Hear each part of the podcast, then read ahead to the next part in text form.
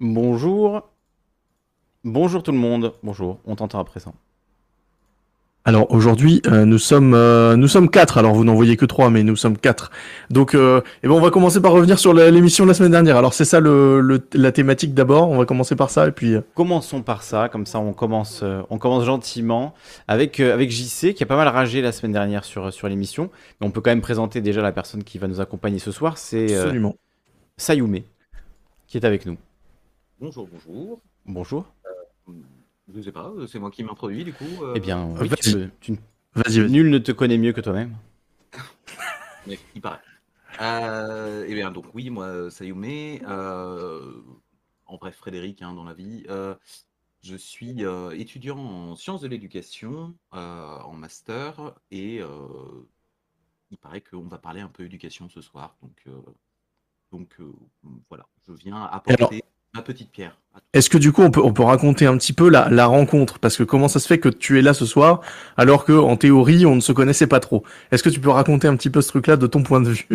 Alors complètement, complètement. Euh, moi j'ai fait euh, cette année un mémoire sur euh, la didactique de la vulgarisation vidéo sur Internet. Et pour ça, je suis allé chercher des vulgarisateurs de différents horizons. Et c'est comme ça que eh bien, j'ai contacté Emeric, que je suivais un petit peu sur, sur YouTube, et, et qui a gentiment répondu OK à cette invitation. Et on a discuté très longuement pour que ceci puisse me servir dans, dans mon mémoire. Et du coup, ce qui est très rigolo, c'est que tu ne savais absolument pas qu'à cette époque-là, j'étais prof. Et euh, du coup, quand je te l'ai dit, c'était assez rigolo. Ouais, ouais, complètement.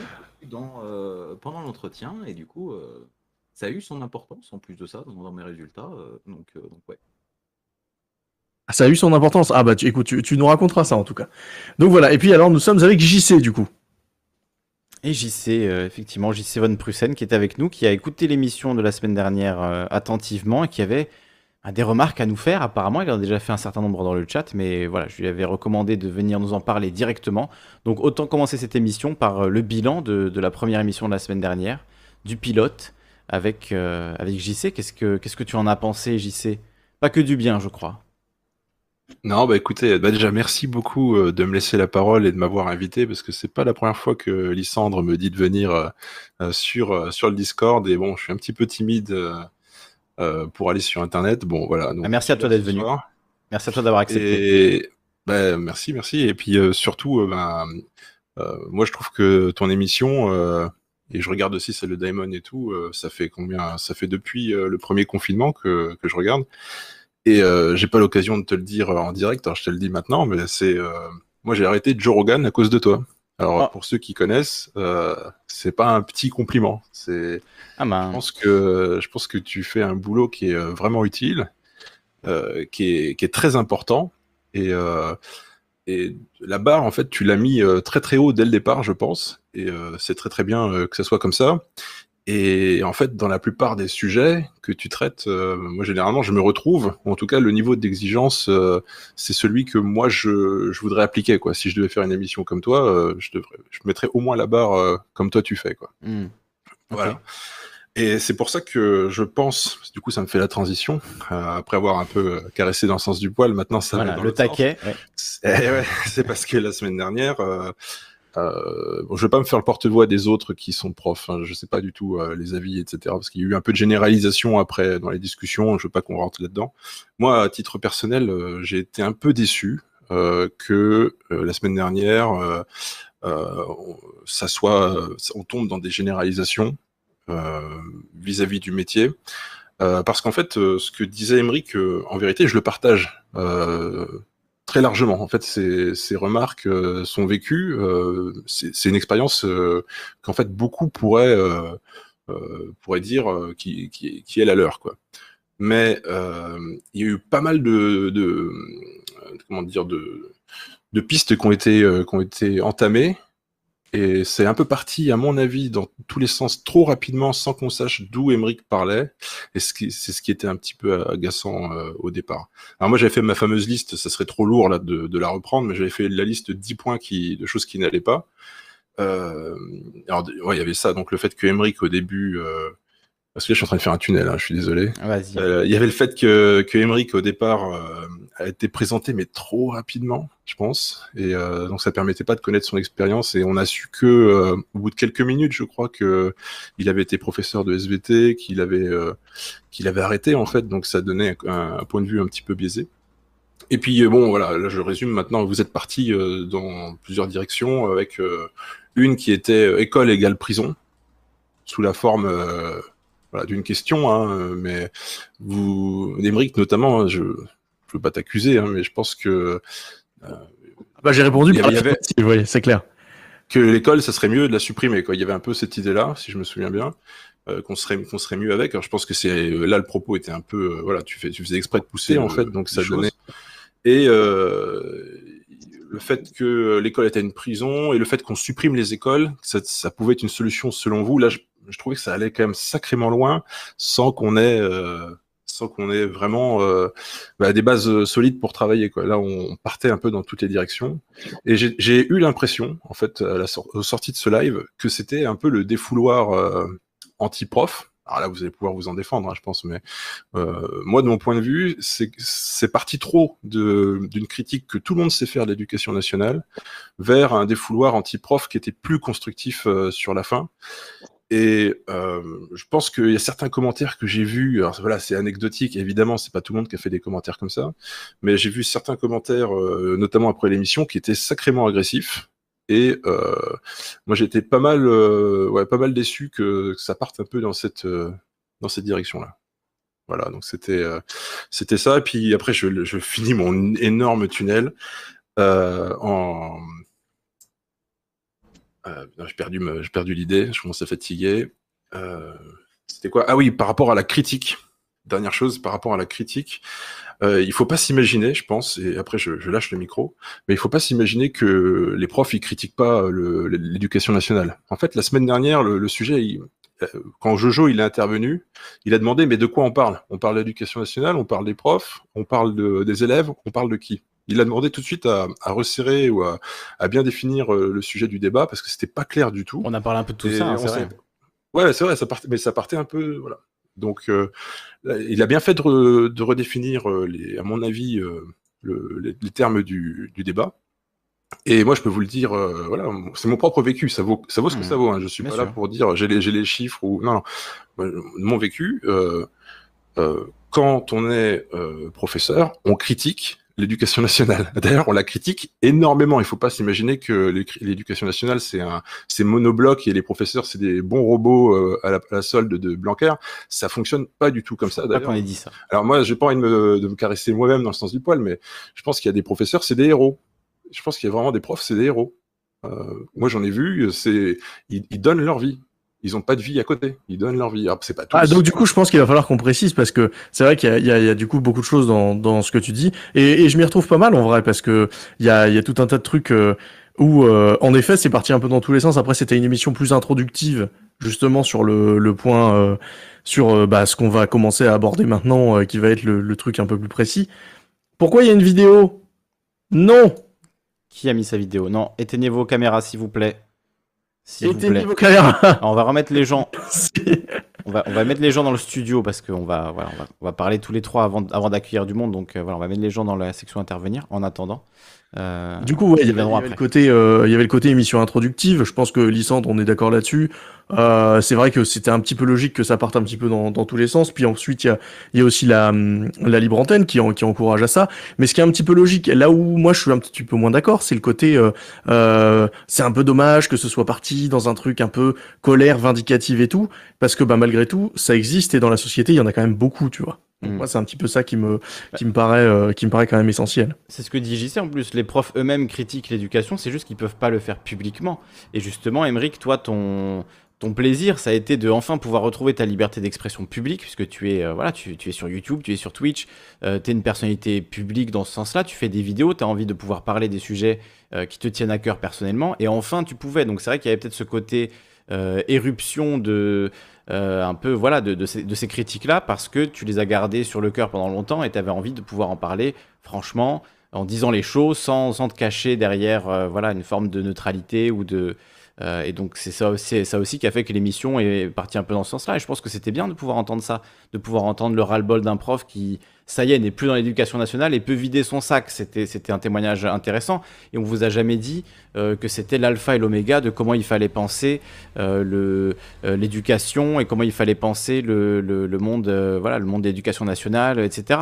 C'était le témoignage de quelqu'un qui était prof et ne l'est plus et peut enfin parler publiquement de ce qu'il a vécu, de ce qui l'a choqué, de ce qui l'a énervé, de ses frustrations, etc.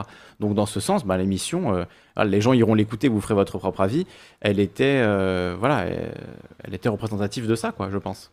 Et, en plus, ce qui me paraît, euh, ce qui me paraît important à dire quand même du coup, parce que ça, répercute un peu sur une, critique parce que du coup moi j'ai envoyé le, livre que j'ai écrit à pas mal de monde et euh, du coup, j'ai eu des retours sur ces livres-là qui m'ont permis d'améliorer le truc.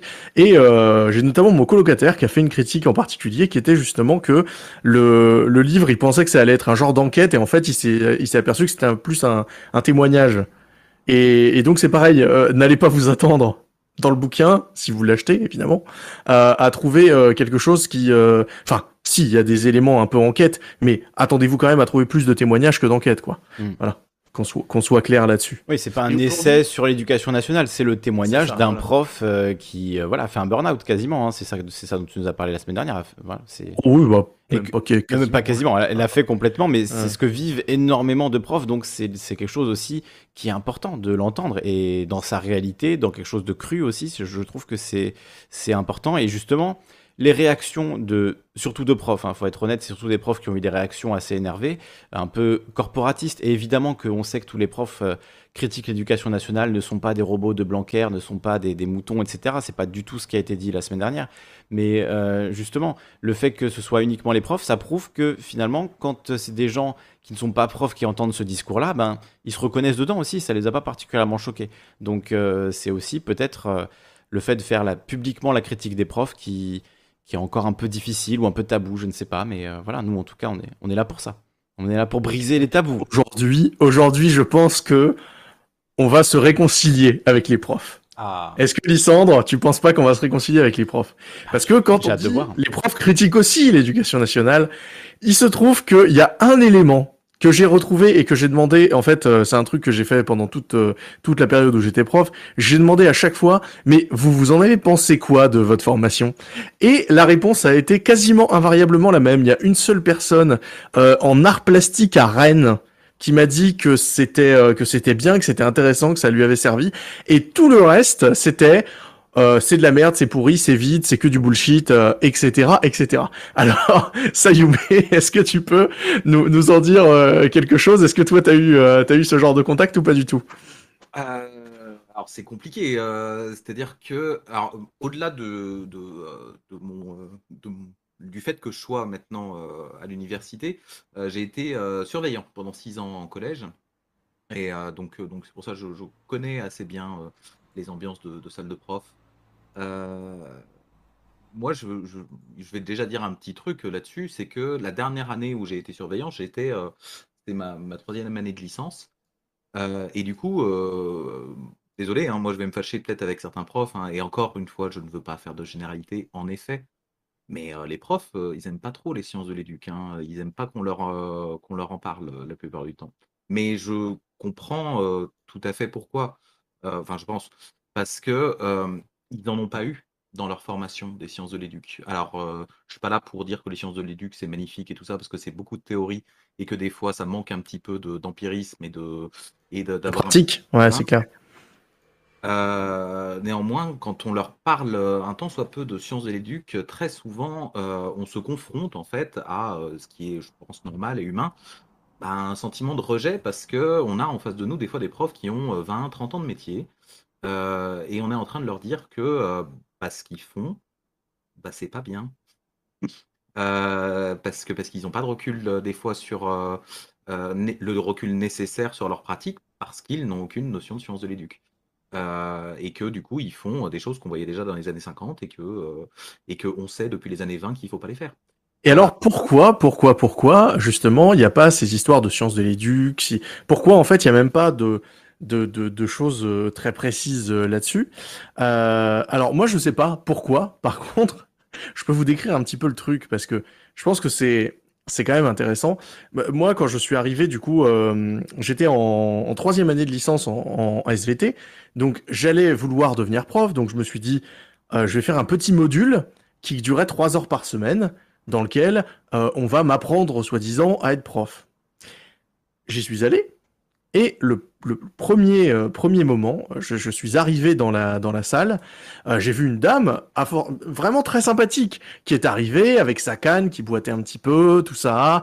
Euh, elle est arrivée, nous a fait nous asseoir sur des tables, et puis elle a commencé à nous raconter des anecdotes. Et moi, ce que je n'avais pas compris, c'est que ma formation en tant qu'enseignant, ça allait être des anecdotes d'une personne qui n'a pas enseigné depuis 15 ans, pendant donc tout un semestre et puis ensuite l'année suivante complète. Donc ça déjà, c'était quand même assez formidable. Donc en fait, on, m'a, euh, ouais voilà, je suis arrivé dans la formation des enseignants et déjà j'avais un très mauvais a priori parce que le, le, le précurseur de, cette formation, les, six premiers mois de formation, c'était une dame qui nous racontait des anecdotes tout du long. Et c'était assez incroyable quand même. Clairement, clairement, il y a, un, vrai, euh, un vrai souci, mais c'est pour ça qu'en fait, euh, c'est pas. Moi, je pense que ça sert à rien de toute façon de critiquer les profs parce que, parce que bah voilà, ils font leur métier, ils le font avec les moyens qu'ils le peuvent de toute façon, euh, parce qu'ils n'ont pas beaucoup de moyens de le faire, que ce soit des moyens financiers comme des moyens bah, théoriques, du coup, dans ce sujet-là. je pense que les pour il faut plutôt en effet aller chercher de ce côté-là, aller chercher du côté de la formation. Euh, comment ça se fait qu'on peut considérer aujourd'hui que quelqu'un a les armes pour devenir prof, euh, après avoir fait 5 ans d'études dans une matière, en histoire, en mmh maths, euh, une petite année, de, de stage. Voilà, Hein, c'est clairement ça. Avec, euh, avec enfin, les, ce qui était les IUFM, ce qui sont devenus l'ESP, mais euh, donc là, on parle d'organismes formateurs de profs qui sont euh, réputés chez les profs eux-mêmes comme étant totalement inutiles. Hein. je crois que j'ai jamais entendu un seul prof dire du bien de, de l'ESP ou de l'IUFM. donc, il y a, y, a, quelque chose à aller creuser de ce côté-là. Ça peut déjà poser la question de est-ce que on, devra, on doit garder le, master comme euh, accédant euh, pour pouvoir passer le concours de prof, en fait. Parce qu'on perd quand même un petit peu de temps, je pense. Euh, je pense qu'il y a très peu de profs qui ont appris des choses en master dans leur matière qui leur ont servi à enseigner devant des collégiens ou des lycéens. je pense que quand je parle de prof, je tiens juste à faire peut-être une petite précision parce qu'il y a une. je pense qu'on parle de prof de secondaire et je pense que la plupart du temps, quand je vais parler de prof, je vais parler de prof de secondaire. Parce que les profs du primaire, pour certains d'entre eux, pas tous, mais passent par des euh, formations de sciences et l'éduc et ont beaucoup plus de notions euh, de, pédagogie, de didactique, euh, et ils ne sont pas dans la reproduction, et c'est, je pense que ce sera un truc dont il faudra qu'on parle, mais ne sont pas dans la reproduction des mêmes codes qu'ils ont eus d'enseignement de, des profs qu'ils ont eu eux-mêmes, en fait. Parce que je pense que beaucoup de profs enseignent bah, par des anecdotes euh, euh, et par, euh, par leur propre expérience en tant qu'élève, d'avoir vu toute sa vie un prof devant lui, devant 30, 30 gamins dans une salle, assis derrière une chaise. Ce qui, pour beaucoup de nous aujourd'hui, et je pense de nous à gauche, parce que je pense qu'on parle, on est entre gens de gauche. Pas forcément sur le chat de Kali. Très bien. Sur le chat, il y a, de tout. il faut bien que les gens écoutent les discours de gauche. Mais effectivement, le but, c'est de présenter des discours de gauche à, tout un public varié. Voilà. Exactement. Eh bien, euh, je pense que, en tout cas, bah, après, même d'ailleurs pas forcément que de gauche, mais euh, que beaucoup de gens euh, remettent en, cause rien que ça, rien que le fait d'être devant une salle de 30 gamins assis pendant une heure et demie, s'imposer. Ça, ça, déjà, c'est sûr, mais on va peut-être quand même commencer par, tu sais, déjà le constat sur la formation. Est-ce que toi, tu as des choses à, voir en plus, euh, Lysandre? Est-ce que tu veux savoir un peu comment ça fonctionne ou est-ce que tu. J'ai déjà eu pas mal bah, d'anecdotes pour le coup de, de la part d'amis euh, qui sont devenus profs et qui ont vécu ce, type de formation euh, et que ça n'a pas beaucoup aidé. Mais je voulais revenir sur ce que disait Sayumi sur l'idée de 30 gamins dans une classe face à une personne qui leur apprend quelque chose. C'est vrai que tout a évolué dans la société, euh, plein de technologies. Voilà, enfin, la, société aujourd'hui n'est plus du tout la même que dans les années 50. Euh, même si on remonte avant ça, euh, l'école de Jules Ferry, c'était déjà 25 enfants à des pupitres avec un prof sur un truc et rien n'a changé en fait. C'est vraiment ce, truc-là. On a fait des progrès de fou en, en neurosciences, en, en sciences cognitives, en sciences du langage, en sciences de l'éducation. On, on- a énormément appris, on a énormément évolué. Pourtant, ce format-là, ce modèle-là, reste celui qui est imposé à tout le monde et on dit que c'est très bien comme ça et parce que c'est ce qu'on a toujours connu quelque part, même si euh, voilà, ça, ça fait que deux ou trois siècles. Euh, c'est un, un truc qui est inamovible, alors que clairement, c'est un des aspects quand même les plus pénibles de, je pense, à la fois pour les profs et pour les élèves, le fait d'être entassé dans une classe, de- en fait- de- d'être assis, etc. Quoi. Il y a un petit, il y a un peu, une petite nuance à apporter, c'est que euh, il y a, il y a des cours en groupe.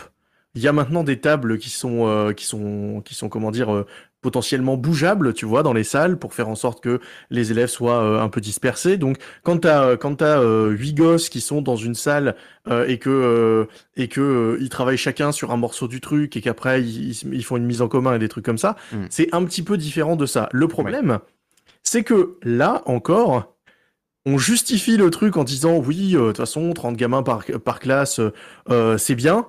Alors qu'en fait, c'est pas pour ça. C'est pour une histoire de budget. Hein. Hmm. Aujourd'hui, les, les suppressions de classes et tout ça, enfin, moi j'ai bien vu parce que quand j'ai commencé à être enseignant, j'avais toutes mes classes qui étaient par groupe. J'étais souvent euh, 6e, 5e, 4e. 6e, 5e, 4e, tout était dégroupé. Sauf les 4e, je crois. Ouais. Donc j'avais les 6e, les 5e, où j'avais une heure de groupe par semaine, plus une heure de, de, de pas groupe. Voilà. Et puis après, c'est devenu que les 6e. Et puis là, si j'avais fait la rentrée là euh, il y a il y a six jours, ben, je me serais retrouvé avec des classes entièrement non dégroupées, donc que du 30 élèves par classe, euh, 18 heures par semaine. Donc c'est même pas qu'une question de c'est même pas qu'une question de de, de volonté, c'est vraiment une question de, de moyens aussi. C'est-à-dire que vu qu'il y a une volonté de réduire au maximum le nombre de profs et notamment de profs titulaires, bah le le le nombre d'élèves augmente de de fait. Deux choses euh, là-dessus, euh, par rapport déjà à ce que disait Kali euh, sur le. euh, une petite, euh, aparté pour, pour ceux qui, qui. Voilà, les sciences de l'éducation, il y a un truc très important là-dedans, c'est que c'est les sciences de l'éducation. Et ça, on nous le précise tout au long de, de notre formation, c'est que. il n'existe pas une science de l'éducation. Les sciences de l'éducation, c'est un domaine pluridisciplinaire où justement, en effet, on va aller s'intéresser. En fait, il n'y a, pas, euh, a pas de bons petits guides d'être prof, en fait, ou de bons petits guides de- d'analyse de l'éducation.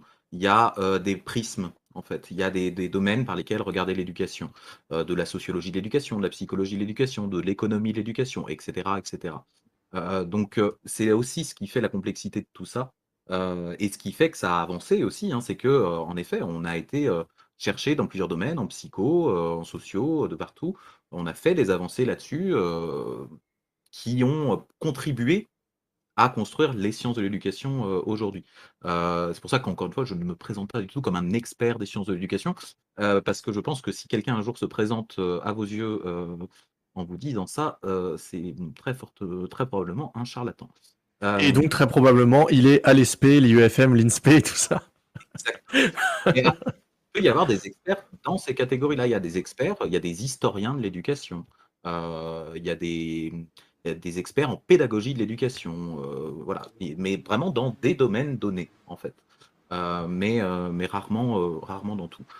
Concernant ce que tu disais, Émeric, toi aussi de ton côté, je pense aussi, voilà, ce qui est important quand tu parles de notion de groupe, voilà, il y a ce côté de un groupe, c'est vraiment une moitié de classe à l'école. C'est Oui, en- en plus, ouais, c'est vrai. c'est vraiment, quand, on, quand on parle d'un groupe, donc on n'est plus du coup en effet sur 30 élèves, on est sur 15 élèves.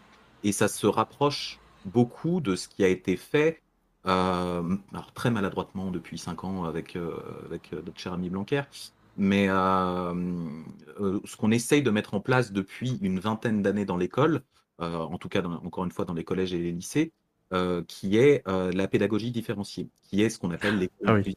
en fait. On va en parler. Voilà.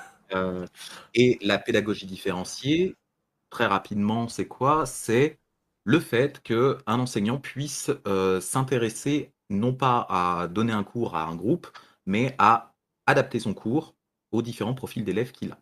Euh, que ce soit euh, du fait du handicap, de ses difficultés scolaires, de son, Ça peut être de son profil social aussi, de savoir qu'un élève vient de tel milieu social plutôt qu'un autre, et bah, du coup, ça peut être aussi une adaptation des, des supports que va proposer le prof à l'élève, etc., etc.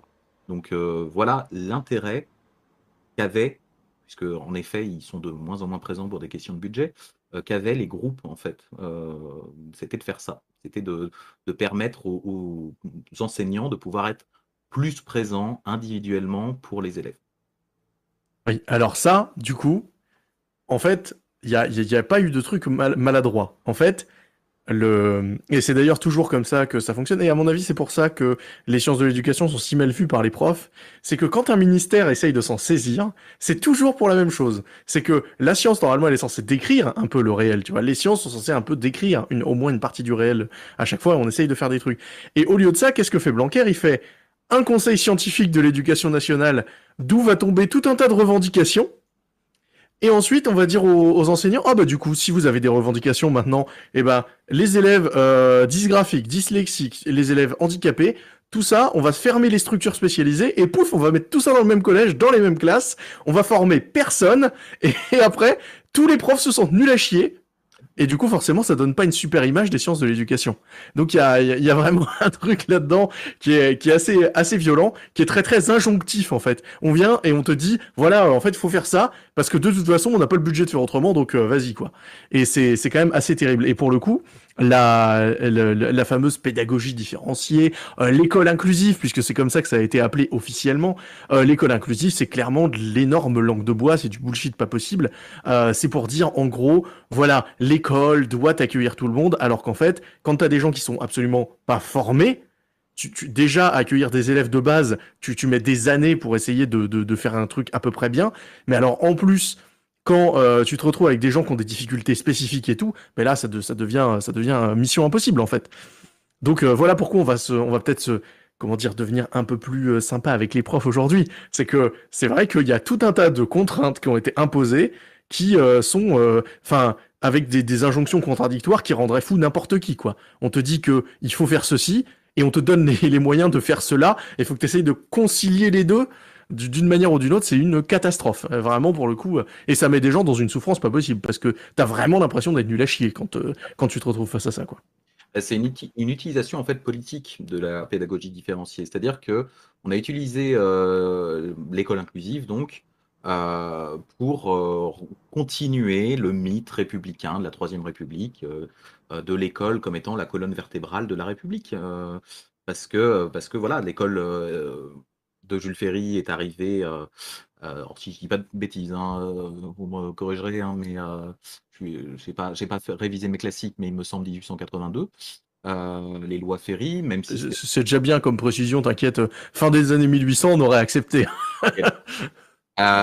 qui veut gagner des millions, t'inquiète pas. Il y avait déjà eu des choses avant avec les lois Guizot et Fayou dans les années 1850. mais voilà, Ferry, c'est l'école obligatoire, etc. Tout le monde connaît la musique. Hein. Et, et, en fait, ça arrive dix ans après la Troisième République, hein, Troisième République 1870. Euh, et vous noterez d'ailleurs, j'ai fait un petit dossier cette année là-dessus, qui était très marrant puisque j'ai bossé sur la commune cette année. Et, et vous noterez que dans les manuels scolaires d'histoire-géographie, selon le manuel, parce qu'il y a aussi beaucoup de choses à dire hein, sur le marché des manuels scolaires, c'est très intéressant. eh bien, la commune de Paris au maximum tient deux pages, voire euh, des fois ne tient qu'un petit encart comme ça euh, au milieu de, tout plein de choses, et que les textes officiels ne s'attardent pas du tout sur ces dix années-là, sur les dix années 1870-1880. les, quand, quand, les élèves en histoire géo parlent de la Troisième République, ils vont directement commencer par l'école, en fait. Ils vont directement commencer par le début des années 1880, euh, et l'école de Jules Ferry. Donc on enlève en fait toute cette partie-là de construction de la Troisième République.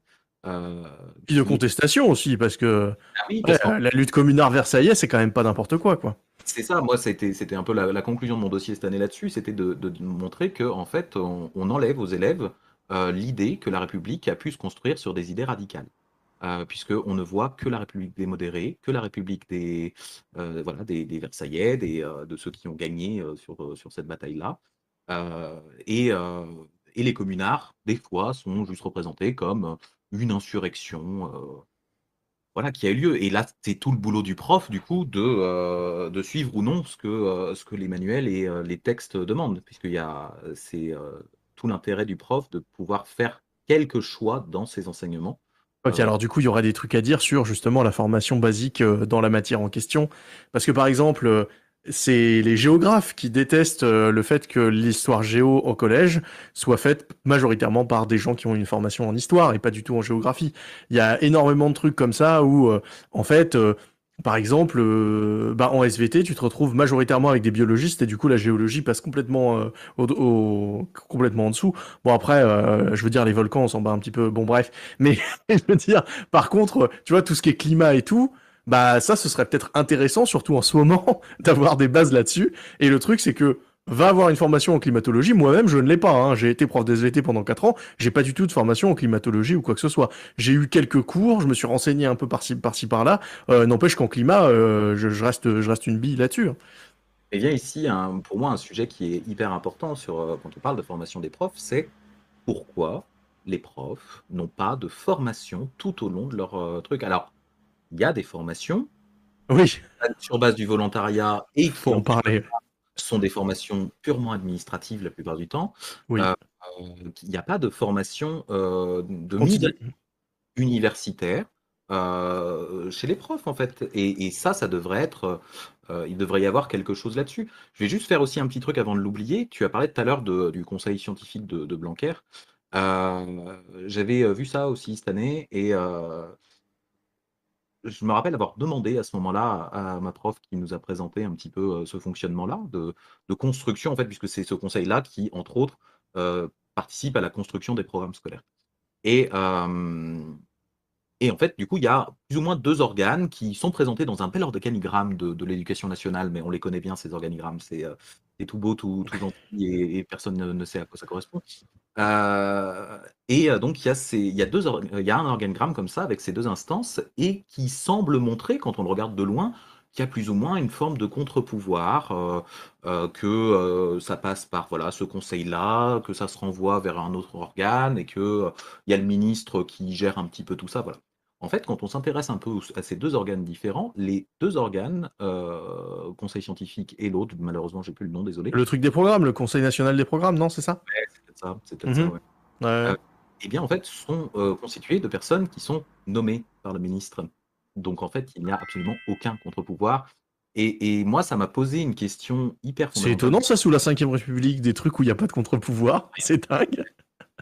Et, moi, ça me posait une vraie question là-dessus, euh, qui, euh, je pense, par rapport à toute la discussion qu'il y a eu un peu la semaine dernière, moi j'étais arrivé en cours de route euh, la semaine dernière sur le live, donc j'avais vu un petit peu de quoi ça parlait, mais dans les solutions autres qu'il pourrait y avoir, on pourrait tout simplement se demander au départ pourquoi est-ce que le ministère de l'Éducation nationale ne dispose pas d'une certaine indépendance comme un ministère de la Justice, par exemple. Euh, ah.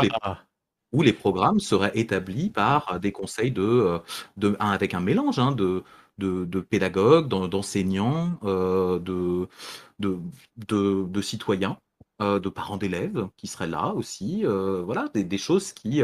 non, mais c'est trop gauchiste là. Là, tu es dans la Convention citoyenne de l'éducation. Qu'est-ce que c'est que cette histoire? On va faire quoi? On va tirer au sort 150 personnes et puis on va leur dire euh, des trucs. Ils vont dire n'importe quoi. Ils vont dire que, que euh, il faut tout remettre à plat. Enfin bon, c'est terrible. Comment ça se passe? À la fin On choisit. On a envie finalement. Exactement, on pioche dedans. C'est, les propositions popcorn, tu vois. Tu prends, tu prends une seule proposition, puis après tu dis Ah, oh, regardez, j'ai fait ce que vous avez dit. Terrible. Lysandre, j'ai l'impression que, que, que tu, tu n'es pas très, très, très euh, très très euh, participant, tu nous laisses parler. Non, non, je, je vérifie, je lis le chat, j'écoute euh, ce qui se passe à côté. Il y a dans quel monde vit-on qui veut intervenir euh, Voilà, il y a du monde qui veut, ah, qui veut participer. Il y a du monde qui veut intervenir, ok. Et le chat, comment réagit-il? Est-ce que est-ce qu'ils sont plus, plus satisfaits de la qualité de la conversation? Alors le chat voudrait que Sayume augmente un peu le son de son micro. Ah, le chat voudrait que Sayume augmente. Si c'est possible, ou que tu rapproches ton micro, ou que tu, tu parles un peu. Chez, moi, c'est bon parce que j'ai réglé tout à l'heure le son. Est-ce que je me mets c'est un peu mieux. J'ai rapproché un peu le micro déjà avant d'augmenter le son. Le chat va nous dire, moi je t'entends bien en tout cas, mais euh, on me disait, quelqu'un qui disait, j'ai pas d'enceinte, est-ce que vous pouvez monter le son? Mais là on est un peu au maximum. Hein. Ouais, j'ai l'impression aussi. Enfin, voilà. Donc, euh, Lysandre, si tu veux intervenir, évidemment, toujours. euh, Non, mais moi, je me, je me, souci. je me mets à la place d'un prof qui arrive euh, après sa formation, parce que la semaine dernière, on parlait de. Enfin, après, justement, après l'obtention de son diplôme, donc pas sa formation, sa, sa formation initiale, on va dire, de, euh, de prof dans, dans son domaine. C'est ce qu'on disait la semaine dernière, mais voilà, tu as un, un CAPES, un master. Tu sais pas forcément gérer une classe. Tu connais, ok, ton, ton domaine de compétences. A priori, tu, tu as pu le prouver, en tout cas, tu as pu passer ton examen. Mais euh, voilà, tu arrives un peu désarmé face à une classe de 30 gamins de 11 ans, alors que ça fait 5 ans que tu es dans des bouquins et que tu passes des examens qui n'ont rien à voir avec, euh, avec ça. Quoi. avec Donc, euh, l'enseignement, ouais, c'est avec voilà, le- la pédagogie pure, quoi, le, le fait de, de parler à, à des jeunes. Donc euh, voilà, quand on arrive comme ça, qu'est-ce que l'éducation nationale euh, propose aux profs ou leur impose pour qu'ils soient efficaces lors de leur première rentrée et qu'ils puissent voilà, s'adresser à leur classe? Il y avait un, euh, une chose intéressante qui avait été mise en place sous euh, Hollande, je crois, euh, qui étaient les, hum, euh, les contrats de... comment- Comment c'était les contrats de jeunes profs, là, où en fait, à partir de la deuxième année ou troisième année euh, de, de fac, euh, tu pouvais avoir un contrat avec l'éducation nationale où tu allais être un peu euh, prof stagiaire avec euh, sous Ouais. l'autorité de notre prof et, euh, et où du coup ça te formait euh, tout au long en fait en, continuité de tes études et tu en avais même un salaire euh, qui était évidemment dégueulasse mais euh, on a l'habitude dans l'éducation nationale mais qui voilà qui permettait en fait d'avoir quand même un pied sur le terrain en même temps que tu continuais tes apprentissages de ta matière en fait tes apprentissages universitaires et c'était quelque chose qui aurait mérité d'être d'être un peu creusé. Je crois que, évidemment, ça a été arrêté, cette affaire-là. Euh, ça aurait été dommage, hein, quand il y a des trucs un peu expérimentaux, pas dommage de continuer. Mais, euh, mais ça, ça peut être des, choses intéressantes là-dessus. Et j'ai vu dans le chat tout à l'heure que euh, sur, sur Twitch que ça, ça disait qu'il y avait besoin de vraiment de continuer, la- que c'était pas la formation universitaire qui, qui dérangeait pour enseigner. Personnellement, encore une fois, je parle en, ma qualité et pas en tant qu'expert. J'ai l'impression quand même que, euh, encore une fois, après une licence, quand tu vas enseigner en collège, euh, t'apprends pas énormément de choses qui, que tu apprendras après aux élèves, en fait. Euh, oui, donc, c'est clair. pour quelqu'un, en fait, de concentrer plutôt les deux années de master à faire beaucoup plus de pédagogie euh, que de que de d'enseignement universitaire euh, euh, dans ton domaine, je pense qu'il y aurait quelque chose quand même à aller voir de ce côté-là, parce que Oui, parce que du coup, un truc qu'il faut préciser quand même, c'est que la, hum, la formation donc en deux années de master, là, alors ça apparemment ça a changé récemment, moi je sais pas exactement, mais en tout cas dans, dans les deux années de master que moi j'ai vécu, la première année était consacrée aussi au CAPES. Donc tu as d'un côté tout ce qui est le bullshit de UFM, SP, euh, tout, ça, et de l'autre le CAPES à, réviser, qui est quand même euh, un concours euh, un petit peu chiant quand même, euh, donc euh, euh, c'est une année extrêmement lourde en plus, euh, donc ça devient euh, pareil là aussi euh, niveau injonction paradoxale, n'importe qui euh, devient euh, un peu taré avec ça. Et c'est quand même, euh, euh, assez important aussi parce que du coup tu te retrouves à réviser de de la géologie, de la biologie en même temps que tu es obligé de prendre des injonctions ministérielles et de les apprendre pour les oraux parce que à l'oral on va te demander ah mais si tel élève dans ton TP il se blesse avec tel truc qu'est-ce que tu fais? Qui est-ce que tu appelles? Ceci cela et, euh, et donc tout un tas de trucs administratifs en plus euh, qui sont euh, pff, ça, ça fait une, une quantité de choses euh, astronomiques quoi et encore une fois, ça ne sert à rien en classe. C'est-à-dire que si, un élève se blesse euh, dans un TP, ça change d'un établissement à l'autre. Donc, euh, on est sur des, règles qui sont euh, extrêmement souples. Donc, c'est un, peu débile. Et, encore une fois, rien sur de la pédagogie ou du truc. Ou en tout cas, enfin, pas rien. Parce que j'ai quand même être, être un petit peu, euh, un petit peu défendre le truc. Il y a eu, allez, peut-être deux, trois cours où c'était à peu près intéressant. Le reste étant quand même globalement, ouais, de, de l'injonction ministérielle, quoi. C'est on nous déblatère euh, ce qu'il y a dans le programme, on nous déblatère euh, ce qu'a dit le ministre sur tel truc.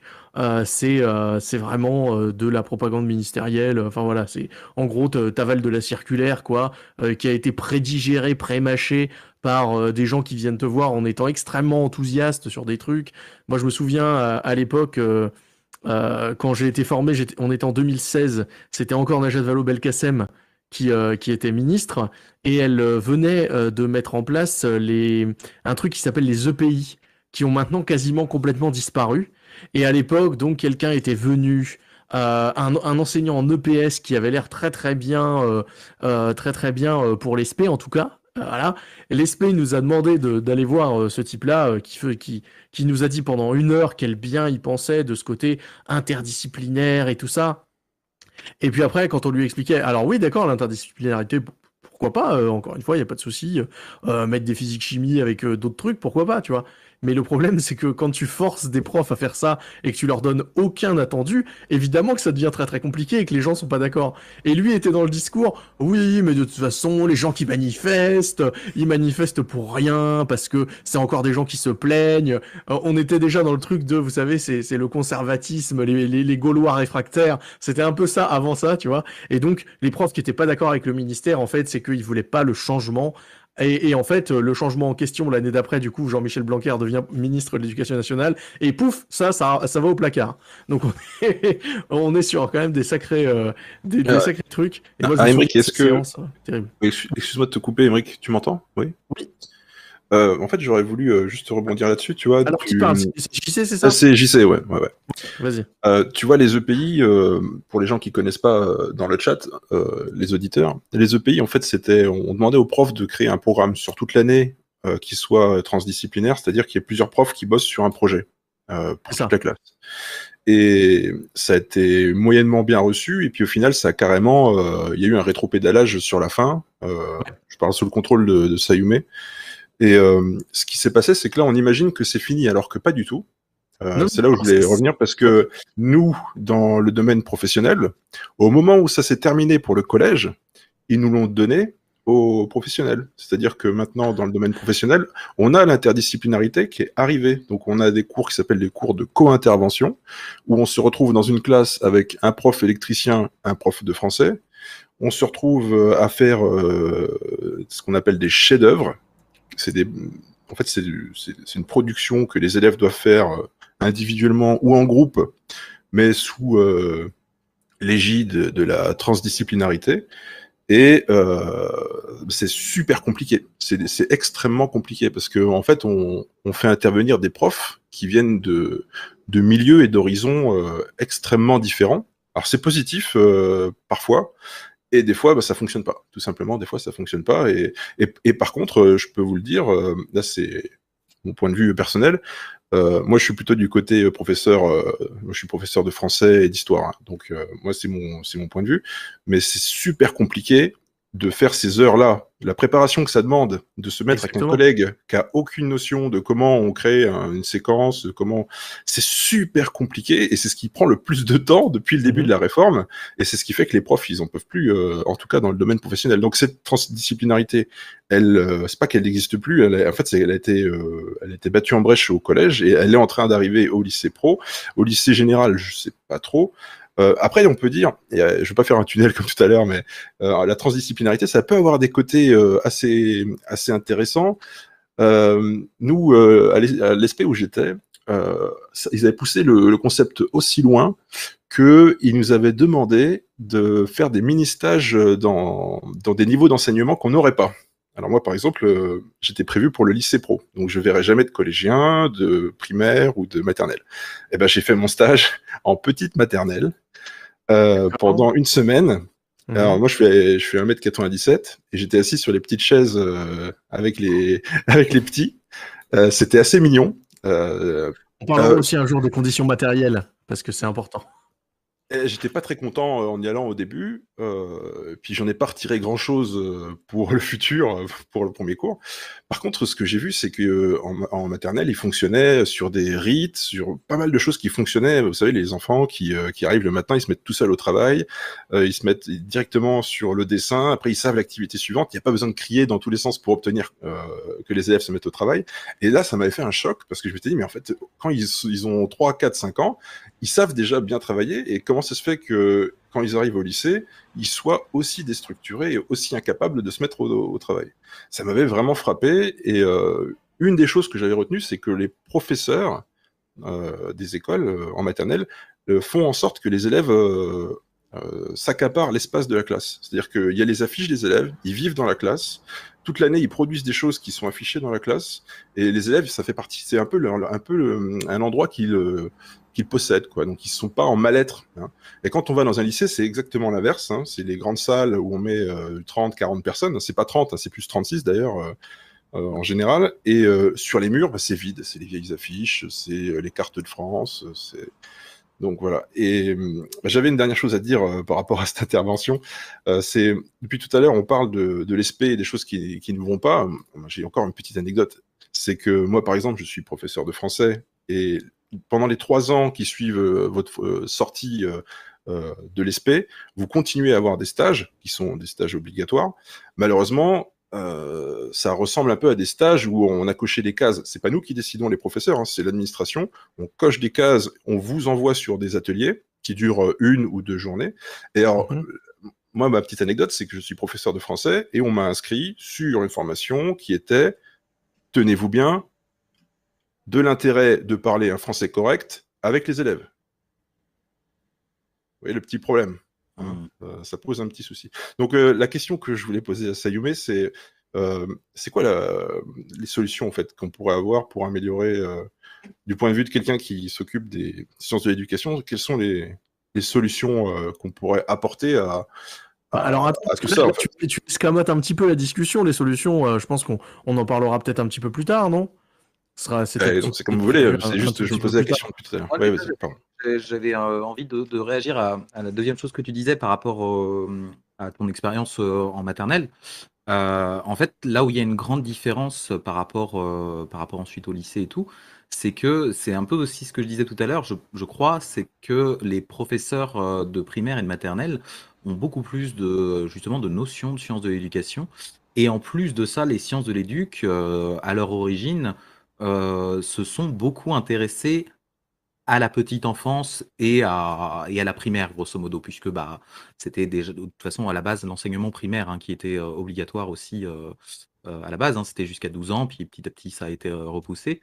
de ce côté-là, vous avez, on peut regarder des trucs qui ont été faits. Bah, par exemple, prenons, prenons le, ce, qui, ce que tu expliques là en maternelle, en fait, c'est finalement une version un peu légère euh, mais avec des belles choses dedans, euh, de ce qui existe dans euh, la pédagogie Montessori, par exemple. Alors la pédagogie Montessori, avant d'être des écoles qui coûtent une blinde, c'était quelque chose d'extrêmement populaire. Maria Montessori, c'était une donc une pédagogue italienne. pareil, m'excuserez sur les années, mais je crois dans les années 10, hein, dans les années 10-20, qui en fait s'est inspiré deux travaux déjà de, de gens qui l'ont précédé, et notamment de, euh, du médecin, alors euh, j'ai plus le nom non plus, mais du médecin qui s'est occupé de euh, Victor l'enfant sauvage, si vous connaissez cette histoire. Victor de l'Aveyron, qui était un, enfant qui avait été trouvé dans la nature et, et qui était déjà, qui avait déjà quelques années et qui en fait n'avait absolument aucun code de sociabilisation. Et du coup, ce médecin a passé une longue partie de sa vie et de ses recherches à à vouloir faire en sorte au moins que Victor euh, sache parler. Et euh, ce qu'il n'a jamais réussi à faire, mais qui a produit euh, des travaux assez fous en, tant que précurseur de, des sciences de l'éduc. Et tout ça pour dire que Marie Montessori s'est inspirée un petit peu de ça pour faire en sorte que justement les, les élèves en fait puissent par eux-mêmes apprendre euh, par leur environnement. Et en fait, que le, professeur n'est pas celui qui transmet des savoirs venant d'en dessus, euh, mais le professeur est celui qui met l'élève en relation avec les savoirs. Et ça, c'est déjà quelque chose qui, à partir du collège, euh, cette vision-là est totalement... ouais, elle disparaît totalement. en, en primaire et en maternelle, on voit encore un petit peu ces pratiques-là. Même en maternelle, en primaire, pardon, on les voit de moins en moins plus les années avancent, puisqu'on prend de plus en plus aussi pour préparer les élèves, euh, souvent au collège, on les prépare de plus en plus au modèle du, collège, euh, euh, assis devant le prof à écouter et à gratter du papier. Mais il y a encore quand même des, petites, des petites choses comme ça qui, sont faites pour ça. donc je pense encore une fois qu'il faut que comment dire Moi, je pense pas que de toute façon, une meilleure formation changera absolument tout aussi. ça, c'est clair. Parce que les enseignants euh, et c'est ça aussi qu'il faudrait aller regarder, c'est que euh, là encore, pour euh, dire du bien de- des enseignants, c'est qu'il y a des pratiques, mais on n'imagine pas le nombre de pratiques qu'il y a dans les classes. C'est un truc de fou. Quand vous regardez le nombre d'élèves qu'il y a en France actuellement là, à la rentrée qui ont repris les cours, le nombre de classes que ça fait, le nombre de professeurs qu'il y a, il y a évidemment des pratiques qui sont incroyables qui se passent. Le problème, c'est qu'elles sont isolées. C'est des pratiques qui sont isolées, qui sont pas, euh, qui sont pas connues. Et qui Et- sont extrêmement chronophages aussi quand on commence à s'y mettre. Il y a aussi ça parce que avec tout ce qui est obligation institutionnelle et tout, tu te retrouves à. euh, Enfin, moi, on me disait tout le temps, oui, euh, euh, être enseignant, c'est être un peu expérimentateur, il faut tester des choses dans sa classe. Et en fait, tu t'aperçois extrêmement vite que tu ne peux pas parce que si tu testes et que ça marche pas, tu te retrouves avec une séance de retard. Et alors là, niveau programme, ça devient complètement n'importe quoi. Donc, il y a tout un tas d'exigences institutionnelles qui conduisent forcément à ce mode de fonctionnement de 30 élèves par classe et puis tout le monde gratte et puis euh, euh, on donne un petit exercice, on essaie que ce soit un peu sympa, que ça parle de l'attaque des titans, que ça parle de Pokémon. Moi j'ai fait beaucoup avec euh, Pokémon et, euh, et ou alors que tu essayes de faire des, des espèces de séances sympas et puis tu te retrouves en fait à, à avoir du retard euh, à avoir du retard si euh, si tu commences à expérimenter un peu plus que ça quoi. Et si, je peux rebondir sur ce que tu venais de dire, euh, Sayume, euh, par exemple, l'expérience que j'ai eue en maternelle, c'est pas toutes les maternelles qui sont comme ça, hein, parce que j'ai ma belle-sœur qui euh, travaille aussi euh, dans l'éducation nationale, mais qui est professeure des écoles, et c'est, elle a, elle a pas connu ce que je lui ai décrit. Elle, elle a pas connu ça, et elle était dans des milieux qui étaient défavorisés, et elle, a eu une, expérience qui n'était pas euh, aussi idyllique que celle que je lui ai racontée. Et je le sais parce que sur le coup, euh, c'était un groupement scolaire qui était à la campagne et c'était vraiment des milieux qui, voilà, c'était pas trop, pas trop de soucis a priori. Et, euh, et c'était un endroit qui avait été visité par la ministre l'année précédente. Voilà, Euh, c'était euh, Najat Vallaud-Belkacem, donc c'était euh, une des affiches en fait hein, de l'éducation nationale. Donc, eh oui, donc Mhm. on tombe sur des, donc évidemment qu'il y a des, il y a des endroits où c'est, c'est totalement euh, différent. Donc euh, évidemment, moi ce que j'ai vu à la maternelle, c'est pas du tout partout. Hein, donc faut. Ouais. Ouais, c'est clair. C'est ce que j'allais euh, dire euh, aussi juste avant, c'est-à-dire qu'il y a des expériences aussi de partout euh, qui se passent euh, dans toutes les classes, que même en collège et en lycée, euh, et elles sont soumises à la fois, en effet, comme le disait Emeric, aussi au programme, et à la fois aussi, euh, et ça c'est dans à tous les niveaux, euh, à, à ton établissement en fait. À, déjà aux moyens de ton établissement et à la volonté politique de ton établissement. Parce qu'on est de plus en plus dans un modèle où le chef d'établissement a un réel pouvoir euh, sur la direction que prend son établissement. Euh, euh, et, et on y va de plus en plus, parce qu'on accorde de plus en plus de pouvoir au chef d'établissement, jusque bientôt, ce que je crois veut faire Blanquer, euh, de, de donner même hein. pouvoir de recrutement au chef d'établissement, ce qui serait une catastrophe hein, pour un côté, euh, parce que du coup, tu tu te retrouverais forcément avec des établissements avec les professeurs les mieux reconnus, les mieux notés, les mieux ce que tu veux. Euh, Puis les et établissements de seconde zone où personne voudrait aller et où on va chercher les candidatures. et Ah c'est ouais, une, c'est. privatisation euh, du, du public, hein, de toute façon. hein. C'est, euh, on est, on est là-dessus. hein. Donc, donc oui, c'est, t'as, t'as ça qui joue énormément. pour, dans mon expérience personnelle, en ayant été surveillant pendant six ans dans un établissement, j'ai vu trois directions différentes euh, qui étaient. euh, Oui, alors ça c'est pareil, il faudra en parler un jour de, de ça, du fait que les directions changent énormément. Ah Mhm. ouais. Euh, et, et en plus, moi, j'étais dans un établissement euh, dans le 6e arrondissement de Lyon, euh, donc un établissement très bourgeois, très, très, euh, voilà. Et, et- et d'ailleurs, c'était très intéressant de voir à quel point, dans ce type d'établissement, euh, la place de la politique était hyper importante, parce que le chef d'établissement, plus les parents ont un niveau social élevé, euh, moins il faut qu'il y ait de vagues à chaque fois. Euh, c'est assez, euh, assez euh, incroyable de voir ça. Et euh, nous, on avait, en tant que surveillants, euh, des fois plein d'idées à- à- de, de choses à mettre en place, d'ateliers, de trucs, de, pour... euh, moi, j'ai constaté que des fois, les ateliers ou, ou les temps qu'on prenait vraiment avec des élèves, en plus, les surveillants ont une position différente des, en- des enseignants par rapport aux élèves. Il y, a, y a vraiment un, un rapport différent qui se crée euh, avec, euh, avec l'adolescent, avec l'enfant. Et, euh, et ça, en fait, bah, on on pouvait pas le mettre en place parce que il fallait pas faire de vagues. Même si on n'avait pas testé, même si on savait pas si ça allait marcher ou pas, il fallait pas faire de vagues. Il fallait gar- garder les mêmes choses et tout. Moi, j'ai enseigné dans ce- cet établissement le, les rudiments de la langue japonaise là-bas pendant six ans parce que c'était déjà quelque chose qui était en place quand je suis arrivé. Quand je suis parti, j'ai demandé à la chef d'établissement si euh, l'année prochaine, elle allait recruter un, autre surveillant qui savait aussi parler japonais pour perpétuer ça, parce que à, ma petite échelle, j'ai envoyé quelques élèves faire des continuer le japonais après au lycée. Et moi, c'était, c'était, j'étais vraiment content de ça. Et, et elle m'a répondu d'une froideur que c'était hors de question. Enfin, voyons. Mais quelle idée de, créer, de, perpétuer ces choses-là. Euh, et elle avait déjà voulu le supprimer. Et parce que j'étais justement dans un établissement un peu comme ça, les parents d'élèves étaient montés au créneau en disant non, non, vous le supprimez pas. Nous, on veut que nos enfants aient accès aussi à d'autres d'autres choses euh, dans le dans l'enceinte du collège. Donc la, direction d'établissement, elle est hyper euh, hyper importante sur la marge de manœuvre qu'a un enseignant quand il lui en reste une justement euh, à cause des programmes déjà qui sont, euh, qui sont très très euh, difficiles à respecter. Après, c'est une manœuvre qui est quand même contrainte. On est d'accord, il y a quand même les budgets qui sont imposés par le recteur et par le ministre encore au-dessus. Donc euh, tu te retrouves aussi avec euh, des euh, chefs d'établissement qui aujourd'hui essayent au maximum de détruire au maximum les langues, de d'aller détruire les options, d'aller détruire tel truc, parce que l'objectif c'est de réduire le coût, réduire les coûts, faire qu'un coût par élève soit soit plus faible. Et puis comme ça, après, on peut dire aux parents, oh regardez, votre enfant, il a, il a, il a un après-midi de libre en plus.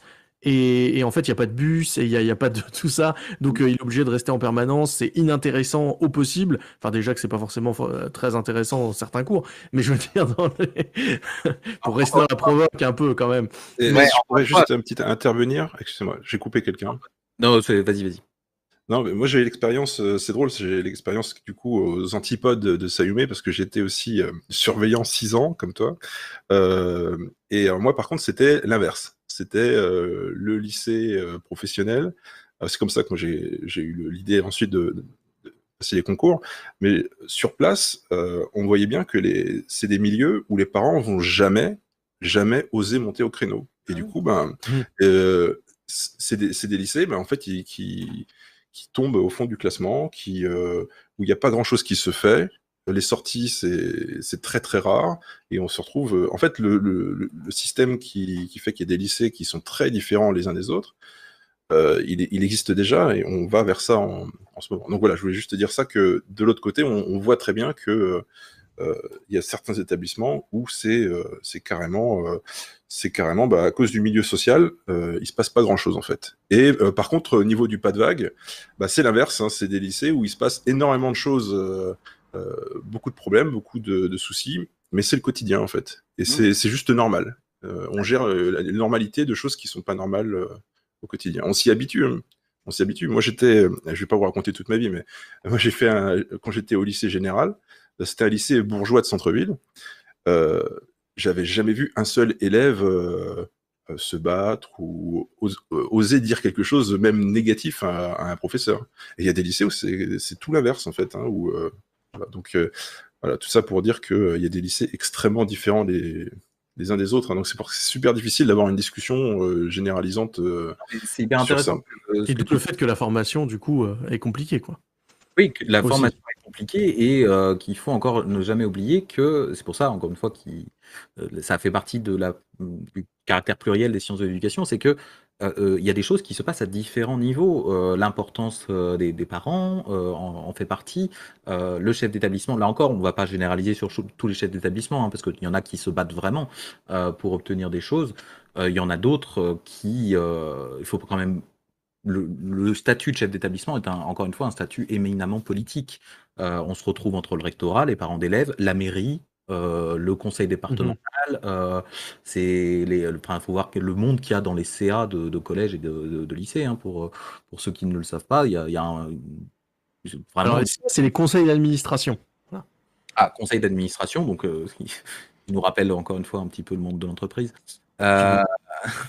mais, mais voilà, on a, on a tout ce monde-là qui est aussi réuni et qui, et qui cherche tous ensemble à, voilà, adopter des, des positions.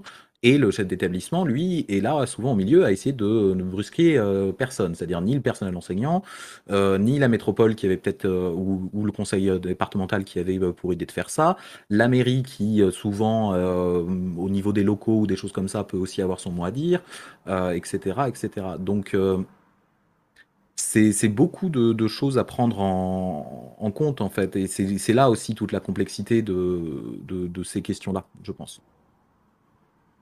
Ouais, ouais, non, mais c'est clair que. Et, du coup, euh, pour en revenir à notre sujet de base, qui est quand même le truc de la formation, et du coup, tu te retrouves avec des gens euh, où tu ne sais pas trop d'où ils viennent, parce qu'il faut aussi, du coup, parler du choix des personnes. Euh, le rôle de directeur d'ESP, je sais pas si c'est vraiment un truc où c'est très très politique ou pas, parce que j'ai pas l'impression qu'il y ait même une volonté derrière ou quoi que ce soit. Je ne sais pas où ils recrutent les gens que, que, moi j'ai vu en tout cas, mais il y a eu quand même des trucs assez incroyables. On va, on va alléger un peu la discussion euh, sur, sur deux, trois trucs. Moi je vais vous raconter quelques petites anecdotes. Est-ce que, est-ce que toi tu en as, est-ce que vous en avez des anecdotes de, de trucs vraiment précis qui vous, qui vous sont arrivés ou qui, ont, qui sont arrivés en formation de prof ou pas du tout? Euh, bah, sur euh, sur l'ESP, euh, je pense que j'ai peut-être un petit début de réponse sur qui qui va dans ces trucs-là. C'est que euh, je sais pas toi si tu en avais parmi tes collègues quand tu étais prof. Euh, moi, je sais que j'ai vu dans l'établissement où je bossais quand euh, j'étais surveillant, euh, il y avait un prof notamment qui était super investi sur tout ce qui était question de formation et tout, et que j'ai vu pendant six ans vraiment aller de être de plus en plus pris par ces formations-là. Et en vrai, je pense que lui, le jour où il a envie d'arrêter d'être devant une salle de classe il a c'est du enfin c'est pas c'est du réseautage mais je pense que en vrai c'est comme ça que tu te fais ta place quoi c'est euh, tu t'investis euh, dans la formation en étant encore prof et puis petit à petit bah tu délaisses complètement la classe pour être euh, formateur d'enseignants en fait je pense Ouais, bah en tout cas, voilà. Nous, il n'y a même pas eu que des profs qui étaient formateurs et tout ça. Il y a eu aussi des intervenants extérieurs. Et alors là, tu te demandes un petit peu d'où ça vient. Parce que, bon, je, je l'ai déjà raconté, je crois, la semaine dernière, le truc de cette, cette euh, enseignante euh, qui est arrivée pour nous faire un cours de, sur l'égalité homme-femme à l'école, comme un pilier de l'école, et qui en fait nous a ressorti un top, euh, un top 10 de chez Topito. Ça, c'est quand même assez incroyable comme, comme anecdote. Mais il y en a eu plein d'autres. Hein. Je vous dis, hein, celle qui m'a fait des, des- les anecdotes pendant tout le long, où euh, pendant une, de- une des séances, elle a quand même trouvé le moyen de dire Ah là là, mais vous savez pas, moi j'ai six doigts de pied. Et, euh, et euh, pendant une demi-heure, à, euh, à, à montrer euh, ses deux pieds sur la table pour montrer qu'elle avait bien six doigts de pied. Et tout le monde qui était là Oh là là, c'est vrai, elle a six doigts de pied. Je vous jure que c'est des vrais trucs. Hein. Je, je vous assure que c'est vrai. Bon, là, du coup, on peut la reconnaître. Hein. Six doigts de pied, il y a personne. Mais bon, elle est à la retraite maintenant, euh, laissons-la tranquille. Euh, Enfin, il y, y a énormément, énormément de trucs comme ça, et vraiment, c'est assez incroyable. On a eu un, un cours qui s'appelait communication. Euh, dans lequel, en fait, on était censé apprendre à communiquer aux élèves d'une manière un peu différente. Et du coup, qu'est-ce qu'on faisait? Alors, attendez, je l'ai dans mon truc. Oh, je, je, je vais pas réussir à le trouver comme ça, mais en tout cas, voilà, on nous a euh, bandé les yeux. Euh, et, euh, et on nous a dit, voilà, faut pas que vous parliez, faut pas que vous entendiez, faut pas que vous voyiez. Et en gros, l'objectif, ça va être que la, la personne vous enseigne quelque chose avec les mains. Et donc, euh, tu étais là avec tes mains, et en fait, le, le- l'autre personne qui était censée te dire un mot, eh bien, faisait un mime avec les mains et tout ça.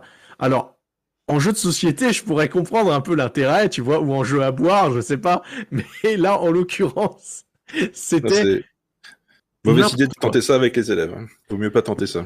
Mais et, et ça, et ça vraiment, c'était considéré comme une formation incroyable et tout. Euh, et Hein, euh, je pense que de, de faire ça, par exemple, en, maternelle ou en primaire, ça a peut-être du sens, tu vois. Euh, mais c'est à l'enseignant de, euh, construire euh, euh, l'environnement favorable. Ça aussi, souvent, c'est euh, vouloir tester des trucs, mais pas avoir l'environnement qui permet de le faire. C'est euh, bah, moi, dans mon chat, j'ai Nico-san euh, qui nous dit euh, euh, on dirait une secte. Euh, moi, dans mon livre, j'ai tourné ça en mode euh, BDSM, c'est-à-dire que c'était un truc chelou avec les mains et tout.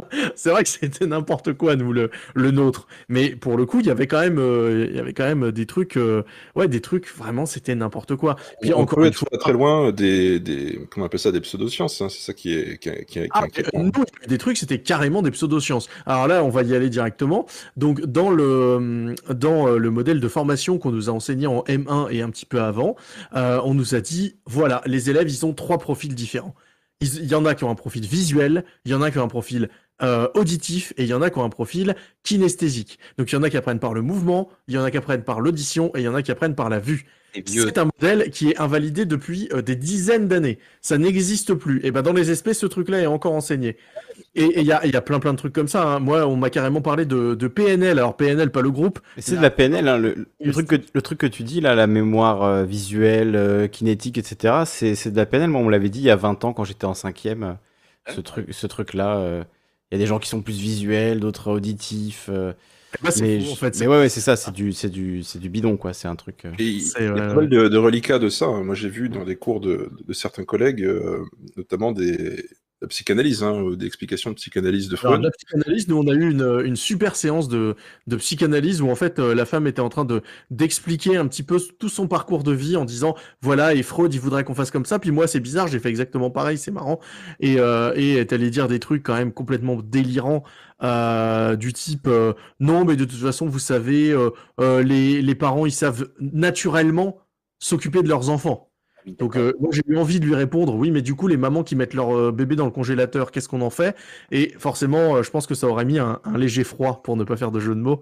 Et on est voilà on est sur des trucs comme ça et vraiment on a eu donc ça de la, de la psychanalyse dans, le truc qu'est-ce qu'on a eu d'autre? Bah donc la PNL la programmation neurolinguistique ça aussi une pseudoscience utilisée dans les sectes qui est enseignée de manière de manière assez intensive dans les dans les dans les SP INSPE et tout ça on, est quand même sur des, sur des sacrés trucs, hein, vraiment. Euh. en, sciences de l'éduc aussi. Hein, euh, moi, c'est alors pas dans toutes, j'imagine. En tout cas, je vais parler de, mon université euh, où il y a, où il y a ça. Hein, il y a, enfin, nous, on a des cours où ça cite du Freud des fois, quoi.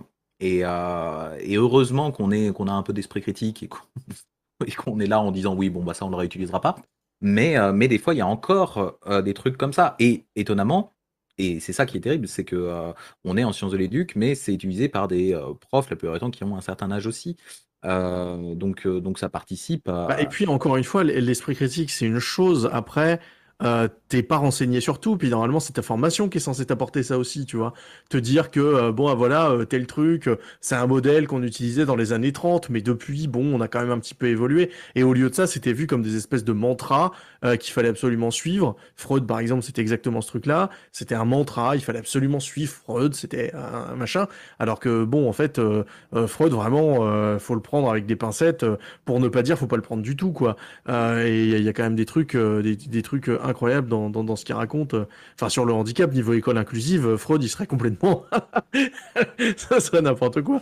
Bon, on va pas, va pas aller plus loin que ça sur Freud parce que c'est pas le sujet. Mais voilà, la formation des enseignants, c'est ça. Hein. C'est euh, pseudo-science land. Hein. Vraiment, c'est le, c'est l'endroit où tu vas euh, apprendre tout un tas de, alors ce qu'on appelle maintenant des neuromythes du coup, c'est-à-dire des mythes de comment le cerveau apprend des trucs.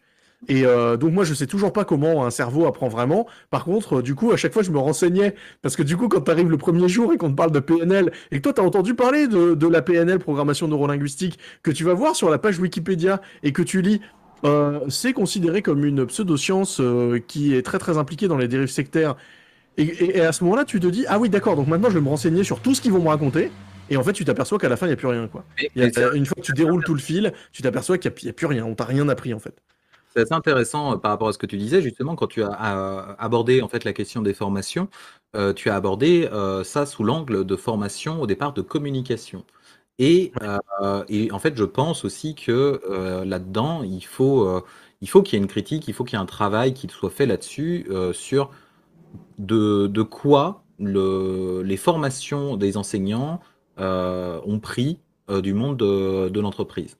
Parce que clairement, les trucs où euh, on se bande les yeux, où on se fait deviner les trucs, où on passe sous les genoux de l'autre et tout ça, euh, c'est l'intégration d'entreprise. Hein. Euh, euh, moi, j'ai pas précisé avant, mais dans mon parcours, mon parcours est pas du tout linéaire. J'ai pas fait des sciences de l'éduc toute ma vie.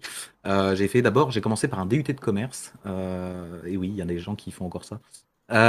j'ai fait un DUT de commerce et clairement, on est sur ce genre de truc, sur ce genre de truc de bien-être en entreprise et de trucs comme ça, tu vois. Euh, c'est limite si c'est pas la, formation plus euh, euh, colonie de vacances que on, va pas vous parler de pédagogie cognitiviste, on va pas vous parler de socio-constructivisme. des choses qui pourtant ça, par, exemple en sciences de l'éduc, voilà, qui servent à construire un, cours ou qui servent à, répondre à un certain type de public, etc. En fait, et, et c'est ça que qu'on devrait peut-être un peu plus aborder dans ces formations-là. Bah, et puis en fait, de toute façon, me permettre... aborder, c'est extrêmement faible.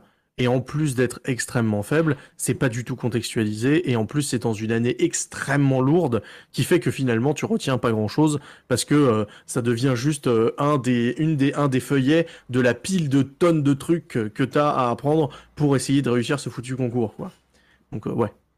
Ah, si je peux me permettre, juste Émeric, tu vois, la dernière fois, j'aurais été en train de rager dans le chat, parce que là, tu as un petit peu trop généralisé, à mon avis, quand tu as dit que c'est PNL Land, je pense pas que ce soit exactement ça. Par exemple, moi, l'atelier où on devait se toucher les uns les autres. Je, soutiens hein, vraiment euh, pour le coup. mais il n'y a pas de, a pas de souci. Mais justement, euh. c'est une expérience euh, personnelle que tu as eue. moi, je considère pas qu'il y a eu beaucoup là où j'étais. Tu vois, j'étais sur. Enfin, je vais pas dire où j'étais, mais j'étais à un endroit où je pense pas que c'était une problématique.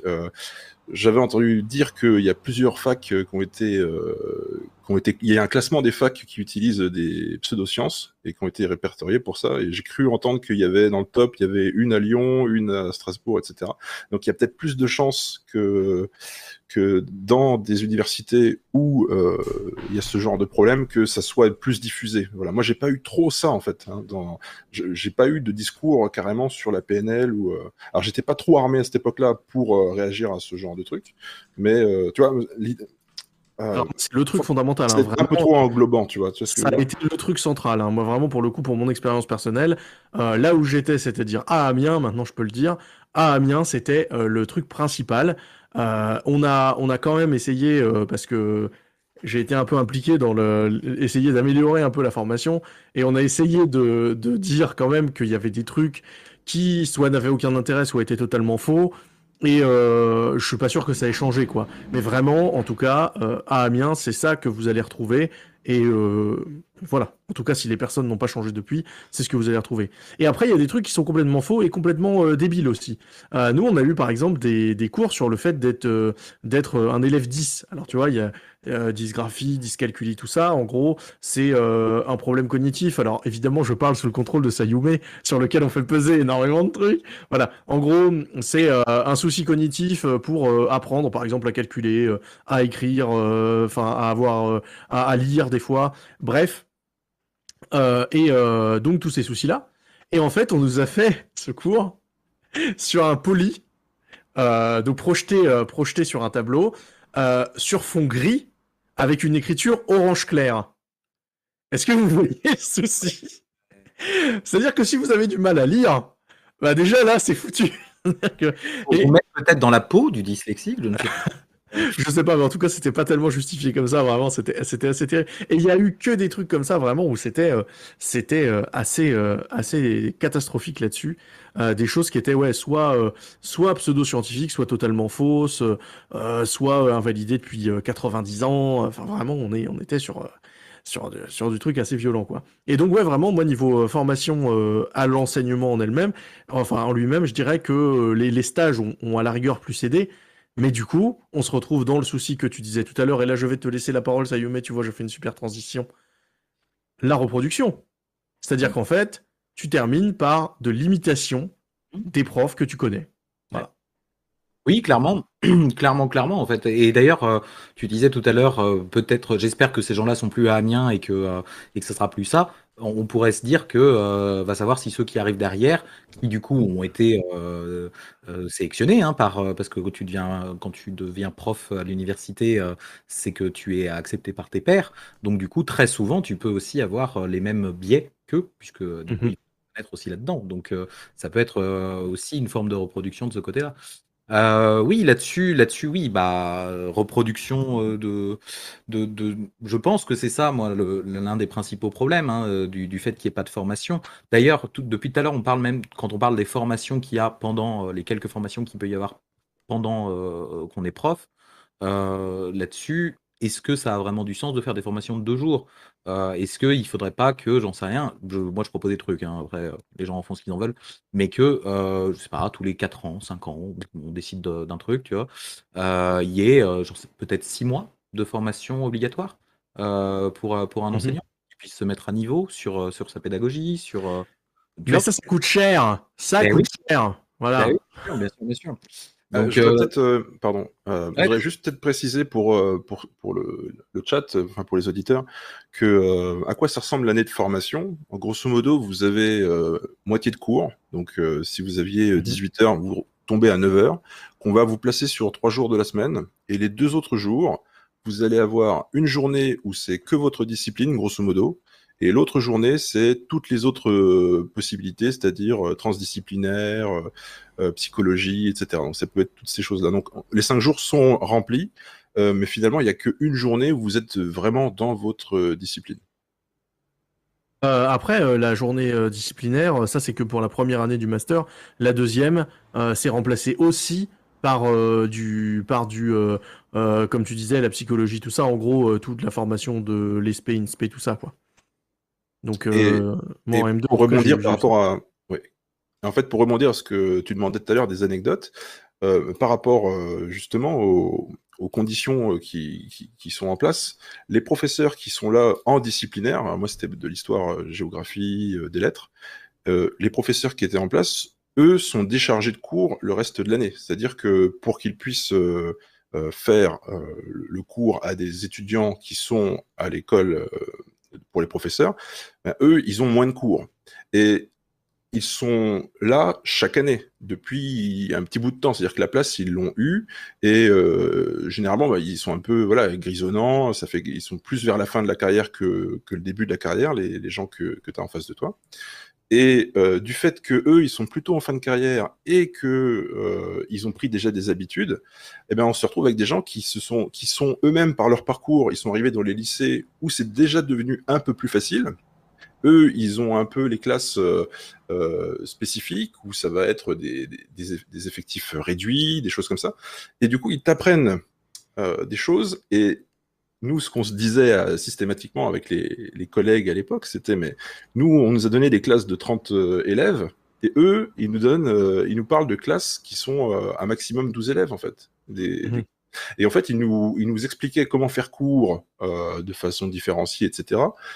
Alors que euh, nous, on se retrouvait avec des immenses difficultés juste pour la gestion de classe, juste, euh, juste faire la gestion de classe. Moi, en plus, je n'étais pas parti de très loin puisque, euh, comme Sayume, j'avais fait, euh, j'avais fait surveillant pendant six ans, donc j'avais un peu les bases pour pour discuter, pour échanger avec les élèves, pas être trop dans le conflit, trouver des solutions. Ça, je pouvais le faire. Mais les collègues qui arrivaient tout frais, euh, émoulus de la fac, euh, ça a dû être extrêmement compliqué pour eux. Mais de toute façon, il y en a qui pas été, euh, ça. Et en effet, c'était euh, particulièrement compliqué, hein, ça c'est clair. Et puis en, en plus, euh, t'as, t'as encore des gens qui, qui sont des enfants de- d'enseignants aussi.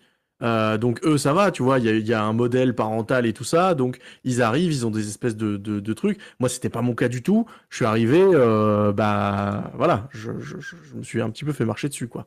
Et il y a encore autre chose, c'est que quand tu arrives ton année de stage, il y a une forme de bizutage, parce que comme tu es le dernier arrivé dans l'établissement, tu viens d'arriver, hein, donc euh, tu viens d'arriver dans l'établissement, même si on te donne que 9 heures, tu as les dernières classes, c'est-à-dire que les professeurs qui étaient là l'année d'avant, avant que toi tu, apparaisses hein, sur, les, sur le- la grille, tu te retrouves avec les classes dont les autres professeurs, qui sont plus vieux que toi, hein, ont plus. d'expérience, eh ben, tu vas te retrouver avec les classes dont personne ne veut Ça. tu vas te retrouver avec les pires classes. Donc, tu fais ton année de stage avec les pires classes, et ça continue l'année de ta titularisation, et ça continue pendant un an, deux ans, trois ans, jusqu'à ce que tu aies un poste fixe. Et euh, une chose dont on n'a pas parlé, c'est que les enseignants, quand ils ont fini leur, leur année de stage, quand ils euh, sont mis en poste quelque part, ils sont pas automatiquement en poste fixe. Moi, j'ai fait quatre ans de TZR, c'est-à-dire quatre ans de remplacement, où été envoyé en mission partout sur l'académie, et ça n'a jamais été quelque chose que j'ai demandé. Voilà. Et euh, on se retrouve systématiquement dans des situations compliquées, difficiles, euh, où on remplace euh, un collègue euh, qui a perdu, qui a, lâché prise ou qui est, gravement malade et que les élèves ils, l'ont presque pas vu. Et donc on se retrouve en début de carrière pendant je sais pas combien d'années. Alors pour moi ça va mieux parce que maintenant je, cette année je suis sur un poste fixe, c'est hurrah, c'est cette année. Mais pour énormément de collègues, les premières années, c'est euh, un parcours du combattant euh, invraisemblable. Alors que les pires classes, hein, euh, je, je fais gros là, hein, mais les classes les plus difficiles, on devrait surtout pas les donner aux, aux professeurs débutants. ça, ça devrait être l'inverse. On devrait donner les, des classes où on peut faire, euh, prendre ses marques, construire un cours euh, et pas juste faire de la gestion euh, deux tiers du temps. Ça, ça devrait être l'inverse en fait de ce qu'on Alors, il y, il y a Oleg qui nous dit il y a plein de collèges où on veille à ne pas donner des classes trop difficiles aux stagiaires. Donc ça dépend aussi de l'équipe euh, de l'équipe qui est là et de Clairement. et si, si ce jour-là euh, voilà ça dépend de, de petits de petits détails aussi sans doute mais effectivement si si euh, personne n'a envie de prendre des classes difficiles ben c'est le dernier arrivé qui, qui est pas au courant qui va les ça. prendre.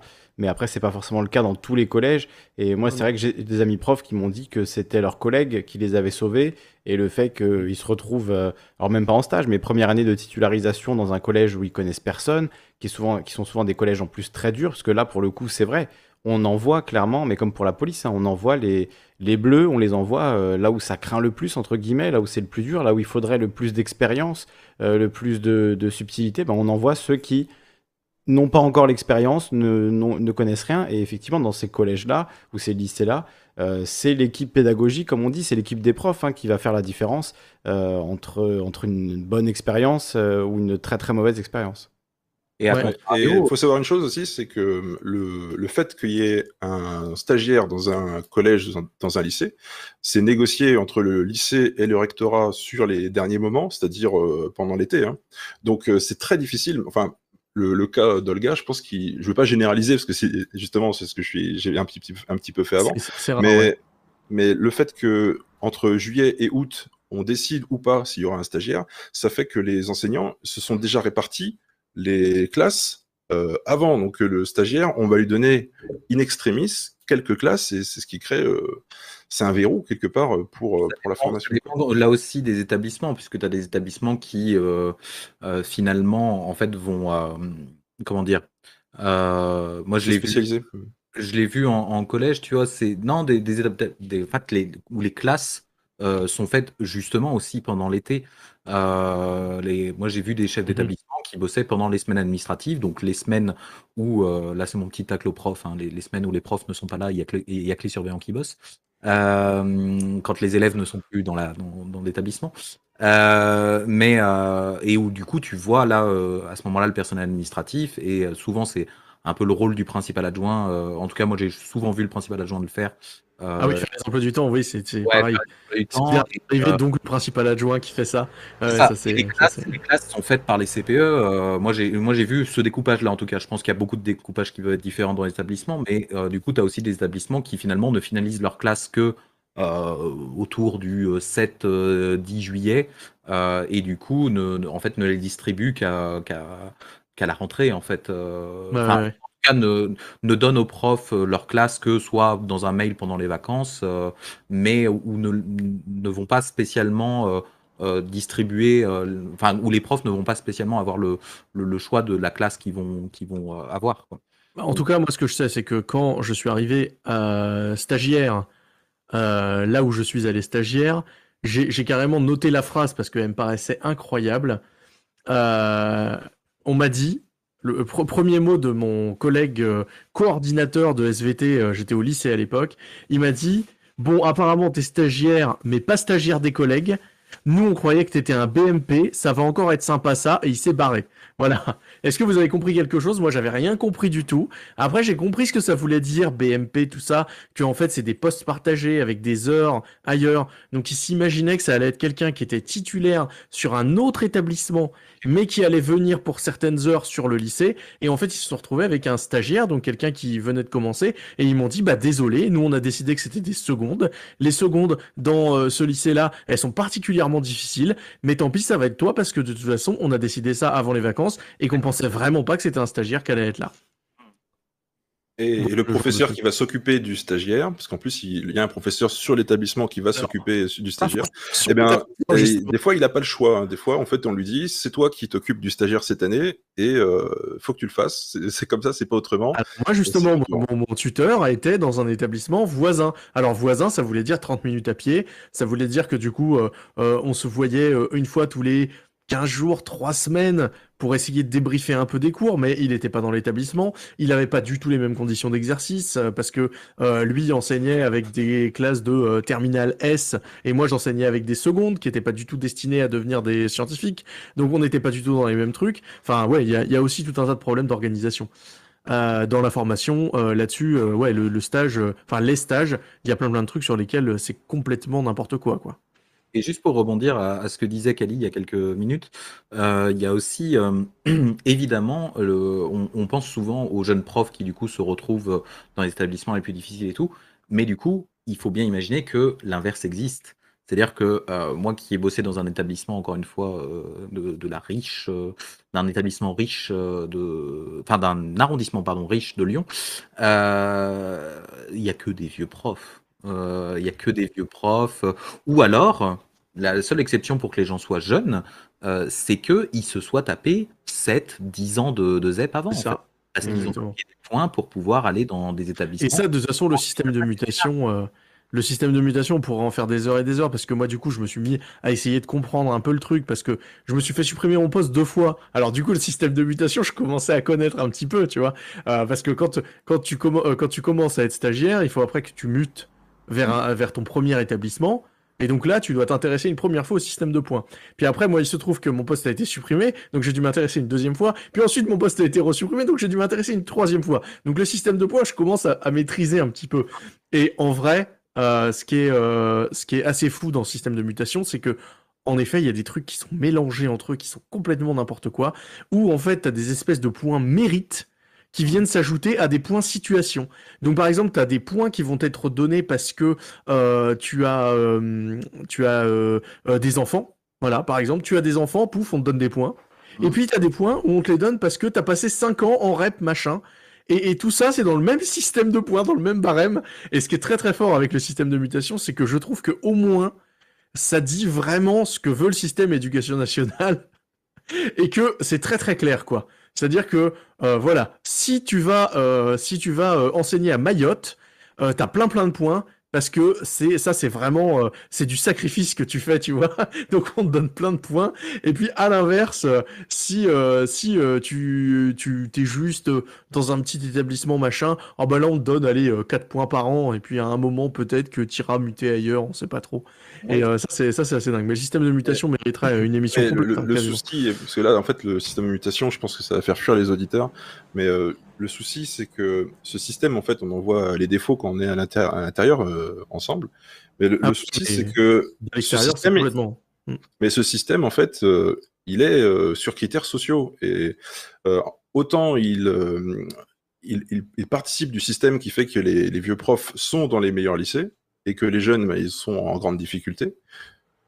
Mais dans le même temps, euh, est-ce qu'il y a un système qui est plus euh, équitable que celui-ci en fait? C'est la question parce que le système ouais, qu'on va nous proposer, c'est celui de recruter, euh, mm -hmm. que les proviseurs, les chefs d'établissement puissent recruter. Est-ce que c'est mieux que le système à points sur critères sociaux qu'on a actuellement Tu vois? Parce que moi, je suis d'accord que le système à points, il est compliqué à comprendre, que il est au détriment euh, du, enfin, du système, peut-être comme nous, on voudrait qu'il soit. Je ne sais pas exactement vers quoi on voudrait aller, mais euh, en tout cas, est-ce que, est-ce que le, ce système à, à, points sur critères sociaux, est-ce que vraiment il faut le casser ou est-ce qu'il faut l'adapter? C'est vraiment bah, la question. J'entends question... souvent des collègues qui en disent du mal, euh, mais il est quand même sur critères sociaux, c'est-à-dire que euh, on te fait quand même avancer et on prend en compte euh, ce qui se passe dans ta vie, grosso modo. Hein. Alors justement, dans, dans, le livre, c'est ce que je disais, c'est que en fait, le problème, c'est que par quoi on remplace un système pareil? Euh, Est-ce que tu remplaces par les chefs d'établissement qui recrutent, comme ce qu'on disait tout à l'heure, ou est-ce que tu remplaces par autre chose? En tout cas, ce qui est sûr, c'est que il y a tout un système d'espèces de déracinement qui est mis en place. Euh, par exemple, pour les collègues bretons, euh, on pense aux, aux, enseignants bretons qui euh, sont tranquillement en formation à Brest et qui d'un seul coup se rendent compte que en étant en formation dans l'enseignement public, ils vont devoir forcément se barrer à plus de 300 km de chez eux parce que la région Bretagne, c'est même pas la peine d'avoir d'essayer d'avoir un poste en première année euh, et, et, même pour le coup, si tu as un maximum de points dans les points situation, si tu as trois enfants et tout, ça ne marche pas, tu ne peux pas avoir de poste. Donc tu te retrouves forcément à minimum 300 km de chez toi Euh, parce que l'académie est très très mal cotée. Et donc tu te retrouves dans les académies de Versailles, Créteil, Amiens, euh, tu peux te retrouver à Lille, euh, tu peux te retrouver, je sais pas, je sais plus où, enfin bref, il y a plein plein d'endroits où il y a beaucoup moins de points nécessaires et tout ça. Et donc tu as des espèces de déracinements comme ça qui se font. Moi en deuxième année de master, d'un seul coup j'ai vu débarquer des Bretons, des Lyonnais, des, des gens de Nice, des gens de Montpellier parce que bah forcément euh, il fallait remplir les trous qu'il y a euh, dans mon coin euh, par des gens qui sont ailleurs dans des endroits où il y a soi-disant trop de profs. Voilà. Donc ça c'est un truc.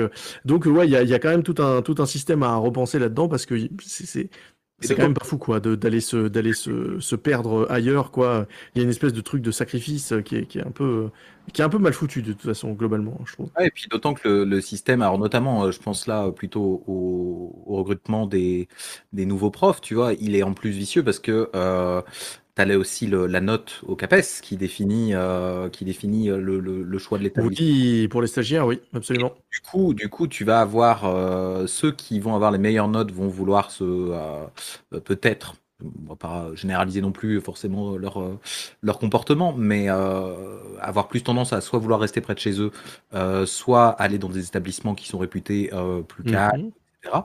Et donc du coup, dans un système méritocratique euh, dégueulasse dans lequel on est, euh, tu envoies les moins bons, euh, les nou- nouveaux et moins bons dans les établissements euh, les plus euh, difficiles. Moins bon au concours hein. Ça Ah veut bon? pas dire grand chose. Euh, je- c'est pour ça que j'ai précisé dans le système méritocratique et tout ça. J'ai pris beaucoup de ça. Mais, mais oui, que- et, mais du coup, dans, dans une logique, dans cette logique-là, euh, on peut voir que c'est débile, en fait, parce que bah, c'est les établissements qui ont besoin des gens qui sont bons, justement, euh, qui, qui sont les mieux euh, reconnus, en tout cas par le, la sanction de, du diplôme ou la sanction du concours. Euh, donc, donc oui, il faut, il faut aller. il faut... Alors figure-toi que ça résonne un petit peu avec, avec ce qui m'est arrivé, puisque moi il se trouve que j'ai eu le concours sur liste complémentaire. Alors pour ceux qui connaissent pas, euh, par exemple moi l'année euh, auquel j'ai passé le, le, le CAPES de SVT, il y avait 424 places et j'ai fini 427e. Alors par quel euh, foutu hasard je me suis retrouvé à devenir quand même prof, c'est qu'il y avait 5 personnes qui étaient sur liste complémentaire. Donc en gros de la 425e à la 430e place, eh bien euh, les gens étaient quand même pris s'il y avait des désistements. Il y en a eu évidemment puisque Il y, a, y a beaucoup de gens qui ont deux concours à la fois et puis du coup ils abandonnent l'agrégation. Faudra en parler aussi de ce truc-là.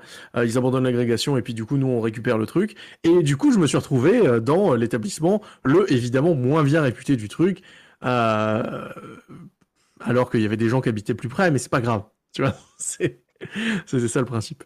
Pour revenir Sachant que. Vas-y, vas-y, pardon. Non, Non, c'est moi, vas-y. c'est moi, vas-y. Bon, Bah, juste pour compléter ça, le... il y a un phénomène qui se passe aussi avec ce système de- d'affectation au dernier moment, juste après que tu aies réussi le, le, le concours, c'est que il y a certaines académies qui qui obtiennent pas les professeurs qui leur sont normalement attribués. Euh, c'est le cas pour les académies euh, qui sont sur euh, euh, Versailles et euh, comment s'appelle Créteil. Créteil, ouais. Euh, parce que les professeurs, quand ils apprennent, alors moi j'ai vécu ça, j'étais euh, j'étais dans une région euh, assez loin, quoi, de... et quand ils ont appris, euh, mes collègues, qu'ils étaient euh, affectés sur Créteil, bah, ils ont préféré euh, ne pas y aller.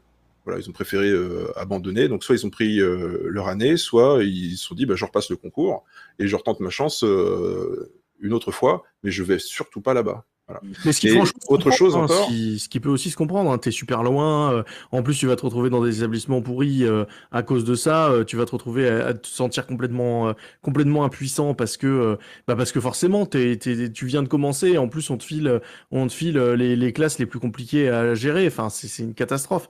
Et donc ouais, moi je comprends que les, les gens se barrent, hein, clairement. Ah, Mais puis, il y a l'aspect humain aussi. hein. Créteil, la euh, L'académie de Créteil, c'est région parisienne, c'est ça hein, C'est qu'on soit bien Ouais, d'accord. c'est Créteil c'est région parisienne. Et... Mm. Et en plus, il faut trouver un logement dans une zone ultra tendue, à quelques jours de la rentrée. Enfin, c'est. Exactement, ouais. Ouais, parce qu'en plus, ça, tu sais ça, euh, enfin, l'académie de, de questions, je crois que tu, tu sais ça le euh, début août, et c'est fin août que tu connais l'établissement, donc en plus, tu t'installes à un endroit et tu ne sais pas euh, si machin, donc il y a des- il y, a des gens qui risquent et qui se disent, bon, bah, j'attends le euh, 25 août pour aller chercher mon appartement, parce que sinon, je, je sais pas où je suis, quoi. Enfin, c'est quand Ouais. même particulier. Ça, on pourrait mieux faire quand même là-dessus, c'est clair. hein. Enfin, je dis on, Ah mais non, non, il y a tout un truc. euh, mm. l'État Bon, pourrait mieux je Je, gérer. me- je me permets une, Une petite, euh, une petite parenthèse là, parce que moi je voulais partir avant 22h, voilà, il est 22h40. Eh oui, JC, voilà, tu es Euh, resté. Et en plus, tu prends la place pour les autres qui voudraient intervenir. Il y a aussi Naïf, Oui, etc. oui, Donc oui, vas-y, ce sera, je ce, file. ce sera ta Après, conclusion. je hein. file, c'est promis. Vas-y. Ok. Euh, en fait, euh, on parlait un peu des surveillants tout à l'heure et on a évacué ça. Je sais que c'est pas le thème du tout de la soirée, euh, mais il faut savoir un truc, c'est que Sayume et moi, si on a fait 6 ans euh, surveillants, alors je, je, je, sais pas pour Sayume, tu, tu me diras si je me trompe, mais c'est parce pas faire que plus. après, après les 6 ans, tu peux plus faire surveillant. Ouais, ça, c'est limité à 6 ans, tu- surveillant. ouais. Le surveillant, tu es limité à 6 ans, Mm. donc ça veut dire qu'il n'y a pas de surveillant vraiment professionnel, il n'y a pas de formation euh, digne de soi pour les surveillants, ce qui est quand même euh, incroyable, totalement incroyable. Déplorable en début euh, de première année, euh, trois jours de formation euh, et encore, je me demande si c'est pas euh, même deux jours, tu vois, euh, que tu dois faire la toute première année. Et Ouais. euh, après, non, après, et, et elle est dé- dégueulasse cette formation. hein, donc, euh, donc non, tu arrives sans aucune, euh, là encore, dans cette formation-là, sans aucune notion euh, de, de pédagogie. On va te, va surtout te dire un peu les grandes lignes euh, du truc, euh, te, donner un petit peu, voilà, l'esprit euh, de et de pourquoi tu es là et que, quelles sera tes missions. Mais non, c'est très très mauvais. Ouais. Et pour les 6 ans, pour expliquer un peu aux gens, les 6 ans en fait de, surveillance, ça vient de. en fait, c'est un statut, le statut de surveillant, le statut de pion, euh, était un statut qui a été créé dans les années 70, si je dis pas de bêtises, euh, au moment de la massification scolaire, en fait, au moment où euh, il faut savoir que à partir des années 70, du coup, on a évidemment tout, tout ce qui était années 60 qui commence à rentrer à l'école. En plus de ça, on a des grands chambardements dans l'école puisque on va avoir la mixité qui va s'installer dans les écoles aussi, qui n'était pas le cas avant. hein. Il faut quand même pas oublier que c'est pas si vieux tout ça. Et, euh, et on va avoir euh, beaucoup de, phénomènes qui font qu'on va créer le statut de surveillant, euh, qui est un statut assez exceptionnel. hein. Il existe dans très très peu d'autres pays, puisque la plupart du temps, c'est les enseignants dans les autres pays qui font les missions de surveillance aussi. Donc, euh, mission de surveillance, c'est évidemment les permanences, mais c'est aussi tout le reste. hein. C'est gérer les appels, les absences des élèves, tout ça, tout ça. Les cantines, etc. Et, euh, et en fait, euh, ce statut avait été créé à la base pour les étudiants uniquement boursiers. Donc, il n'y avait que les étudiants boursiers qui pouvaient y accéder. Et les six ans euh, correspondaient, bon, déjà, ça correspond encore aujourd'hui, en fait, au Code du travail, puisque bah, euh, six CDD renouvelables dans le Code du travail, au bout, d'un moment, au bout du moment où vous avez passé six CDD, vous êtes censé avoir un CDI. Euh, ce que du coup ne fait pas l'éducation nationale. Euh, et, euh, et en fait, c'était censé suivre un cycle d'études long. Euh, c'était pour aider les étudiants boursiers qui avaient déjà pas beaucoup de revenus, d'avoir un revenu supplémentaire à côté de leurs études euh, pour pouvoir euh, bah, continuer leur- leurs études tout simplement. Le truc, c'est que le statut a été cassé plusieurs fois. euh, avec euh, petit à petit, on a ouvert à tout le monde et puis plus seulement aux étudiants boursiers. Et en fait, toutes les règles ont sauté, sauf les 6 ans. Euh, et ce qui fait que les 6 ans restent euh, dans l'éducation nationale et qu'une fois que vous avez fait vos 6 ans, et bah c'est merci, ciao, bonsoir. euh, merci d'avoir passé 6 ans de votre vie à, à vous consacrer à l'éducation nationale. On vous souhaite une bonne continuation. Les seules, para- les seules passerelles qu'il peut y avoir, c'est si tu veux faire enseignant, euh, ben à ce moment-là, tu peux euh, passer les concours en interne, euh, puisque tu as un pied dans l'éducation nationale et du coup, tu peux passer les concours en interne. C'est le, le seul euh, parallèle qu'il y a et euh, qui du coup peuvent mener ensuite à euh, faire CPE et tout ça aussi. Si tu fais pas euh, enseignant, tu peux aussi passer les concours de CPE.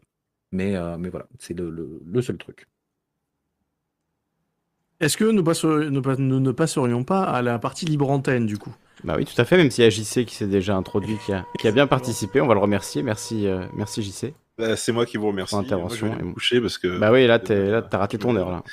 Ah oui, non, c'est ça va gronder euh, à la maison. Bah, Ah, je vous bon laisse. courage Merci pour demain. beaucoup, euh, de m'avoir euh, permis de m'exprimer. Et puis, bah, je regarderai la suite euh, demain. Merci, bonne Ça soirée. marche. Souci, à la prochaine, JC. Salut. Et on va accueillir, euh, bah, je crois que Naïf versus Expert était le premier, et après, euh, dans, quel, dans quel monde vit-on et dans Monsieur N. On a tous les profs là ce soir, euh, ils sont tous là. La même chose. Ah, bah, Chaque Ah, il, parlait, il est Ah, en train de parler. Naïf, Ah, bienvenue à toi, bienvenue, voilà, on t'a. ben, tu étais en pleine tirade. On m'entend là Ah oui, Ah c'est ça. là, je, je suis pris, attends, j'allume la caméra et qu'on vous voit des, gueule, quoi. des Après débats et tout, euh, Ah non, alors on a une colonne Ouais. parfaite, ne, ne commence pas. ne commence pas, non, non, non. On avait une, on avait une colonne Alors je, je, Il détruit tout. Ah je coupe la vidéo, je coupe ta vidéo, je suis désolé, il faut faire clic droit, désactiver la vidéo. Je suis désolé expert, hein, mais on va t'écouter parce qu'on a une colonne de Allô, allô? une colonne parfaite, il ne faut pas déconner avec ça. Voilà, donc si vous voulez participer à la discussion, il y a le lien du Discord. euh, Je vous le mets, oui. Dans le chat, euh, chers amis. Alors déjà, euh, moi oui, oui, oui, je veux participer à la discussion, mais je vais pas rester très longtemps parce que demain matin, je bosse euh, à 8h30, euh, 9h30. Attends, je vérifie sur Pronote. Ouais, c'est, ah, ça l'a fait rire, Emmerich, je suis content. Déjà, est-ce que ce serait possible de faire monter euh, dans quel monde vit-on? Parce que ça fait plus d'une heure qu'on discute et tout ça, et euh, on aimerait bien intervenir tous les deux. euh, On va le faire monter, oui. Voilà, tu peux le faire monter, tout ça aussi Vous voulez monter tous les deux en même temps? Bah dis ce que tu as à dire et après on le fera monter lui. Comme ça tu iras te coucher parce qu'après je sens que si vous montez tous les deux vous allez parler pendant des heures. Donc ça. euh, tu vas d'abord nous dire toi ce que tu as à nous dire et tu vas aller te coucher ensuite et ensuite dans quel monde vit-on pourra nous parler parce que lui il peut se coucher quand il veut. Bah, c'est vrai qu'il a le pied cassé, donc euh, c'est sûr qu'il a plus de chance que moi. Et donc. non, non, mais. C'est relatif. J'ai. Voilà, tout- euh, évidemment, tout est relatif. Et puis, si tout est relatif, alors tout est relatif devient absolu. Donc, en fait, c'est contradictoire. Donc, euh, pardon, excusez-moi. Voilà, tu vas trop loin. Voilà, voilà. Bon, j'ai écouté un petit peu, là, on a écouté euh, pas mal euh, votre live et tout ça et tout ce qui s'est dit. Et euh, vis-à-vis un petit peu du, du fonctionnement des profs, j'ai l'impression qu'on, enfin, du fonctionnement de la formation des professeurs, on a un petit peu l'impression qu'on est dans une espèce de faux débat, entre guillemets, c'est-à-dire qu'il n'y a jamais eu de formation des professeurs dans l'éducation nationale. Ce métier s'apprend sur le tas, que ce soit de l'école normale, de l'IUFM, de l'ESPE, euh, tout ça, c'est, euh, il n'y a jamais eu de formation dans ce métier. Tout s'apprend sur le tas. Voilà. Et Ouais, euh, prétendu quand même. Moi, si je parle de formation des enseignants, c'est parce que euh, on m'a prétendu qu'on allait m'apprendre à être enseignant et que finalement, je me suis retrouvé face à des gens qui m'avaient l'air euh, tout aussi paumés que moi, si ce n'est plus. Euh, c'est-à-dire quel genre en fait? T'es formateur en IUFM, enfin en Formateur, ESPE Voilà, euh, je- UF- UFM, SP, INSP, euh, voilà, euh, école de trucs quoi. Et euh, donc euh, après, sur tout ce qui est sciences de, enfin didactique, euh, pédagogie, tout ça, euh, t'as t'as rien retenu en fait. Parce que le problème, euh, souvent dans Le l'éducation, souci, c'est qu'il y avait beaucoup de choses qui étaient, qui étaient déjà fausses. Et puis ensuite, derrière, en fait, les, les, conseils en question, en effet, on pouvait pas les appliquer. Donc à partir de ce moment-là, euh, euh, ouais, euh, on te donne des conseils pour des classes de 10 personnes, t'en as 30 devant toi. C'est pas exactement le même fonctionnement, quoi. j'ai une petite question à te poser en fait, parce que bon, c'est, ça fait deux fois qu'on discute la dernière fois sur le dernier live de Kylie. Qu'est-ce qui t'a fait renoncer, entre guillemets, à faire ce métier et à faire carrière dans ce métier? Parce que bon, je, je pense qu'on n'a pas tout à fait le même âge, hein, tu vois. Euh, ça faisait combien de temps que tu faisais ce métier, en fait? Alors moi, j'ai fait ça pendant 4 ans, mais en fait, j'ai fait un, un burn-out à la rentrée d'avant. Donc en fait, j'ai fait en gros 3 ans. Et euh, une fois que je suis revenu de mon arrêt maladie, euh, je me suis dit, bon, c'est plus possible, j'arrête. Bon, je te rassure, moi, le burn-out, c'était l'année dernière. hein. J'ai, j'ai eu, euh, l'année dernière, j'ai eu plus d'arrêts chose. maladie que ce que j'ai eu euh, dans toute ma vie euh, de travail. J'ai un peu plus de 40 ans, donc euh, c'est, c'est, c'est pas une critique, euh, tu vois, et ce genre de choses, quoi. Il y a, il y a pas de souci là-dessus. Par contre, j'ai un petit peu la sensation que vous théorisez énormément euh, les sciences de l'éducation et que quelque part, eh ben, on rentre un petit peu euh, dans le jeu de la logique projet, quoi. C'est-à-dire que où il faut euh, expliquer euh, à l'avance qu'on sait faire notre métier, quoi. Tu vois, et alors, bon, sur ton cas, prof de SVT et tout, je connais un peu parce que moi, j'ai j'ai fait une maîtrise, ce qu'on appelle Master 1, je crois, aujourd'hui, BGSTU. Euh, je sais pas si tu vois à quoi ça correspond. Biologie générale, sciences de la Terre et de l'univers. La géologie. C'est casse-couille. Je suis d'accord avec toi. La géologie, c'est insupportable. Je comprends pas qu'il y ait des gens qui que ça fasse kiffer. euh, Putain, mais la géomorpho et tout, tout ça, les coupes et tout, des Pyrénées. Mais putain, mais qu'est-ce que vous me cassez les couilles avec tout ce genre de trucs Les gamins que j'aurais, je ferais jamais ça, quoi. Enfin bon, bref, ça c'est de la private joke euh, entre gens qui ont eu accès à ce savoir. Mais, mais après là-dessus, toi, tu t'es jamais dit entre guillemets que burn-out que t'as fait, que tu pouvais peut-être aussi euh, changer ton approche, euh, tu vois, la...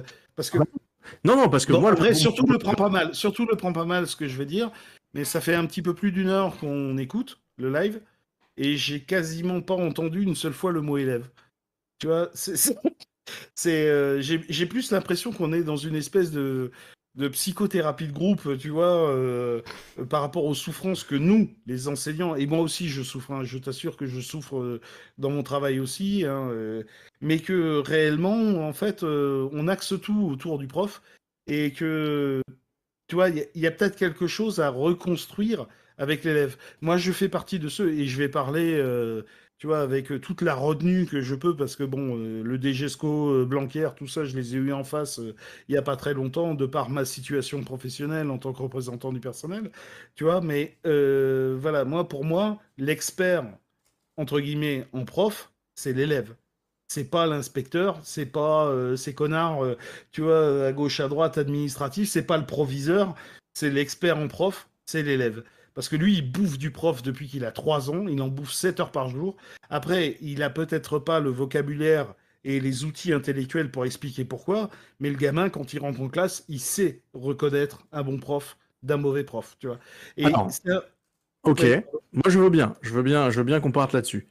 Euh, moi, les élèves, j'ai jamais eu de soucis euh, avec eux. Au contraire, euh, j'ai même eu des, des mots euh, très sympas. Et quand je suis parti, il y en a beaucoup qui m'ont dit bon bah, écoutez, euh, on comprend pas trop, mais bon, euh, si ça vous rend malheureux, on comprend que vous partiez et tout ça. J'avais un très bon contact avec eux.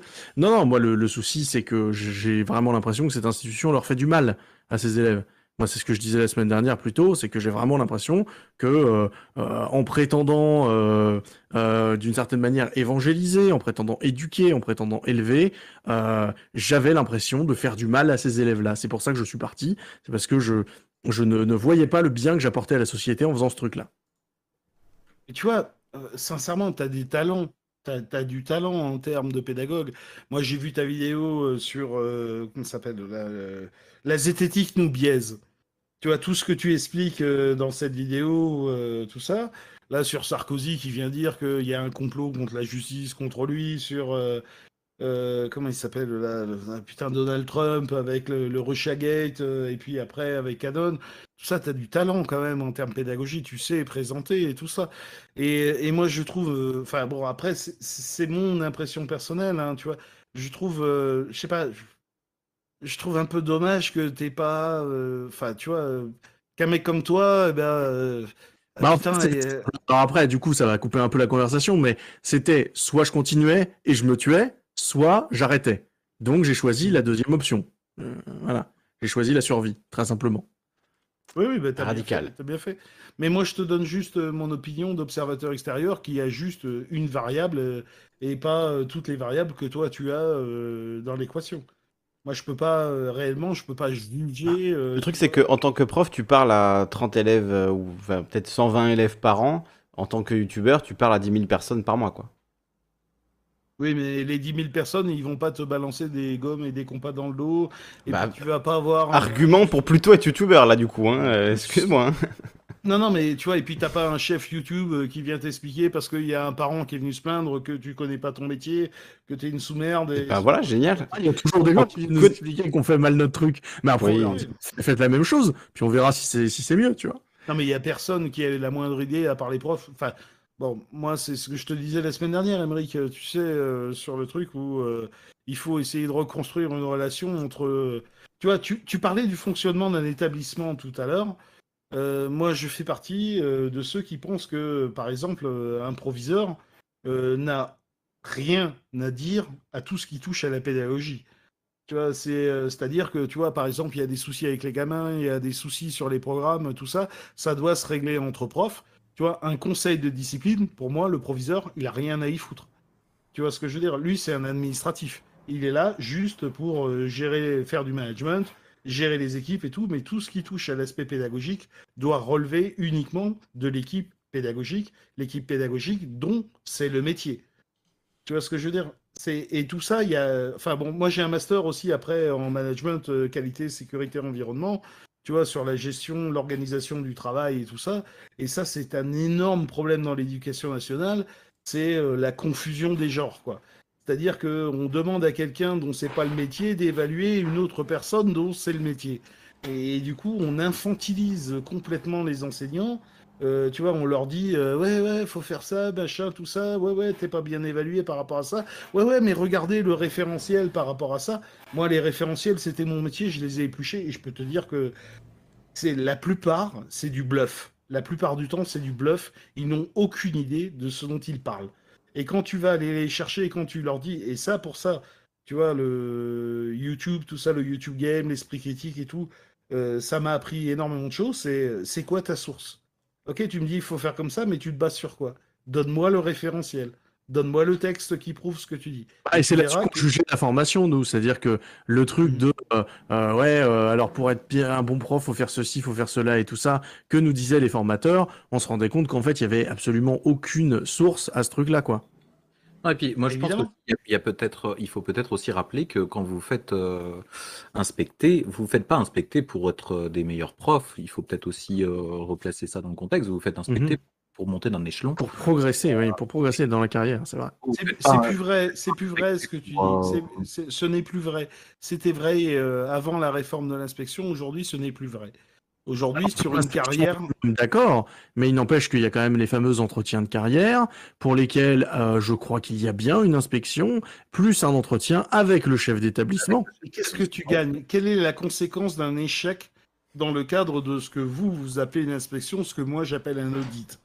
Je veux dire, quelle est la, conséquence de cette inspection et euh, enfin de cet audit ah dans bah, votre carrière Ça a détruit ma confiance professionnelle. Euh, euh, je, je, pense que je me suis clairement retrouvé en burn-out à cause de ça. J'avais l'impression de faire mal mon boulot. Et, euh, et après, quand je me suis rendu compte qu'en fait, que selon les critères qu'on m'imposait, euh, de toute façon, je pourrais jamais être être bon. C'était impossible. Euh, c'est pour ça que je me suis barré. Donc oui, non, si ça a des conséquences, ça a des conséquences réelles quand même. Il y a, y a, y a des gens qui ont une, une espèce de forme d'autorité, qui sont qui sont là, euh, qui viennent te dire que tu fais que de la merde et après euh, tu te retrouves, euh, tu te retrouves en burn-out pendant six mois, quoi. Donc bon. Et alors. Désolé, hein, c'est vraiment mon, c'est vraiment mon, mon, mon, vécu et tout ça et. Non mais je le comprends ton vécu. Moi, je suis représentant du personnel dans cet établissement. J'ai créé ma propre liste, tu vois, de représentants du personnel pour sortir de toutes les étiquettes syndicalistes parce que pour moi, les politiques et les syndicalistes c'est les deux faces de la même pièce. Le syndicaliste est juste là pour la promotion de carrière et pour les mutations. Et dès que tu te retrouves vraiment dans la merde, il n'y a plus personne. Ça, je, je, tu, prêches un converti là-dessus. Après, par contre, euh, comment dirais-je? Je ne cherche pas à nier, entre guillemets, ta souffrance. C'est pas du tout ça que, que je veux dire, mais à travers ce que tu expliques et ce que vous expliquez depuis tout à l'heure sur le live, euh, moi, je vais essayer un petit peu de m'adresser aux autres profs qui sont probablement un petit peu dans ta situation, parce qu'il y en a plein. Hein. Et euh, le problème, moi j'aurais tendance à dire, ne vous isolez pas. Et souvent, c'est ça le souci, c'est qu'on s'isole. C'est qu'on a l'impression, et euh, comme on est super infantilisé dans ce métier, euh, tu vois, je te dis, l'inspecteur, quoi. L'inspecteur, c'est, t'as l'impression d'être chez les flics, tu vois, genre, t'es coupable. t'as, t'as déjà pas commencé, t'es coupable. Rien que ce mot-là, il est catastrophique. Appelez-moi ça un auditeur et pas un inspecteur. Mais euh, voilà, à tous ceux qui écoutent peut-être ce soir et qui doutent un petit peu et qui se disent moi aussi je suis dans la souffrance, tout ça, ne vous isolez pas. Euh, ayez pas honte de dire bon bah là euh, ça marche pas, là j'ai fait de la merde, ok, tout ça, vous avez le droit de faire des erreurs, ne vous isolez pas. Moi, c'est un petit peu le message que j'aimerais faire passer. Ok, euh, mais après, j'aimerais je, je, quand même déresponsabiliser un peu le truc parce que, en fait, l'isolement est organisé par l'éducation nationale. Tout à fait. C'est pas, c'est vraiment, c'est un truc contre lequel il faut lutter activement si tu veux vraiment pas t'isoler. Parce que euh, quand tu te retrouves sur deux établissements, euh, que comme l'an dernier, tu te retrouves à faire une rentrée masquée où tu ne reconnais ni tes collègues ni tes élèves, que tu te retrouves euh, euh, perdu dans des établissements que tu ne connais pas et que euh, du coup tu as du mal à te rendre compte aussi de l'effet de tes cours parce que d'habitude tu peux avoir un petit sourire d'un élève ou un élève qui vraiment montre avec ses avec avec son expression faciale qu'il comprend pas et que là tu les as plus parce qu'il y a le masque maintenant. Et tu vois tous ces trucs là ça fait que finalement tu te retrouves complètement isolé avec ta pratique professionnelle quoi et, euh, et, en plus, tu connais pas tes collègues, tu connais pas euh, les, les buts personnels et tout ça, donc c'est ça c'est terrible. et là pour le coup, c'est un, une organisation, c'est l'éducation nationale qui pose problème. Je pense même qu'au-delà d'ailleurs, euh, de, de- évidemment, de, des masques qui, et du, du contexte qui qui aide pas, en plus, qui fragilise encore plus depuis, depuis deux ans, comment dire, même en temps normal, on, vous êtes isolé. C'est-à-dire que euh, n'y a pas, enfin, c'est pas les conversations en salle des profs qui te permettent de pouvoir réellement mesurer ton, ton, travail par tes collègues. En fait, y a, les, échanges sont, sont très, sont très limités. Évidemment qu'il y a du travail entre les profs et il y a des, et des fois il y a des constructions. On parlait tout à l'heure un peu des EPI, c'était des choses qui pouvaient être intéressantes pour ça. Mhm. Euh, il y a beaucoup de profs qui sont encore réfractaires. euh, encore une fois, je veux pas faire de généralité, mais euh, il y a beaucoup de, de profs qui peuvent être réfractaires au fait qu'il y a un autre adulte euh, dans leur salle de classe. Euh, ça s'est vu notamment, moi je l'ai vu en tant que surveillant, euh, des profs qui, euh, au début, quand on a eu euh, l'inclusion euh, à l'école, euh, qui étaient réfractaires au fait qu'il y ait des AESH. euh, Alors, les AESH, c'est les assistants d'élèves euh, Ouais. en situation de handicap. Voilà, Voilà. pour expliquer aux gens. Euh, donc des adultes qui, qui sont là pour aider euh, les, les élèves. euh, En général, c'est un ou deux élèves par classe, vo- voire trois ou quatre des fois, puisque maintenant il y en a quand même beaucoup. Mais voilà, donc c'est une personne qui est là dans la classe et qui, euh, bah, soit reformule, soit euh, réexplique certains exercices, euh, voilà, pour essayer d'aider des élèves qui sont en très grande difficulté euh, du fait d'un handicap. Voilà. Mais à part, euh, à part ça, il y a très peu de cas où d'autres profs sont dans ta salle de classe. Ou alors, il faut que ce soit des initiatives personnelles, que ce soit un prof qui demande à un autre, tiens, là, j'ai envie de faire ça, j'ai envie de voir ce que c'est. Est-ce que tu pourrais te mettre au fond de la classe? Moi, je l'ai vu deux, trois fois se faire, mais c'était des choses assez rares. Ils demandent à leurs collègues, est-ce que tu peux te mettre au fond de la classe? Et à la fin, tu me dis ce que tu en as pensé, toi, tout ça.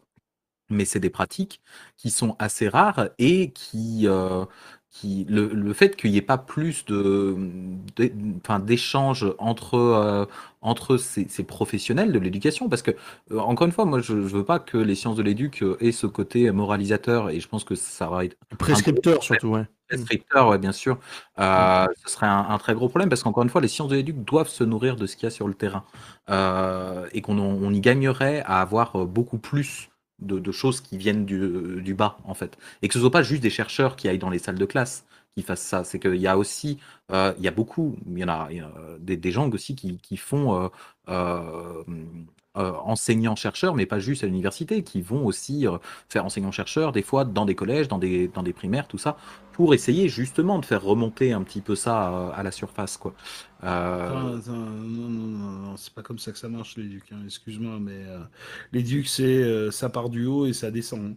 Non, mais- je n'ai encore jamais vu, je n'ai encore jamais vu. de- Oula, attention, attention. J'ai pas dit le contraire. Je dis que, au contraire, ça te Dans gagnerait. ce fonctionnement idéal, ce serait mieux, oui. Ça Mm. gagnerait à venir d'en bas. Oh, évidemment qu'aujourd'hui, c'est très. Comme tu parlais tout à l'heure des conseils, euh, le conseil scientifique et tous ces trucs-là, où en fait tout est nommé par le ministre, alors que si on nommait des, des gens, enfin si on nommait des gens, non, si on faisait en sorte que ce soit par exemple, je sais pas, des profs tirés au sort, euh, avec euh, un prorata de gens qui seraient syndiqués, ce serait rigolo, euh, ça permettrait de resyndiquer les gens, ce serait marrant. Enfin, il y a Même, euh, trucs qui permettraient Même remettre les élèves aussi dans le processus de décision parce que parce que au final on est censé former à l'école des enfin je dis je suis pas prof hein, mais euh, voilà on, on est censé être formé à devenir des citoyens à prendre des décisions à être impliqué dans, dans notre vie politique. Et en fait tout au long de notre scolarité on est un peu euh, des pions. On nous dit assis-toi là ne parle pas lève-toi va dans cette classe etc on n'a pas vraiment euh, on nous fait croire à chaque fois qu'il y a de la démocratie on vote pour des délégués qui servent à rien on a enfin on nous habitue en fait finalement à ce qu'on va vivre en tant que citoyen plus tard quelque part de ce point de vue là Parce qu'il y a vraiment Mais- tout un tas de trucs à dire là-dessus. sur, sur quoi, pardon? Euh, ouais. Sur le rôle de délégué. Ouais. Sur Mais le. oui, bah, oui, euh, clairement, clairement, il y a, il y a ça, il y a le, il y a le fait que euh, bah, ça, encore une fois, euh, je prêche un peu ma paroisse, mais c'est des choses qu'on sait en sciences de l'éduc, que, mais on le sait depuis depuis 50 ans, 60 ans qu'il faut que. Euh, alors, Excuse-moi, alors si, si vous t'es en train de nous dire que si tu le sais depuis 50 ans, il n'y a jamais rien qui a changé depuis 50 ans. ah oui, oui, mais clairement. Donc on, est, enfin, on le disait avec l'exemple de, du prof qui est devant sa classe de, être un peu de 30 violent, élèves. Je vais être un peu violent, mais à quoi tu sers? Ah ben, c'est Ah le bah, problème. l'institution refuse ce truc-là. Hein. Co- comment mesurer la qualité de, rien. comment mesurer la qualité de sciences de l'éduc si euh, quelqu'un qui est expert en sciences de l'éduc dit lui-même en public que globalement ça fait 50 ans qu'il sait que ça marche pas. Bah, Mais parce que parce que ça, le problème, c'est que personne, euh, personne n'écoute. Euh, regarde, par exemple, le réchauffement climatique. Moi, je suis très content qu'il y ait le, G- le GIEC. C'est vrai que du coup ça sert à rien leur rapport puisque de Mm. toute façon ça n'a aucune ça n'a aucun impact sur le monde réel euh, puisque les politiciens refusent de l'écouter. Mais tu vois si le GIEC avait un impact direct sur les politiques nationales, je sais pas par un, un système de je, je sais pas par exemple une convention citoyenne sur le climat qui reprendrait ses propositions pour en faire d'autres et pour permettre de nouvelles lois et que cette, cette convention citoyenne aurait des pouvoirs réels qui permettraient d'agir sur le truc, là ça pourrait marcher. Mais là les sciences de l'éducation elles sont euh, de fait mises dehors mais elles sont mises dehors, c'est pas qu'elles se mettent dehors, c'est qu'elles sont mises dehors de tout ce système éducation nationale. Je pense qu'il y a les deux, en vrai. Euh, si on est un peu honnête, je pense qu'il y a les deux parce qu'il y a le fait aussi que les sciences de l'éducation, comme toute matière universitaire, euh, est isolée, puisque euh, l'université, le monde universitaire en général, Euh, désolé. est isolé du, de- du reste de la population. Et c'est un gros problème, hein, d'où le fait que j'ai pu bosser sur la vulgarisation cette année et que et que, euh, y a eu des petits trucs euh, par rapport à ça, euh, et de l'importance des vulgarisateurs de faire ce travail-là, de rendre accessible le travail des chercheurs.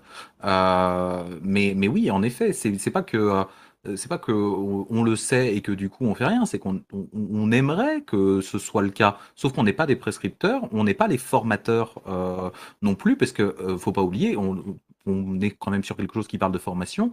Euh, les formateurs euh, de, des UFM, de l'ESP, l'INSPE, etc., etc., euh, peu importe le nom qu'on veut donner à cette structure euh, assez inefficace, euh, eh bien, ne sont eux-mêmes pas des scientifiques de l'éducation, ne sont des gens qui viennent eux-mêmes euh, du monde euh, enseignant, et qui ont gravi, on le disait un petit peu tout à l'heure, qui ont gravi un peu des échelons là-dessus, mais qui n'ont pas euh, non plus ces, ces bases-là. Donc, euh, donc c'est normal qu'à la fin, les profs qui arrivent sur le terrain n'aient pas ces connaissances. C'est pas, pas de leur faute, hein, encore une fois. hein, c'est, euh, Bien sûr, bien sûr. C'est encore une fois, c'est pas l'idée de, de vouloir euh, de vouloir euh, jeter la pierre euh, aux profs. C'est c'est le mode, le système lui-même qui est mal foutu en fait. C'est euh, euh, et parce qu'on veut garder aussi, faut, faut, faut pas oublier aussi un, un truc. hein. contrôle ministériel, un contrôle politique. ouais. Voilà, on veut garder ce Mhm. modèle euh, scolaire aussi euh, qui, qui correspond très bien. Euh, je crois que c'est. Alors, je, il me semble que euh, la semaine dernière, j'ai entendu dire que euh, c'était le canard qui, qui, qui citait tout le temps Bégodeau. Euh, mais euh, mais c'est c'est un peu ce que dit aussi Bégodeau, de dire que euh, si euh, le capitalisme aimait pas l'école, l'école n'existerait pas. Euh, donc euh, l'école a son, a son utilité aussi dans ce système-là. Comme, enfin, il ne faut pas oublier que l'école, on appelle ça, en sciences de l'éducation, on appelle ça la forme scolaire, avec toute l'importance qu'a le mot forme. Euh, on forme des gens. On les, pendant très longtemps, ça a été de les mettre dans un moule et qui bougent pas, mais on est quand même resté un peu dans ce modèle-là, dans notre modèle éducatif. euh, Formatage ou formation Excuse-moi, là, tu dis un peu? Un peu? On est un peu resté dans ce modèle-là? On est à fond dans ce modèle-là? L'école est un reproducteur social depuis euh, je sais pas combien d'années, hein, sincèrement. Moi, je, moi je, je faisais ça, quand je disais euh, un peu moins, c'est par rapport à l'évolution de l'école aussi, euh, qui... Moi, j'ai euh, pas l'impression que ce soit un peu moins, j'ai plus l'impression que c'est un peu plus. Le côté, le côté élitiste, le fait d'avoir euh, d'avoir euh, massifié euh, scolairement, ça a quand même réduit un petit peu ce truc-là. Ça l'a pas réduit énormément, mais, ça l'a réduit un petit peu. Attention, attention, il faut pas confondre massification de l'éducation avec démocratisation de l'éducation. Ah, C'est pas ce qu'on dit. On dit deux choses complètement différentes. côté moule, mais on n'a pas dit que ça détruisait le côté moule. On a dit que ça réduisait un petit peu. C'est-à-dire que le moule, c'est un peu ébréché, si on veut rester sur, euh, sur la métaphore. Mais euh, Est-ce que nous passons ou pas à Tim, du coup? Tim est avec nous, je l'ai monté. On va te Ah. laisser te coucher, naïf euh, versus expert, parce que demain tu vas être très fatigué sinon. Tu vas crier sur tes élèves, ils vont pas être contents. Tu vas leur ça. gâcher la vie. Je, Ils vont pleurer. Jamais sur mes élèves. C'est bien, c'est bien. Tu Salut. es content de les frapper, c'est ça? Comment non je, je frappe pas mes élèves. Qu'est-ce Mais je sais, mais je plaisante. ah putain, je me sens pas respecté, ça me désole. Et on précise naïf versus expert, parce que tout le monde n'est pas forcément au courant, que tu as une chaîne YouTube, si les gens veulent euh, la retrouver, où tu parles de zététique, tu parles de, de plein de sujets. T'as parlé là, j'ai vu de l'affaire Tipeee, j'ai pas regardé ta vidéo encore, mais j'ai vu le, je l'ai vu passer. Je vais mettre le lien de ta chaîne si ça intéresse euh, le chat. Là, sur la responsabilité de l'État en termes de justice, de d'éducation, de plein de choses, quoi. Oui. Où en fait, on vit dans un système où l'État se ré- déresponsabilise de plus en plus, euh, voilà, de, ses principales fonctions. Mm. Donc, il faut que j'aille me coucher, c'est ça? Oui, bonne nuit. euh. Bonne nuit à toi. J'ai mis le lien de ta chaîne dans, la, dans le chat et tout le monde va aller euh, courir s'y abonner, évidemment. Non, non, mais je m'en fous, moi. Tu sais, ma chaîne, c'est juste un truc pour m'occuper, quoi. bon, allez, je retourne à la cafétéria. Par contre, si j'arrive à ramener plein de monde, tu me feras pas la gueule, euh, Kali Non, y a pas de problème. Fais ta contre-soirée dans la cafette, y a, y a pas de souci. Avec Monsieur N et tout le monde. Ok, je m'en vais, je m'en vais. Merci à toi en tout cas. Écoutez, merci beaucoup pour. euh, Voilà, amusez-vous bien. Salut. Merci à toi. De même. Salut. Et on va écouter Tim euh, de la chaîne Dans quel monde vit-on? Alors c'est que des youtubeurs, mais ne croyez pas qu'on accueille que des youtubeurs, c'est juste, c'est c'est comme ça ce soir et c'est eux qui sont venus. Donc euh, C'est un peu. voilà. C'est pas un entre-soi de youtubeurs où il y a que les, les youtubeurs qui ont le droit d'intervenir, c'est ça que je veux dire. N'importe qui peut intervenir si vous avez. euh, voilà, hein, c'est- Tu veux aussi Oh, Eh oui, eh oui. On l'a même pas dit. J'ai fait une vidéo il y a un an. euh, la deuxième elle est toujours en, en- Elle devrait être montée un jour, mais, euh, mais non. Si tu veux mettre le lien de ta chaîne, il n'y a aucun, aucun souci. Ça procrastine, c'est prof, hein, c'est pas possible. C'est pas prof, il est chercheur. Salut. Eh, Est-ce que, est-ce que vous m'entendez déjà? Ouais, On t'entend, va, Globalement, c'est bien. Ça va. Ça va? Ouais. Ok, bon, bonsoir tout le monde. Déjà, euh, merci Kali, merci à tous, tous les intervenants. Euh, alors, il y a plein, plein de trucs à dire. Il y a eu un débat de qualité, mais je ne poliser trop le mic. J'ai pris comme d'hab, vous me co- commencez à me connaître, une page entière de notes. Et je vais essayer de pas, pas être trop long. Donc, euh, n'hésitez pas à interrompre et, et, à la tienne, euh, qui, qui picole. Alors, bon, plein de choses à dire. La première, la première, c'est que il y a effectivement une privatisation de l'éducation nationale qui est en train de se passer, et notamment, euh, je prends un seul exemple en lettres, euh, pour un domaine que je connais un petit peu, il y a ce qu'on appelle le projet Voltaire. Euh, projet Voltaire, c'est un projet qui vise à euh, entraîner les gamins à apprendre l'orthographe tout seul, chez eux. Il faut savoir que le projet Voltaire il est basé sur une méthode pédagogique qui, on le sait depuis à peu près 1910, je vous laisse me fact-checker, est inefficace. Ça ne marche pas, projet Voltaire. Le projet Voltaire, c'est une méthode qui consiste à euh, apprendre chez soi tout seul et euh, le logiciel vous corrige. Euh, il faut bien comprendre que ce projet Voltaire, il, repose donc sur une méthode pédagogique et didactique qui ne fonctionne pas et dans laquelle, je vous laisse aller, aller regarder ça, euh, euh, youtubeur euh, pas mal hein, d'ailleurs, a fait une vidéo là-dessus. Voltaire, vous pouvez aller voir, hein, il y a marqué les, les compétences des gamins en fonction de leur signe astrologique. Donc si vous êtes Gémeaux, vous faites plus de fautes sur le participe passé, vous êtes euh, Capricorne, vous gérez pas trop les accents circonflexes, etc. C'est marqué.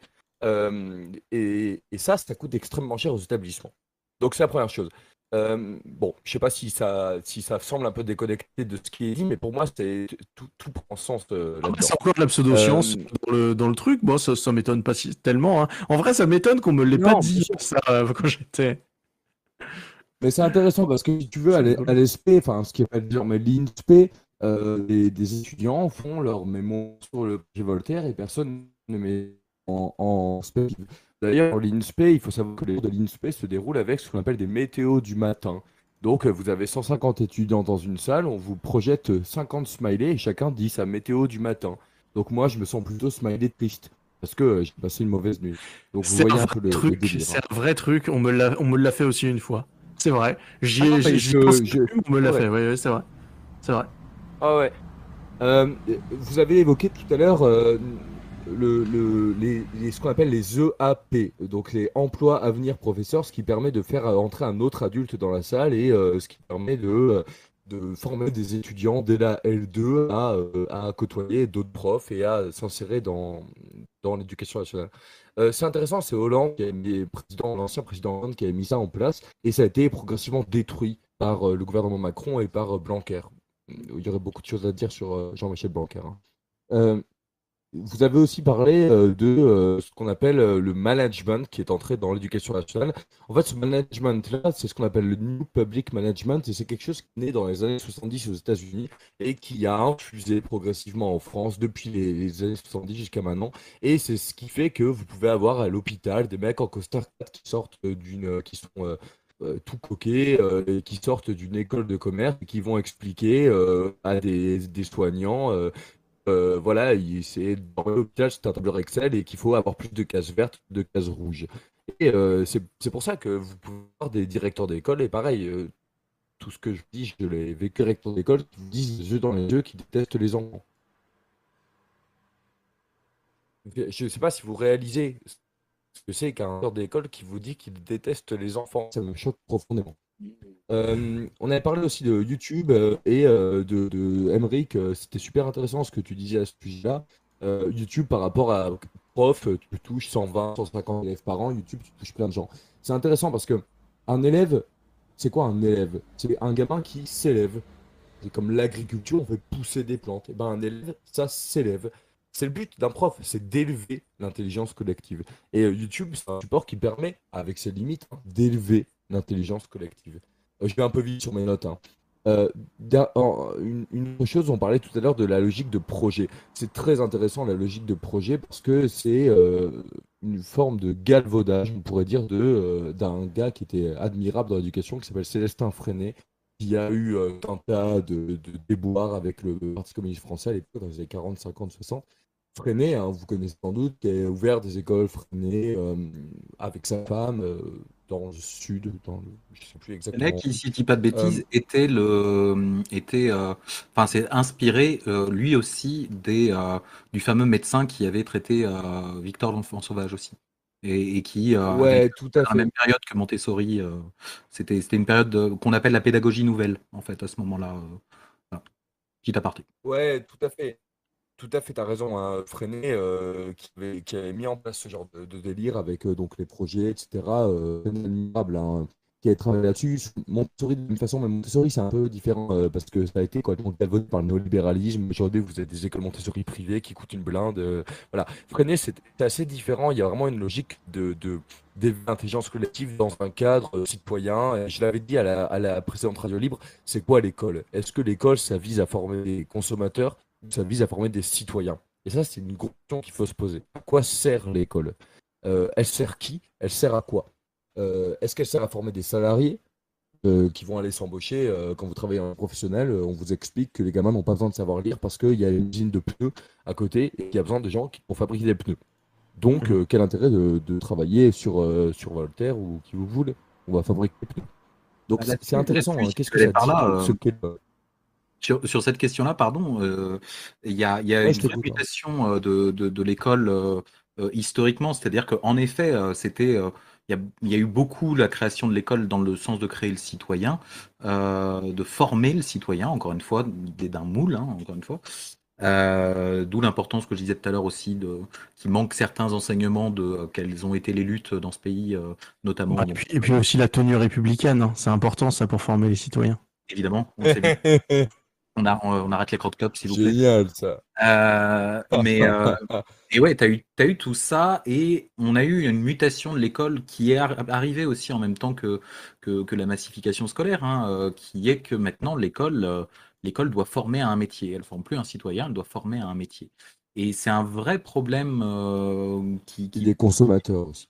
Ouais, et, et des consommateurs, bien sûr, et des consommateurs euh, qui ne connaissent pas euh, spécifiquement leurs droits de consommateurs, d'ailleurs. hein. Moi, ce- moi, je militerai toute ma vie, je pense, pour ce qu'il y ait, avant Tout à qu'on fait. doive quitter l'école, euh, euh, si l'école reste, euh, qu'on doive euh, avoir des cours de, de, de droit de- du consommateur, des choses comme ça. hein. Ça serait, euh, Ça se Euh, discute. hein. quitte à au moins de savoir euh, quels sont, quels sont tes recours quand tu achètes un, un produit ou des trucs dans le genre, tu vois. Même ne serait-ce que le droit du travail, hein, ce serait Et- déjà incroyable. Évidemment, évidemment.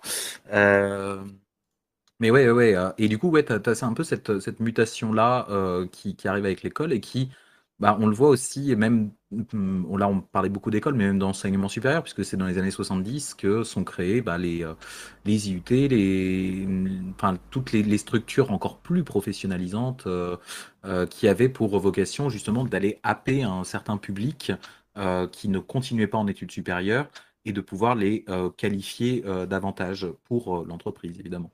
Ce qui pose aujourd'hui un gros problème, on le sait tous, du surdiplômage, enfin, de- j'ai pas le bon terme, mais euh, du fait qu'il y ait trop de, de gens qui soient diplômés. Sur euh, ouais. merci. Euh, qui soient, Ouais. qui soient diplômés. Et, euh, et d'ailleurs, Parcoursup après aussi, il y a aussi ça comme problème. oui aussi. Et d'ailleurs, la question du, Ouais, ouais. être trop diplômé, pour moi, encore une fois, de- doit se rattacher à la question de la formation des profs. Parce qu'encore une fois, une licence devrait pouvoir suffire. Enfin, comme ça a été le cas avant, hein, parce que le fait que ce soit en master, ça date, euh, c'est pas si vieux. hein. Donc, euh, donc Ouais. devrait pouvoir suffire. Surtout vu comme les Ouais, profs alors- par rapport à leur niveau d'études. Ouais, tout à fait. Euh, sur ça, euh, je voudrais simplement dire un truc. euh, Il y a une belle phrase de Breton qui dit Rien ne sert d'être vivant s'il faut qu'on travaille. Alors, éduquer au, au travail et à la conception, oui, mais ça peut se discuter. Euh, tu disais un truc intéressant et ça a été évoqué ce soir. Euh, le problème, c'est qu'aujourd'hui, on forme des profs et d'ailleurs des étudiants d'une façon générale avec un savoir qu'on pourrait appeler techniciste. C'est-à-dire, on forme des techniciens du savoir et non plus des gens qui disposent d'un savoir dans, dans un domaine. On s'en fout de ce prof d'histoire connaît la commune en réalité. La question, c'est est-ce qu'il sait se servir de preneur Et euh, dernière chose, euh, j'aurais terminé ma soirée, euh, du mais, euh, en plus il est minuit, mes potes attendent pour l'apéro. Euh, Il y a un truc intéressant, c'est que une fois qu'on a dit tout ça, euh, il faut voir que les textes en France permettent un certain nombre de choses pour les enseignants. Et il y a un fantastique bouquin que je recommande aux profs comme aux, aux gens qui s'intéressent à la question de l'éducation nationale, qui est d'ailleurs la, la question qui me semble la plus prioritaire. C'est Sylvain Larose, qui est un écrivain québécois. Oula, alors là, t'entend très mal, ouais. Là, on t'entend très très mal. Ah merde. Merde, vous On m'entendez n'a pas plus capté le nom de l'auteur québécois. Ouais, c'est Sylvain Larose. Et euh, je terminerai avec ça. Sylvain Larose, ça s'appelle Être, agir, enseigner en tant qu'anarchiste. Et euh, Larose montre bien que les textes en France, au Québec, permettent un certain nombre de choses, comme enseigner en tant qu'anarchiste dans le secondaire. Voilà. Ok, bah merci beaucoup, Tim. Euh, On va faire Merci, monter ouais. euh, Yes. N. Merci à vous. Je vous écoute avec attention en tout cas. Bah, merci pour ton Merci intervention. bien. Toujours pleine de références euh, intéressantes pour, euh, pour tout le monde. Yes, allez, Euh, team. merci à toi. Salut. Salut. Salut Allez, ciao. Alors, on rappelle le nom de la chaîne, c'est Dans quel monde vit-on? Dans quel monde vit-on? Ouais, Sur YouTube, euh, il envoie pas mal de vidéos, lui, pour le coup. Il s'est, vu qu'il s'est cassé le pied, c'est ce que disait tout à l'heure à Naïf, mais il s'est cassé le pied, du coup, il est immobilisé, le pauvre, euh, avec plein de bouquins. Et donc, il envoie des vidéos à fond, il lit plein de bouquins, et voilà. La masse, c'est TikTok. hein. Donc, euh, en ce moment, c'est TikTok à mort. Et, Ah bah. euh, et je vous avoue que ça marche beaucoup mieux que YouTube, donc je vais arrêter peut-être YouTube. moment. Tu vas arrêter YouTube et te mettre à TikTok? Non, je je vais pas arrêter YouTube, mais en vrai, euh, je. Tu hésites. je- Tu y réfléchis. Beaucoup, beaucoup moins, enfin, j'ai, j'ai- je, je mets beaucoup moins de temps à faire des vidéos parce que je reprends des vieux trucs que j'ai mis sur YouTube, tu vois. Je reprends les textes, je les retourne, je mets des, je mets des petits, euh, des petits jump cuts et tout, et les trucs, ça fait du 30 000 vues. Enfin, c'est incroyable. Vraiment, c'est, Ah c'est, ça n'a plus rien à voir. Bref, Intéressant, intéressant. Une Niveau plateforme à, à gratification, l'exploiter. niveau gratification. Et d'ailleurs, niveau libre antenne, sache que c'est une plateforme de live aussi. Ah oui Ouais, tu m'avais- on en avait parlé la dernière fois. Et je sais qu'il y a aussi sur Twitter maintenant le truc Space, mais alors j'ai pas du tout compris comment ça Ah, marchait. j'ai rien euh, compris à comment ça marchait non plus. Je sais même pas où aller en fait pour le configurer, je n'ai rien compris. C'est vraiment. euh, Et bon, on, on va essayer, il va falloir qu'on se déboomerise un peu là-dessus euh, et qu'on aille faire des lives sur TikTok. hein. Ah bah attends, parce que moi je vais me reboomeriser aussi, parce que apparemment, euh, Facebook, en fait, on dit que ça a disparu, mais ça n'a pas disparu du tout. Pour les plus de 30 ans, c'est le truc principal de vidéo. Donc c'est pareil, Hmm. je vais me Facebookiser là dans les prochains trucs. Il faut, non mais il faut occuper toutes les plateformes, hein, on l'a déjà dit, mais euh, Ouais, bah, il y, a- y une hégémonie de, de discours euh, débiles dans tous les sens, que ce soit le, voilà, l'extrême droite, le gouvernement, les complotistes euh, qui, qui pullulent sur toutes ces plateformes. Donc faut aussi être là pour prendre ce qu'on peut prendre et parler, voilà, apporter une contradiction et, et être au moins présent. Quoi. Mhm. Euh, Alors du coup, on va accueillir euh, N qui est là, qui change de nom à chaque fois qu'il intervient. On va l'appeler N. Salut à toi. C'est N. N Hervé aujourd'hui. Bon. C'est ton vrai nom Hervé parce qu'il change de nom à chaque fois, donc on ne sait jamais. Mais non, là, c'est euh, c'est toujours les blagues avec N, tu vois. N Hervé. Ah, N Hervé, ok, d'accord. Oui. Du coup, la prochaine fois, tu seras anarchiste.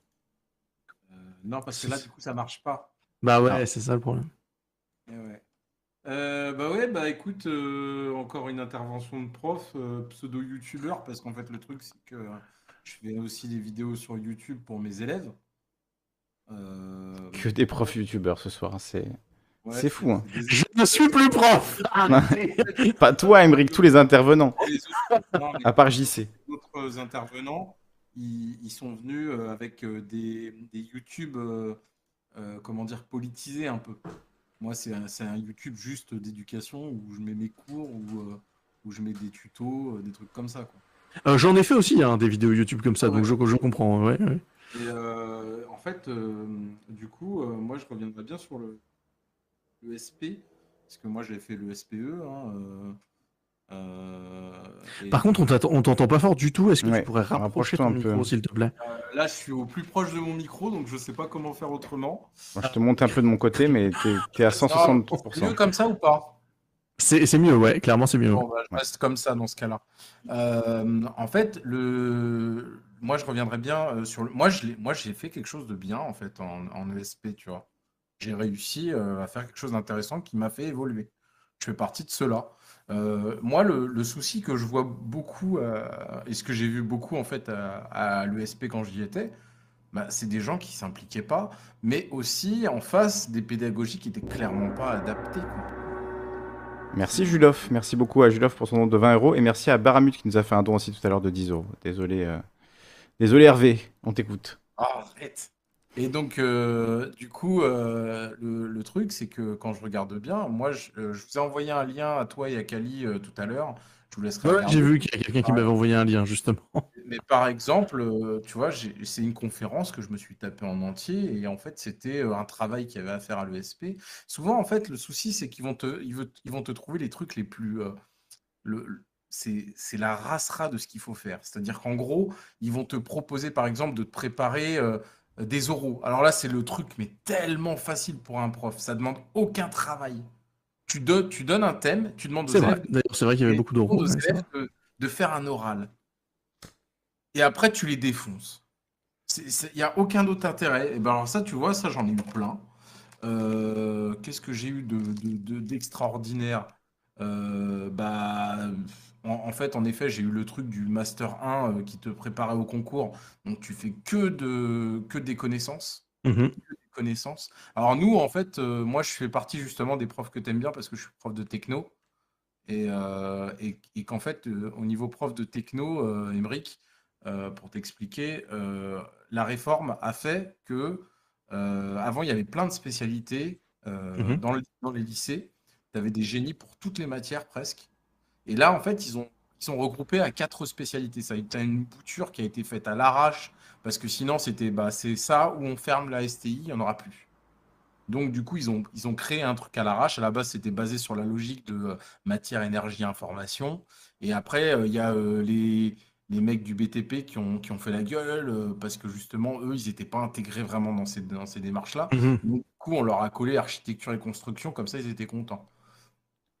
Mais euh, le truc, c'est que euh, ce qu'on te demande en pédagogie, mais c'est tellement l'inverse de ce qu'on faisait il y a, bah, quand j'étais élève, quoi. Parce que moi, été euh, dans le privé avant, j'ai été chef de chantier pendant 10 ans, et euh, quand je suis rentré dans l'éducation nationale, bah, ça a été vraiment, bah, on va faire de, comment dire, de la connaissance en surfaciel, mais sur tout ce qui est possible en techno. Donc, euh, c'était genre euh, ceux qui étaient bons en méca, euh, plutôt euh, statique, etc. Bah, tu sais, quand il y avait ces cours-là, bah, tu vois, ils écoutaient, c'était bien, ça se passait bien, etc. Quand on passait en méca dynamique, les autres, ils étaient en train de s'écrouler. do- Donc, ceux qui étaient plutôt méca dynamique, ils y arrivaient. Ceux qui arrivaient en informatique, hop, hop, ça, y est, c'était parti. Quand on faisait de l'énergie et tout- tout- toutes ces, toutes ces connaissances-là, finalement, bah, tu les faisais au fur et à mesure avec les, avec plusieurs profs qui étaient des profs qui étaient des spécialistes et incapables de faire autre chose que ça, en fait. Et, et c'est D'accord, même mais du coup, là, tu parles de- du- plutôt du côté disciplinaire, pas du côté euh, pédagogique. M1. C'est le côté disciplinaire du M1. Mhm. Et, et le truc, Oui, mais parce que bah, moi, c'est pas en SVT, tu sais, ça, ça regroupe tout un tas de trucs. euh, euh, le type qui fait de la paléontologie, euh, c'est pas le même que celui qui va te faire de la, de la, euh, de la euh, biologie expérimentale sur, de, sur les acides nucléiques, je sais pas, par exemple. voilà. Non, mais ce que je veux dire par, ce que je veux dire par là, c'est que systématiquement, en fait, c'est du descendant pur dans ces Ah oui. La plupart du temps, en fait, quand tu regardes bien, c'est du descendant pur. Oui, c'est vrai. et en fait, quand tu regardes, t'as plus besoin de ça. Je- je- depuis que je suis prof, en tout cas même, même avant, en fait, je commençais déjà à, à me former tout seul, etc. En fait, euh, oui, euh, il y a de la formation euh, pour les profs, mais euh, la formation des profs, c'est débile. On t'envoie dans des trucs, on te dit que c'est une formation, et en fait, c'est toi qui dois créer des cours pour les autres profs. Et on te dit que c'est une formation. Ou pour toi-même, hein, d'ailleurs. Pour toi-même, mais c'est un peu, c'est un peu le fonctionnement du truc, quoi. Systématiquement, c'est euh, c'est c'est détourné pour produire, en fait. Faut que ça soit, faut que ça soit productif. Faut du rendement. Et, euh, et donc, du coup, euh, le, le temps d'appropriation des choses, ça demande toujours un peu de temps. Et, et Ah bah ça oui. demande des connaissances. Mais en fait, tu as tout sur Internet maintenant. Ça, ça devient, ça devient euh, facile de le faire. C'est juste que bah, quand tu regardes en face, tu as des élèves qui n'ont pas les. Moi, j'ai pas eu de parents profs non plus, etc. Donc, j'ai pas eu cette facilité-là ou quoi que ce soit. Mais euh, j'aimais bien apprendre. J'aime bien apprendre. Donc, du coup, en fait, il n'y a pas trop de difficultés à, à choper des connaissances en informatique ou à choper des connaissances en mécanique ou en énergétique. Moi, ça- ça- du coup, ça colle par rapport à ce que je fais. Mais, et même en termes de- d'écologie ou quoi que ce soit, un truc très con, euh, il y a deux ans, j'ai une collègue en français qui m'avait fait le coup, elle m'avait dit, ouais, et tout, euh, je suis un peu emmerdé, je leur ai fait lire un livre d'anticipation sur la montée des eaux, et en fait, je sais pas Mhm. comment leur expliquer que ça va se passer. Donc moi, ce que j'ai fait, c'est que je lui dit, mais attends, il y a des, super vidéos sur YouTube, on va regarder celle du réveilleur sur la montée des eaux, on leur fait, regar- on leur fait regarder, et puis moi de mon côté, je leur montre des stratégies pour réduire la situation, etc. Je finissais avec un truc dramatique en leur disant que la nature, de toute manière, euh, fallait pas se battre contre elle, mais tenter d'être avec elle, et euh, du coup, euh, bah, la situation fait que de toute manière, on peut pas lutter contre elle et qu'il faudra faire avec. Et je finissais, mais avec des applaudissements de collégiens, quoi. Et, et, euh, je comprenais pas, moi qui étais prof de techno au lycée, tu vois. Et euh, c'est c'est assez rigolo de se dire que tu leur montres un truc dramatique et même ils, ils t'applaudissent quand même malgré tout à la fin. Les, les gamins, en fait, ce qu'ils ont aussi besoin, c'est qu'on leur montre euh, la La vie. vérité, bah oui, la réalité. Ça, ça rejoint un peu la question de, de Julov qui avait euh, mis une question avec son, avec son don, qui nous disait euh, Qu'en est-il de l'éducation environnementale? Existe-t-elle? Je veux dire par là, faire prendre conscience aux enfants que l'écologie c'est important. Ben, L'exemple que tu viens de donner répond un peu à la question, mais du coup je la pose euh, à, à Emeric et à Sayome qui sont, qui sont là avec nous. Euh, ça ressemble à quoi l'éducation environnementale? Parce que c'est quelque chose qui doit être, euh, alors j'imagine réservé aux sciences et vie de la Terre, mais pas que en fait, ça, ça devrait être euh, quelque chose de transversal. C'est un peu mon truc. euh, Mhm, bien sûr. Ouais, euh, en fait, en fait, il y a aussi un petit peu en, en histoire géo, euh, Ouais, parce que forcément, euh, Il y a des chapitres sur, euh, sur la ville, sur la sur, c'est ça. ouais. Mm, sur mm, mm. construire dans son environnement, des choses comme ça, donc, Mhm. où euh, c'est aussi abordé euh, un petit peu. Et c'est là aussi, c'est peut-être un truc qui- qu'il faut qu'on, en, tout cas, euh, il faudrait se diriger euh, là-dessus. hein, c'est c'est l'intérêt de qu'on a dans le transdisciplinaire. Il faut qu'on aille dans le transdisciplinaire parce que euh, parce que c'est ça crée beaucoup plus de sens la plupart du temps chez les élèves euh, de, de plutôt que de voir euh, euh, le- un cours euh, qui, qui ne qui ne parle qu'à lui-même en fait. Euh, un cours qui ne, qui ne te raconte que des choses qui sont dans le cadre de ce cours, euh, l'élève, euh, c'est pas très intéressant pour lui. euh. En fait, il y a une séparation entre l'école et le et le- l'extérieur qui fait que de fait, euh, il va considérer que ce qui ce qu'il va apprendre dans ce cadre-là est pas applicable à l'extérieur, tu vois. Et donc, tu as tout un truc de euh, justement tout ce qui est euh, sur le climat, euh, les vents, les océans et tout ça. Moi, j'en ai fait des trucs comme ça. Et en fait, le problème, c'est que déjà, tu es lié à un programme qui te dit ah bah voilà, faut qu'il sache les dynamiques océaniques et tout ça. Alors qu'en vrai, les dynamiques océaniques, certes, c'est important pour comprendre le réchauffement et tout, mais est-ce qu'il y a vraiment besoin de le savoir en soi? Ou est-ce qu'il y a juste besoin surtout de savoir qu'il y a un réchauffement qui va un petit peu emmerder tout le truc?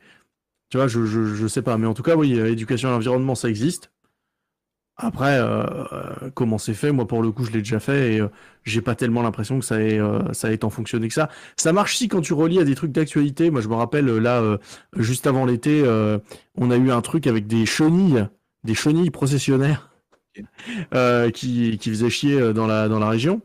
Et du coup, les, les, les, gosses, euh, ils pouvaient plus, enfin les gosses, euh, les parents des gosses surtout, ne pouvaient plus mettre leur linge dehors parce que s'ils mettaient leur linge dehors, des morceaux de ces, de ces petits, euh, de ces petits, euh, euh, comment on appelle ça, ces poils urticants des chenilles, allaient se retrouver sur les linges et du coup, ils allaient se retrouver avec des, avec des plaques. Et il y a des gens qui se sont retrouvés vraiment avec des plaques rouges sur le corps à cause de ce truc-là.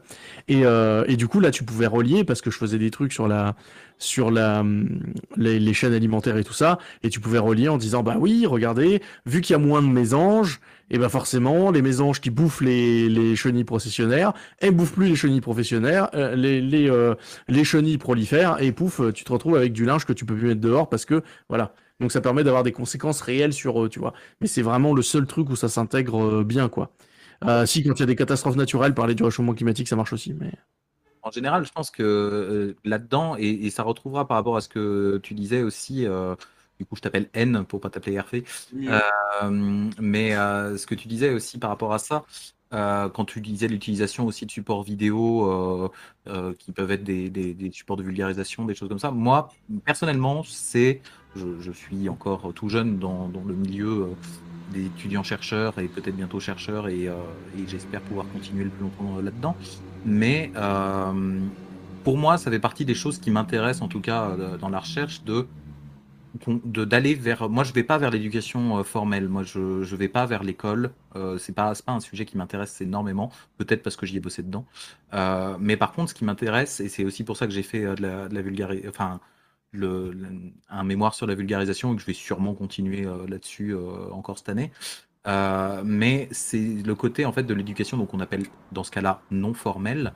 et en fait, pour moi, l'important c'est de montrer que il faut qu'on arrive petit à petit à désenclaver l'école. Parce que l'école, elle, encore une fois, là aussi c'est pareil, quand l'école ne parle que d'école, euh, quand, les, quand les savoirs ne parlent que de savoir, bah, ça ne crée pas du sens pour les, pour les élèves. Et, et à la fois que ce soit de relier les sujets à des choses du quotidien, euh, à des, des sujets euh, d'actualité, au réchauffement climatique par exemple, là, vu qu'on est dans cet exemple-là, mais aussi de montrer que l'enseignement, c'est pas qu'une chose qui appartient à l'école en fait. L'éducation, euh, peut passer par d'autres euh, par d'autres euh, biais, par d'autres supports, que ce soit celui de la vulgarisation, qu'elle soit vidéo ou de la vulgarisation papier, ce que tu veux, par du journalisme scientifique. enfin, personnellement, j'ai été élevé avec ce truc qui était mi-journalisme scientifique, mi-vulgarisation, qui a été C'est pas sorcier, qui, qui, moi, m'a appris mais énormément plus sur plein ou même d'autres trucs. Moi, je vais, je vais vous dire, je suis devenu prof des étés parce que Pokémon. Voilà. Vraiment, hein, il y, a un vrai truc. Hein. Euh, moi, je sais que la nature, euh, l'intérêt de la nature, tout ça, les, petits animaux, les trucs comme ça, bah ouais, forcément, quand tu grandis avec Pokémon, ça a un petit peu plus d'impact, quoi. Ah ouais, et beaucoup de profs d'ailleurs essayent de faire ça euh, dans leur pratique. Moi, j'ai une de mes sœurs qui est, qui est prof d'histoire géo et qui, dès qu'elle peut, va mettre des éléments de pop culture dans ses cours, parce que c'est aussi une façon à la fois d'attraper les élèves, on va dire, de, les capter, de capter l'attention, mais aussi il y a un vrai intérêt derrière de, leur faire comprendre que bah voilà, ça, va leur être utile pour leur formation aussi intellectuelle au quotidien, en fait, pour plus tard. alors, pas toujours très bien réussi, malheureusement, mais il y a, je pense qu'il est hyper important de de désenclaver, enfin d'arrêter de, penser qu'il n'y a que l'école qui, forme mmh vraiment et que euh, l'école devrait, à mon sens, euh, prendre place, euh, enfin, en tout cas, accepter que d'autres choses aient les mêmes missions qu'elle et, et, que, et composer avec ces choses-là. Euh, et je pense que plutôt que de, traiter ça avec mépris, c'est vrai qu'il y a beaucoup beaucoup d'enseignants qui, euh, euh, bon là pour le coup ce sera pas le cas ce soir sur sur ce, ce chat ou ou, ou tout ça parce que de toute façon, enfin nous on est sur ces plateformes là, mais je veux dire il y a beaucoup beaucoup d'enseignants qui traitent YouTube, qui traitent Twitch, qui traitent tout ça avec un énorme mépris.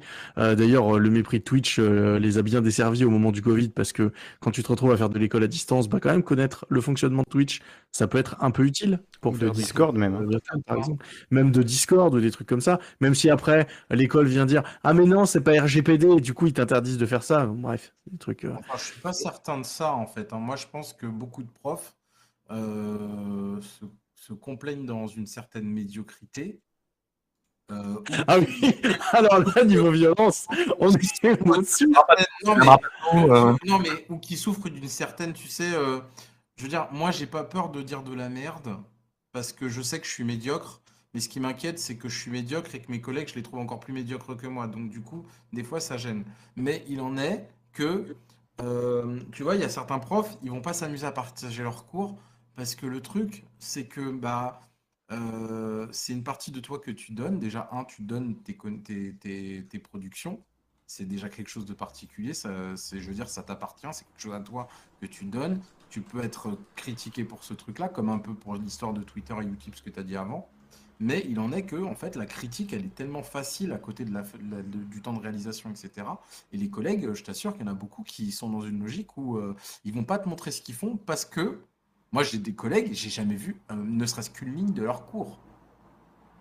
Mm. Tu vois? Et euh, je reviendrai bien sur l'écologie avant de repasser à un autre sujet, si ça vous dérange pas. Euh, en fait, euh, l'écologie, pour moi, il existe des domaines où, où ça s'applique dans l'éducation nationale. Ça s'appelle le 3 les E3C, par exemple. Les E3D, par exemple, euh, c'est Mhm. enseignement, euh, nanana, euh, développement durable. Euh, Il y a 3D, donc c'est pour euh, trois fois le développement durable dedans. Euh, en fait, le souci actuellement, c'est que c'est collé sur le modèle capitalistique et que Mhm. systématiquement, Tiens. c'est pour te faire de, faire de l'éco-geste. Bah, de toute façon, euh, le, le développement durable de base, c'est quand même un truc euh, où on te dit, euh, voilà, il faut, il faut relier à la fois euh, le côté euh, écologique, le côté, euh, il faut que ce soit acceptable socialement, et le côté évidemment économique, parce qu'on va quand même pas être décroissant, nous ne sommes pas des beatniks. Voilà, et systématiquement, du coup, bah, c'est les- c'est ce... D'ailleurs, c'est ce qui s'est passé euh, en Master 2, justement. Alors là, peut-être on va lancer le sujet d'un d'un autre sujet qui va peut-être vous plaire et de- d'en parler. Euh, le, le mémoire du Master 2. Selon mes, selon mes collègues, le mémoire du Master 2, si tu regardes bien, en fait, ils ont fait des mémoires collectifs. Pourquoi? Parce que comme ça, tu as quatre fois moins de mémoire à, à corriger, parce que c'est pas des mémoires individuelles. Déjà, c'est Ah, ce nous, on a fait des mémoires individuelles. Ils étaient nuls à chier, mais on a fait des mémoires individuelles. Ouais, bah nous, ils ont fait des mémoires collectifs et c'était nul à chier parce qu'il y en avait deux qui bossaient, il y en avait quatre qui se touchaient les couilles. Et ça, c'était bon. violent. On pourrait, on pourrait parler, euh, c'est vrai, de, de, la, de ce, que, ce, qui est, ce qui est demandé en production dans, les, dans les, la, formation euh, d'enseignants, ce qui est quand même assez dingue. Euh, moi, je, je, je, pourrais parler par exemple des écrits réflexifs. Euh, le mot ne, ne serait-ce que, déjà, ouais, l'expression est incroyable, où en fait, euh, on te dit, voilà, donc tu as fait un stage, et vas-y, donc tu vas résumer ce que ce stage t'a appris sur le métier d'enseignant, et en fait, tu passes euh, 10 pages à broder. Alors, quand on, est un peu écrivain comme moi, ça va, tu vois, ça passe super vite. Mais c'est vrai que pour pas mal de gens, c'était un vrai sacerdoce. Puis il faut trouver le temps de, faire 10 pages euh, entre toutes les révisions euh, à la con et, et, le, stage. Mais euh, ouais, du coup, il y, y avait aussi ces trucs-là où on te demande de produire des écrits sur tout et n'importe quoi. Et euh, juste, en fait, il faut que tu, tu étales euh, une espèce de confiture insipide sur du papier. Et après, euh, t'es, après, t'es bien noté parce que t'as dit les mots euh, que la, la, la formatrice aimait bien, quoi. C'était quand Alors, même assez. encore pire, je tiens à préciser que c'est encore pire. La, la, la tutrice de mémoire que j'avais était une, une spécialiste en biotech. D'accord. Toutes les filières techno où j'étais, moi, c'était toutes les filières techno. Donc, euh, on avait le droit à, à tout ce qui est STL, nous. Donc, c'était une spécialiste biotech. Et elle avait une. C'est, euh, euh, attends, c'est sciences et technologies de laboratoire, c'est ça? C'est ça, Sciences et techniques de laboratoire. Et, euh, et euh, tu disais biotech aussi. Alors biotech, c'est un enseignement. euh, enfin, c'était c'est tout un tas d'enseignements qui ont lieu pour tout ce qui est sanitaire et social. En gros, c'est tout ce qui est SVT sans, sans la bio, sans la géologie, quoi. Tout ce qui est climat, environnement, tout ça, tu retires et c'est biotech, en gros. Voilà. Et en fait, il faut savoir que du coup, comme c'était une tutrice biotech et qu'elle avait une biotech dans le groupe où j'étais, bah, systématiquement, elle se tapait des notes d'enfoiré. Et moi, je me tapais des merdes. Je, je me tapais des merdes. C'est-à-dire que j'avais Ah, des on 14. va parler des trucs de notation. De toute façon, on en parlera. j'avais des 14 ou des 15, elle avait des 19 et des 20. Je dis, je ne comprends pas, je regarde ses copies, je regarde les miennes, je ne vois pas ce qui justifie ces 4 points de plus. Oui, Alors moi, c'est géologie pendant trois ans, donc tu vois, on peut même faire ça sur les sciences. Non, mais c'était hallucinant, tu vois, ne serait-ce que le travail, etc., fourni. Tu vois, la conférence que je vous ai envoyée, j'ai fait une putain d'analyse dessus. Euh, quand on m'a cassé les couilles, qu'on m'a foutu un tuteur, on m'a mis le, méga casse-couille, hein. Celui qui disait, oui, mais va plus loin dans ta réflexion et tout ça pour comprendre comment tu vas, euh, comment tu peux permettre aux élèves. C'est bien déjà ce que tu fais. Oui, tu les mets directement au travail, tu leur donnes une petite fiche pour rentrer en classe pour qu'ils puissent tout de suite se mettre au travail et tout ça. Je reconnais tellement. Et tu vois le mec, il était là, il, il allait super loin. Donc moi, systématiquement, c'est ça mon problème aussi particulier, c'est que moi, je prends tout à cœur. Et à côté de ça, Bah je- oui. oui. tu vois, tu prends les choses pour toi. Et à côté de ça, euh, déjà, je prends super mal les choses. Et puis, tu sais, tu t'avales tout, t'avales tout, t'es en colère. Puis au bout d'un certain temps, tu te dis, ouais, bon, bah, il y a ça aussi, je peux améliorer ça, etc. Hmm. Mais quand tu as mauvaise volonté, etc., tu peux le faire en mode mauvaise volonté. Je connais un collègue, le mec, il n'est pas venu une seule fois à l'ESP, il, s'est retrouvé devant les- le juré de l'ESP. Et alors, lui, ça a été génial. Euh, il a dit, bah quoi, je m'en bats les couilles. Je viens d'une des écoles les plus cotées de France, c'est-à-dire le les ponts et chaussées, et que vous allez me casser les couilles avec votre formation de PD. Et il s'est fait prendre. Et il s'est fait prendre. Il est devenu prof, le gars. J'ai un autre mec, alors lui c'était génial. Le gars, il a été en année euh, de stage, etc. Il a, il a, collé- il a pris un gamin, il était, il était pas bien, il était un peu bourré ce jour-là, il était pas bien et tout ça. Il a très mal vécu son stage. Je l'ai su parce qu'il était bourré avec moi. Donc tu sais, quand les gens ils sont bourrés, tu sais, ils te disent des choses euh, qu'ils ne te diraient pas sinon. Il l'a collé contre un mur, le gamin, et le mec était à Millau. Le gamin, il l'a collé contre un placard, il lui a pété un bras. Hein, faut savoir ça, il lui a pété un bras. Ils lui ont dit Bon, vous êtes validé, mais vous ne reviendrez plus jamais dans notre académie. Je suis là, je te dis, il y a des problèmes. Je ne Ouais. comprends pas. Ouais. Il y a un problème de recrutement pur. Et, et tu regardes les niveaux des concours, mais je suis désolé, j'ai repassé deux fois la grecque au niveau des écrits, mais c'est impitable ce qu'il y a là-dedans, sans, sans faire la formation. hein. Si tu fais la formation, il y a des chances que tu puisses y arriver, mais ça demande un sacré travail. Ouais, mais je en que sans faire la formation pour faire le, la grecque, c'est infaisable. Moi, je voulais revenir euh, sur un petit truc que, tu as dit tout à l'heure, là, euh, au niveau de- des évaluations, juste pour préciser que euh, c'est vrai que alors euh, j'ai un peu précisé le côté un peu pluridisciplinaire euh, des, des sciences de l'éduc, mais, mais ça aussi, en fait, c'est mm, c'est dedans, tu vois. Ça, c'est un truc que les profs, pareil, n'ont pas comme formation, mais il y a des vraies recherches qui sont effectuées sur sur l'évaluation, sur ce que ça veut dire, sur ce que, sur ce que ça implique psychologiquement pour l'élève. sur ce que. Enfin, beaucoup de choses ont été faites dessus. Et moi, j'ai été confronté quand j'étais pion au, à beaucoup d'enseignants qui. euh, parce qu'il y avait eu un peu des questions de, en collège de euh, supprimer petit à petit un peu la, les, les notations ou des choses Mhm. comme ça. Et, euh, et évidemment, beaucoup étaient. voilà, prenaient beaucoup de recul par rapport à ça dès qu'on leur disait, parce qu'ils ne voulaient pas, parce que bah, ça fait partie de leur culture, encore une fois, de leur culture reproductive, de, de ce qu'ils ont eu eux-mêmes à l'école, et eux, ils, ils ne savent pas comment ils vont pouvoir évaluer les élèves s'ils ne les notent pas, parce qu'ils n'ont aucune... Ouais, alors attends, parce qu'après, il y a aussi un truc où, là, pour le coup, je vais encore défendre le, la, la- la profession que je faisais avant. Euh, non, ce que je fais pas si souvent. Sur ce, je sais pas, Kali, qu'est-ce que t'en penses? Est-ce que je défends Non, si je- souvent que ça allait? Je pense que tu peux y aller, tu peux les défendre, vas-y. je pense que j'y vais, bon. Parce que, en fait, le problème, c'est que on arrive, on te dit, voilà, maintenant, vous allez noter par compétence. Qu'est-ce que font les enseignants de manière générale? Ils ne sont pas formés, ils prennent les notes, et pouf, on rebascule en compétences. Et du coup, ça devient, ça devient très très vite n'importe quoi, parce que, euh, en plus, déjà, l'évaluation par compétences, on pourrait parler encore une fois du côté, euh, du côté euh, très très entreprise quand même.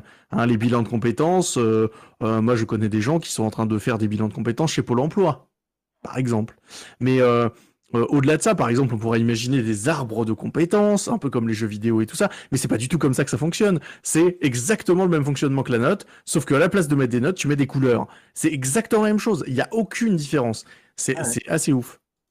Ouais, et- mais du coup, il n'y a pas le... Tu vois, il y a, il y a à la fois le fait de, de- en effet, de, de le passer de ce côté-là, tu vois, et de faire la même chose finalement, Et donc forcément, les profs ne voient pas trop l'intérêt de double noter, puisque de toute façon, ils ont déjà l'impression d'avoir tout donné dans la note de base. Bien sûr, bien sûr. Voilà. Tout, au-delà de ça, il y a. Moi, c'est ce que c'est aussi pour ça que des fois, je j'aurais envie qu'il y ait plus de formation euh, de, je- encore une fois, de sciences de l'éduc euh, de- dedans, tu vois, mais euh, dans, dans les formations des profs, parce que du coup, il n'y a même pas de. Et ça, ça a aussi un petit lien un peu avec, euh, on va dire, l'atomisation des profs, tu vois, le fait qu'il n'y ait pas trop de, de, de- De contact. Hmm. contact, voilà, tout ça. Mais parce que à ce moment-là, quand ça se pose dans ton, dans ton métier, dans, dans cette question-là, il n'y a même pas de temps de euh, réflexion de mais qu'est-ce qu'on peut faire d'autre en fait? Euh, et ça, c'est vrai. ça, ça n'existe jamais. C'est, il n'y a jamais ce- ces temps-là de mais qu'est-ce qu'on peut faire d'autre vraiment? Et, et de laisser aux profs le soin de construire quelque chose à proposer au chef d'établissement ou au rectorat ou ce que tu veux euh, pour, pour faire quelque chose d'alternatif. Ça, jamais. Ça, jamais. Et encore une fois, c'est tout si, Euh, Je finis juste là-dessus. Euh, c'est pour ça que tout à l'heure, euh, ce que je, je disais à, à euh, naïf versus expert, que je disais que euh, ne- c'est ce qu'il faudrait, c'est que ça vienne d'en bas, que ça vienne des, des, des, des- gens qui sont sur le terrain, des profs qui sont sur le terrain. Et, euh, et ouais, il faut, il- et peut-être même qu'ils feraient même pas des sciences de l'éducation qui existent déjà. Ils inventeraient aussi. Et c'est ça qui nourrirait le Mhm. truc. C'est... Mais bon, on n'est pas sur ce modèle-là, en effet. Ouais, non, mais parce qu'en fait, tu- là, tu as deux paramètres qui rentrent en compte. Il faut avoir la capacité d'accepter le fait de passer pour un con possiblement. Mhm. Ce qui est mon C'est- cas, hein, tu vois, tu vois euh, les élèves, je leur dis, vous inquiétez pas, hein, si je me fais virer de l'académie, c'est un objectif. Euh, mon objectif, c'est de venir en Guadeloupe, et comme j'aurai pas les points, euh, du coup, la meilleure solution, c'est de me faire virer de toutes les académies de, l'acad- de- de la région parisienne, tu vois. Et là, tu vois, ça les fait rigoler, du coup, ça passe, tu vois. Mais hum, malgré tout, tu as ce phénomène d'être entre le marteau et l'enclume. Le marteau qui est le proviseur, et l'enclume qui sont les parents d'élèves et les élèves. Mhm. Parce qu'en fait, tu vois, euh, quand tu as des mecs comme Deli qui te parlent de wokisme, en fait, tu as des micro, euh, des micro en fait dans les classes maintenant, vu qu'ils sont 35, ils pensent tu sais, qu'ils sont une sorte de catégorie ethnique, euh, tu vois, qui sont euh, attaqués par les profs, tu vois, et du coup, euh, la moindre, euh, tu sais, incartade leur permettrait de trucs. Donc, c'est où en fait le prof, il est bien avec eux, super sympa, euh, et du coup, ça peut passer. Euh, Quitte, quitte à ce qu'il se- il passe pour un bouffon ultime. hein. Moi, j'ai eu un prof de philo, un collègue prof de philo euh, qui s'est fait filmer par ses élèves euh, en train de, de, comment on appelle ça, de jouer avec un ruban de danseuse là. Et, et les gamins, ils étaient en train de le bordéliser pendant qu'ils faisaient ça parce que c'était rigolo. Tu vois, j'ai des trucs comme ça, tu vois, des, des- des trucs qui me disent qu'il y a un problème. Tu vois, moi, ça me dérange. Et à côté de ça, il y a faire des choses bien. Et, euh, et ce genre de truc, en fait, t'empêche de faire les choses bien. Parce Oui, oui, oui. peut-être qu'ils peuvent te bordéliser comme lui et que ça peut être facile, en fait, au final. Oui, mais encore une contre, je vois pas du tout le lien avec le wokisme en fait. Oui. Alors, en fait, euh, ils sont dans une logique où euh, ah euh, le prof il a dit ça, donc du coup ça veut dire ça, mais en fait euh, non, j'ai pas dit ça. Ah mais le truc de c'est injuste et tout, mais ça on l'a toujours eu. Enfin, moi quand j'étais élève, le truc de oh là là c'est injuste, c'était permanent. Enfin, je, je pense pas que ce soit récent hein, pour le coup. C'est Et du pas coup, récent, mais c'est peut-être la vraie problématique du truc. Et euh, je sais pas si c'est euh, si c'est pas récent, mais euh, Moi j'ai pas l'impression. Moi j'ai surtout l'impression que c'est parce que il y a, il y a une, dissymétrie de pouvoir. Tu- Est-ce que tu as des gosses, euh, Émeric? Non. Alors, bah, moi qui ai des gosses, je te dirais que par exemple, ma fille, je lui dis systématiquement, est-ce que tu t'es bien comporté avec les adultes? Et pas l'inverse. Est-ce que les adultes se sont bien comportés avec toi? Tu sais, moi, ça m'a pas dérangé Mhm. l'année dernière d'avoir un, un gamin qui s'est permis de se comporter, mais comme un, un- un petit con, en me disant, ouais, euh, euh, faut, faut absolument me noter, euh, nanana. Je lui dis, vous l'avez mis au bon endroit, le- la copie, pour que je la note? Ah non, vous me l'avez envoyé par mail, alors je vous ai mis dans, je vous ai dit de le mettre dans le casier. Vous écoutez pas ce que je vous dis, et donc du coup, après, vous commencez à être comme ça en mode, euh, en plus, Ouais, T'es un prof horrible, quoi. et ça doit être instantané, hein. C'est une demande instantanée. Donc quand après, tu as la mère en face de toi et que tu lui dis, écoutez, madame, je suis désolé, mais considérez que je suis une merde. Et votre fils, sachez-le, il me considère comme ça. Quand il sera devant des adultes qui seront peut-être ses patrons, etc., plus tard, eh ben, il se comportera peut-être pareil. Oui, donc en fait, prof, on est, en fait, on est quoi. encore dans le modèle euh, entrepreneurial classique, euh, le salariat, euh, euh, il faut qu'il se comporte bien devant les adultes parce qu'après il se comportera bien devant son chef et devant le président de la République, René Coty. Enfin bon, bref, on sera Ouais, et puis j'espère que quand ta fille euh, se fera emmerder par un adulte, elle viendra te le dire et elle osera te le dire, pas parce que tu vois, parce que tu lui poseras pas la question, quoi. Donc j'espère qu'elle osera te le dire si jamais elle a un problème avec un adulte un jour, parce que c'est pas que c'est pas que la question de, des enfants doivent bien se comporter avec les adultes, mais l'inverse est totalement vrai aussi. Et il y a plein d'adultes qui sont juste des enfants en fait. C'est pas parce que tu as plus de 18 ans que magiquement tu n'es plus un enfant. Malheureusement, il y a des gens de 60 ans qui sont toujours des enfants, tu vois. C'est dans leur tête, quoi. C'est euh, donc euh, donc je sais pas si euh, tu vois traiter les enfants comme des personnes qui seraient vraiment profondément différentes de par leur statut d'enfant. Euh, évidemment qu'il y a des points sur lesquels il faut les protéger, etc. Mais je pense aussi que euh, le but de l'école, c'est aussi de les traiter comme des adultes et de leur apprendre à, devenir des adultes. Donc, euh, tu vois, enfin, je sais pas. Après, je- j'extrapole un peu par rapport à ce que tu as dit, mais bon. À côté de ça, tu vois, ça c'est un phénomène que je donne aux parents parce que ça les, ça les, ça les touche en même temps.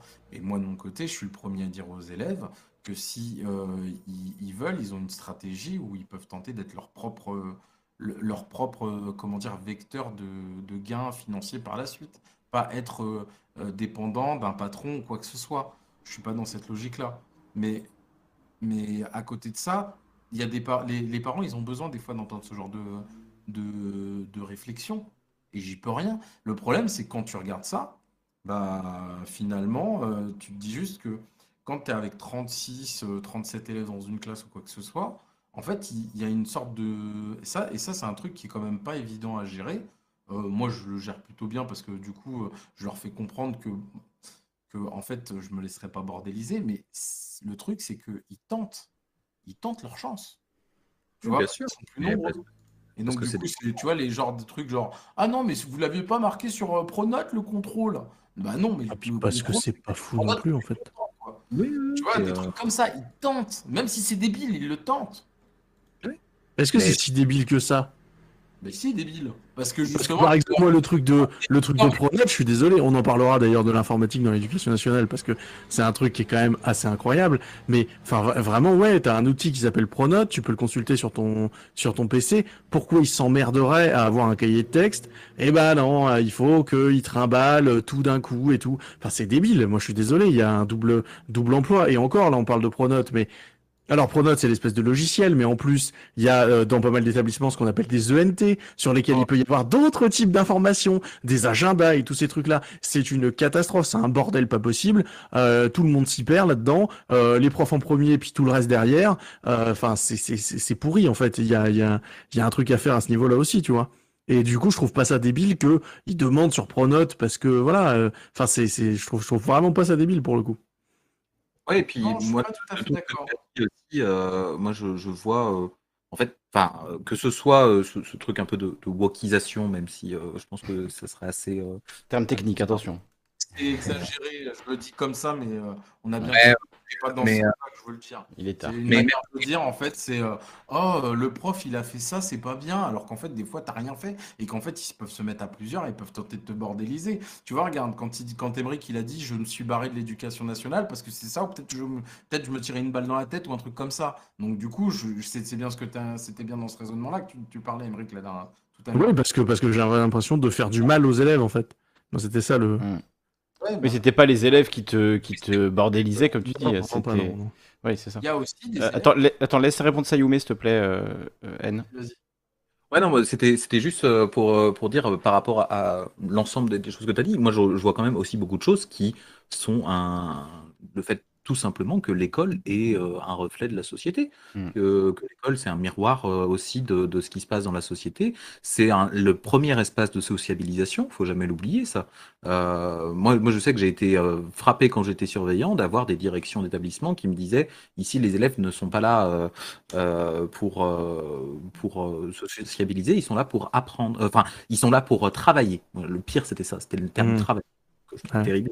Alors que avant même l'éducation, avant même l'instruction, on va dire, euh, l'école, c'est un espace de sociabilisation pour les élèves et c'est leur principal intérêt d'aller à l'école. Il faut jamais l'oublier.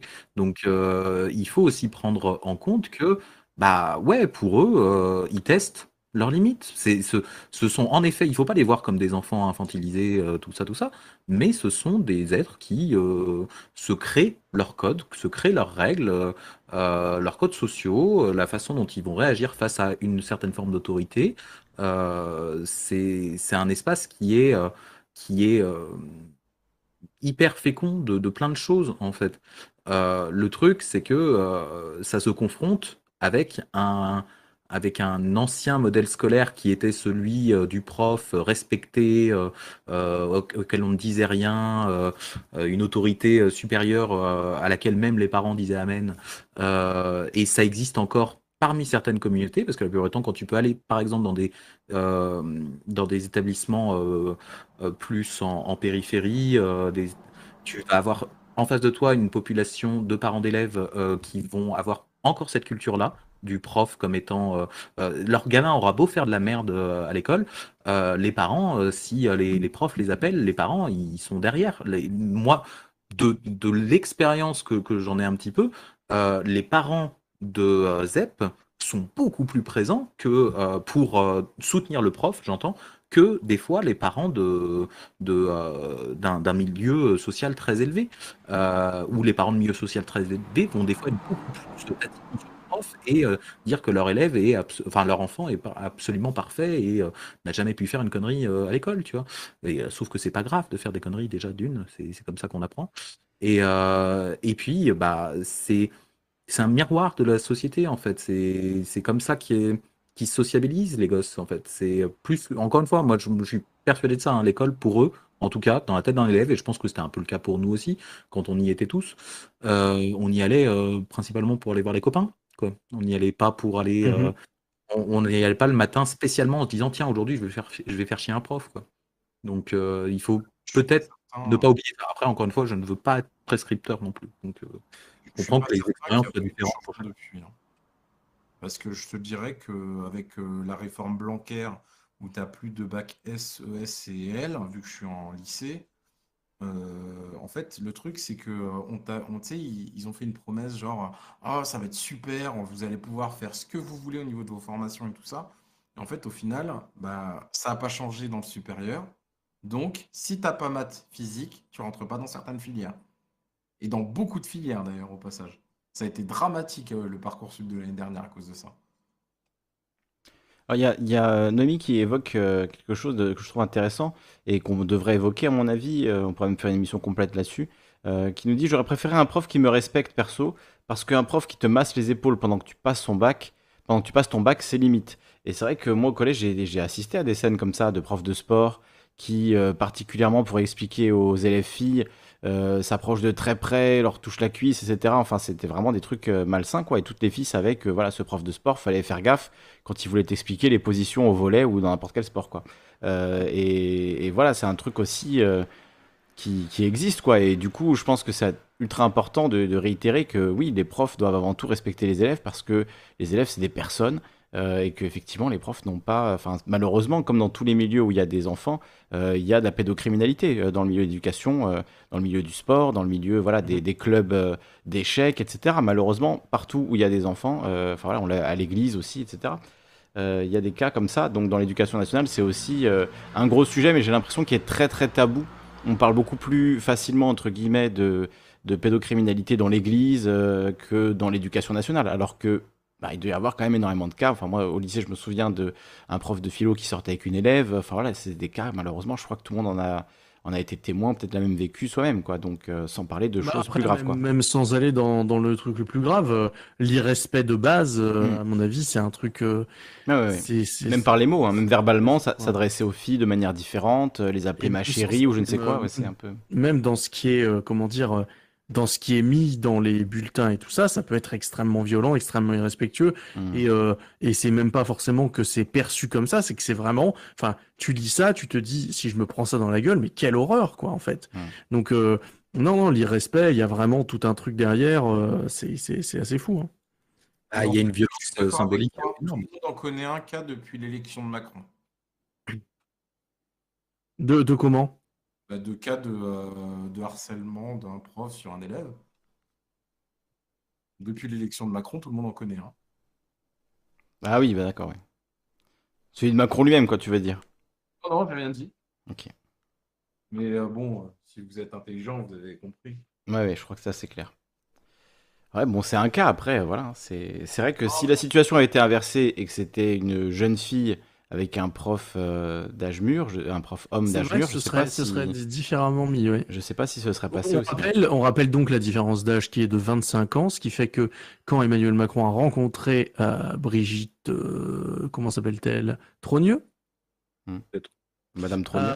Euh, eh bien, euh, il avait 14 ans, elle en avait 39. Hmm. Voilà, C'est dit. pour dire. Mais il dégageait une telle aura, sûrement. Ah ben déjà. hein. Très bien. Mais enfin voilà, c'est oui, c'est vrai que ce serait ce serait un sujet intéressant en tout cas. Mais bon, il n'empêche que voilà, pour euh, pour parler de, de l'irrespect, on peut même euh, on peut même rester plus plus terre à terre et enfin plus terre à terre, plus euh, comment dire, plus euh, sur des, des choses euh, basiques. Plus banal, oui. Qui... ouais. Enfin, l- l- L'irrespect, euh, je sais pas, par exemple, tu il y a des choses qui vont être perçues comme de l'irrespect et pas et, pas tellement euh, et pas tellement être vécues comme ça par celui qui le fait. Et en fait euh, et en fait euh, les uns considèrent que les autres ne les respectent pas enfin les profs considèrent que les élèves les respectent pas et l'inverse est tout à fait vrai également. Euh, donc euh, enfin il y a tout un truc à reconstruire là-dessus mais qui qui passera forcément par une un truc institutionnel de reprise de pouvoir quoi. Parce qu'il y a y a un tel différentiel de pouvoir qui est qui est énorme. Après, moi, c'est mon truc, le pouvoir, forcément, je vais toujours parler de ça, mais enfin voilà, le, le- la différence de pouvoir entre un, un enseignant et un, un élève dans une classe, c'est évidemment le, le- le- le- un, un des, un des facteurs essentiels, avec en plus les conditions et tout ça. Ça y J'ai vu, euh, un petit truc, j'ai vu sur le, le chat, euh, il y a euh, Alec euh, CJR, je, désolé pour le pseudo, il parle de, de Romain Vincent, euh, le youtubeur qui Oui. euh, la chaîne Jeux vidéo et Histoire. Euh, alors oui, en effet, il a, il a pas mal euh, parlé de ses pratiques euh, du coup euh, enseignantes en utilisant le médium euh, jeu vidéo ludique. Néanmoins, il faut, il est quand même aussi assez critique parce qu'en en fait, sur sa chaîne, on voit au début qu'il il est assez, il est assez prescripteur déjà euh, de- d'une bonne façon euh, de d'enseigner avec les jeux vidéo. Et aujourd'hui, il en est beaucoup plus critique euh, de, de, ça. En plus de ça, il avait eu une couverture médiatique à l'époque où on l'a présenté dans les médias comme le, le- un super enseignant, un modèle à suivre, des choses comme ça. Et maintenant, maintenant, il est beaucoup plus critique de ça et je crois même qu'il il a, il fait une thèse là-dessus, si je dis pas de bêtises, euh, sur l'utilisation des jeux vidéo en, i- euh, Je crois bien, ouais. Ouais, je crois bien. et que euh, il est beaucoup plus critique là-dessus et il rappelle aussi que certaines de ces vidéos qui avaient été euh, qui étaient passées dans les médias en fait avaient été tournées par des médias euh, et qui s'en étaient resservis sur, sur sa chaîne. Euh, il rappelle aussi que bah il faut faire attention que ce qui est en vidéo n'est pas la réalité. Euh, que ça se, pas, ça se passe pas toujours aussi bien en cours, même quand on a une pratique innovante euh, en salle de classe. C'est pas, c'est, il y a l'effet caméra qui joue beaucoup aussi. Ouais, ouais, ouais. Euh, Donc, je vous ai mis le, le lien de la chaîne, du coup, euh, JVH, Jeux vidéo et Histoire, pour que les gens la retrouvent. Moi, je connaissais pas, regarder. Version- Je, je crois que, alors pour le coup, moi j'avais lu des trucs de lui sur le Nesblog à l'époque où ça existait encore, vous vous rappelez de ça? Euh, et, euh, et il se trouve que ouais, il avait fait des articles en expliquant que bah ouais, en fait, euh, euh, il avait dit ça à la télé, mais que ouais, c'est vrai que telle séance, une fois, ça avait vraiment pas marché, que c'était euh, complètement à l'envers de, de tout ce qu'il pensait. Et vraiment, il y a plein plein de trucs comme ça où c'est vachement intéressant parce que il remet quand même en perspective le truc, quoi. Ouais, euh, je suis en train de penser à un autre truc là. Si on parle de profs qui couchent avec leurs élèves, euh, il y, a- il y a aussi, euh, il n'y a pas eu aussi une histoire avec un certain ministre de l'Éducation nationale euh, avec une qui, qui justement euh, sortirait ou était sorti avec une de ses élèves? Parce que je sais pas si justement c'est la fameuse Anna Cabana euh, actuelle ou, ou si c'était une ancienne. Là, il y avait une, une sorte de petite euh, euh, tu sais, un- une petite BD euh, qui était, qui avait été faite sur euh, euh, un ministre de l'Éducation nationale récent.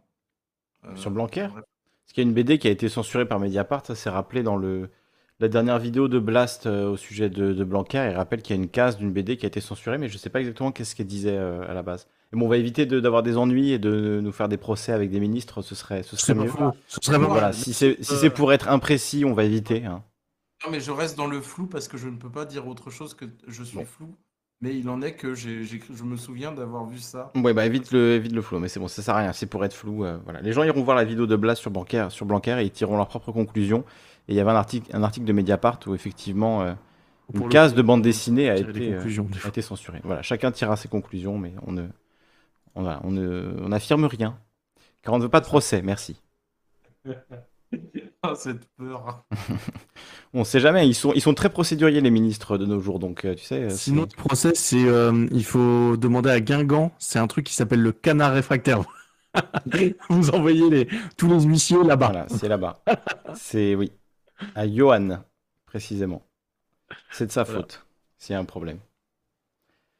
Non, mais voilà, on va... enfin, Macron, on peut en parler, c'est l'histoire officielle, mais après, si c'est euh, pour dire des choses qui, euh, que même Mediapart a retiré, je préfère pas. Voilà, si Mediapart ne l'assume non, pas, c'est euh, on va, je vais pas l'assumer à leur place. hein. C'est clair. Je suis assez d'accord.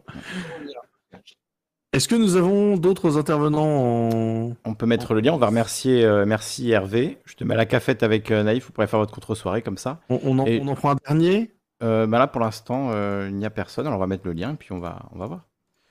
On va Donc, se si diriger. euh, quelqu'un souhaite euh, venir, euh, hop, moi je- j'envoie le truc, j'espère que c'est un bon C'est lien. bon, je mets le bon lien sur ton, Toc. sur ton chat. Bon, Ah bon, il y a, y un- il y a un lien, euh, y a un lien qui vient de popper.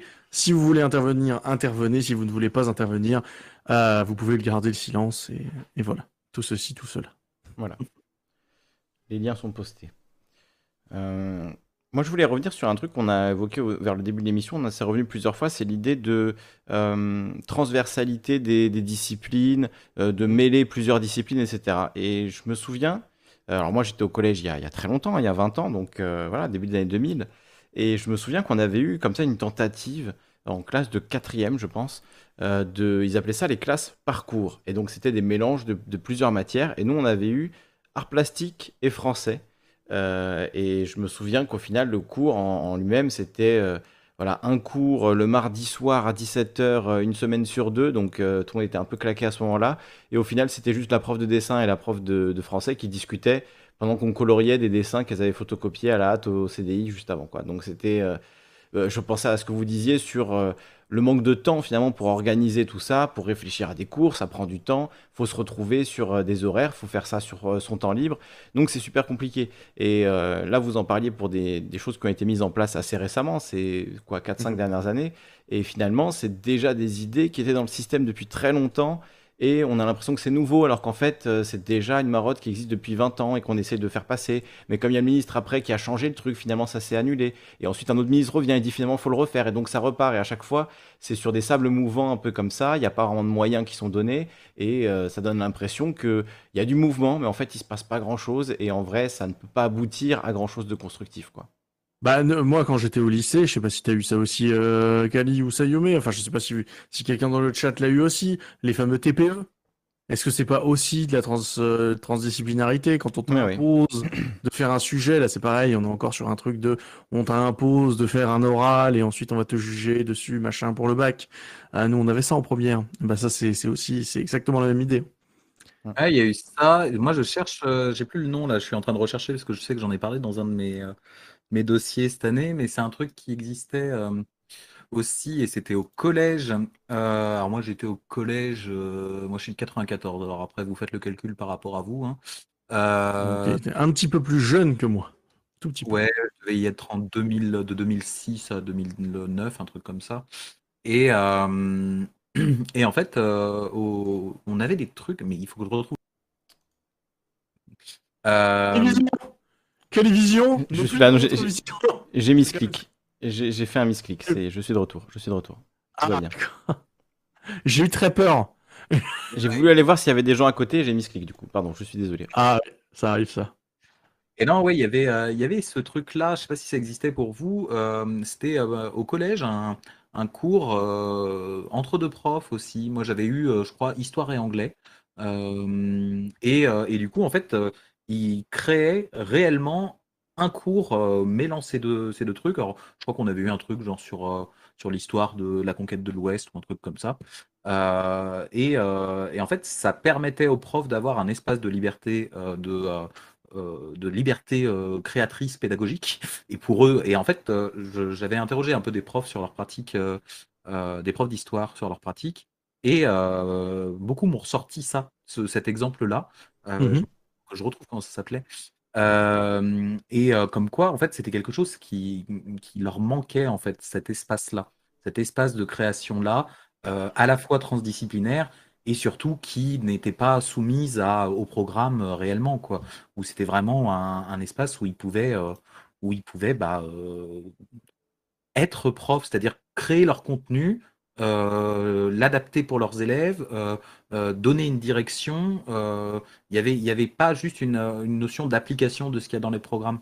Et, ça avait l'air d'être quelque chose d'assez apprécié et, qu'ils auraient bien aimé que, ça revienne un jour. Mais bon, j'ai l'impression que c'est pas pour tout de suite. J'essaie de retrouver en attendant comment ça s'appelait cette affaire, mais Alors je vous invite à intervenir pour qu'on n'ait pas que des profs youtubeurs ce soir quand même, même si Emric n'est plus prof, on l'a dit.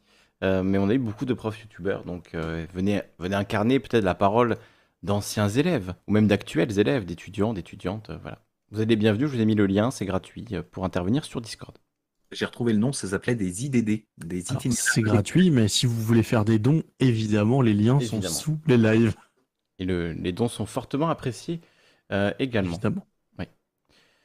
Euh, sur euh, le, la formation, il y a Vulgos Kratos qui nous dit dans le chat, je viens d'arriver, vous en avez peut-être déjà parlé, mais la formation des profs en Ulysse, c'est moyen aussi. Est-ce qu'on peut rappeler ce que ça veut dire Ulysse?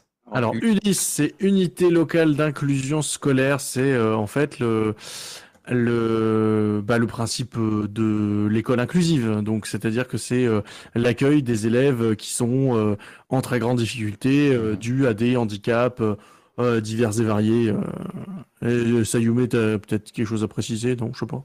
Non, peut-être si on parle de formation euh, dans le cadre des Ulysses, il y a deux, il y a deux cas de figure. Il y a en fait les Ulysses, donc du coup les élèves euh, inclus à l'école, ceux qui avant euh, relevaient d'autres établissements spécialisés, en fait, sont regroupés dans des classes Ulysses. Alors, ils sont quand même intégrés dans des classes, dans des classes normales, mais ils vont avoir certaines heures d'enseignement où ils vont être entre eux, avec un prof euh, particulier pour eux, qui n'est pas un, d'ailleurs un enseignant certifié, hein, qui est un professeur des écoles. Euh, et euh, donc, voilà, si on parle de formation, c'est que soit on va parler de la formation du professeur des écoles en lui-même qui s'est spécialisé euh, vers euh, les élèves en difficulté, euh, les élèves avec des, en situation de handicap, etc. Soit on va parler d'une formation qui, on va pas se mentir, n'existe pas, des enseignants les ont en vrai. euh, euh, des, des enseignants d'histoire géo, de français, de maths, euh, de sport, de ce que vous voulez, euh, qui eux n'ont pas du tout euh, de formation pour accueillir des élèves Ulysse, et ce qui a créé beaucoup de remous dans les salles des profs lorsqu'il y a eu l'école inclusive, parce que, bah, et à juste titre, hein, les profs étaient là en mode, mais, mais on ne sait pas comment on va, on, va, on va gérer ça. Et je rajouterais même, pour avoir été dans ce cas-là, moi j'ai été, donc, quand j'étais surveillant, le collège où je suis, il y a, euh, la rapide, il y a deux bâtiments. Un bâtiment où il n'y a que les sixièmes et un bâtiment où il y a tous les autres. Et euh, ces deux bâtiments sont à 5 minutes à pied d'écart. Et euh, moi, les dernières années où j'étais surveillant, l'année où ce collège-là a commencé à recevoir des élèves euh, en situation d'Ulysse, euh, du coup, il n'y avait pas d'Ulysse en sixième. Donc euh, déjà, ça demandait, quand il y avait vraiment un élève qu'il fallait amener dans la classe, toujours faire des allers-retours, c'était un bordel monstre. Mais surtout, euh, c'est un bâtiment où il y avait vraiment que le CPE, l'équipe des surveillants. Il n'y avait pas de membre de la direction dans ce bâtiment-là. Sauf que j'avais un CPE qui n'était pas très bon, qui était pas souvent là. Euh, et euh, vu que j'étais le surveillant le plus vieux, je me retrouvais très souvent à devoir faire son boulot. Euh, et, et moi, quand c'est arrivé, quand on a eu les premiers élèves dans ces situations-là, on a eu notamment un élève autiste qui est arrivé, et bah, t'es perdu, quoi. Parce que toi, t'es es en situation de responsabilité. Alors moi, c'était pour ce bâtiment-là, pour l'ensemble des sixièmes, mais j'imagine très bien un prof ce que c'était quand il était dans sa classe, et d'ailleurs j'en parlais avec les profs de, de sixième à ce moment-là, c'est que en n'ayant aucune formation, euh, il y a beaucoup de beaucoup de, de, euh, de, euh, comment dire de, de strates différentes dans le, dans le, dans le, trou, dans le spectre du, du trouble de l'autisme. Il y a beaucoup Mhm. d'autisme différents, on va dire, si on veut parler rapidement là-dessus.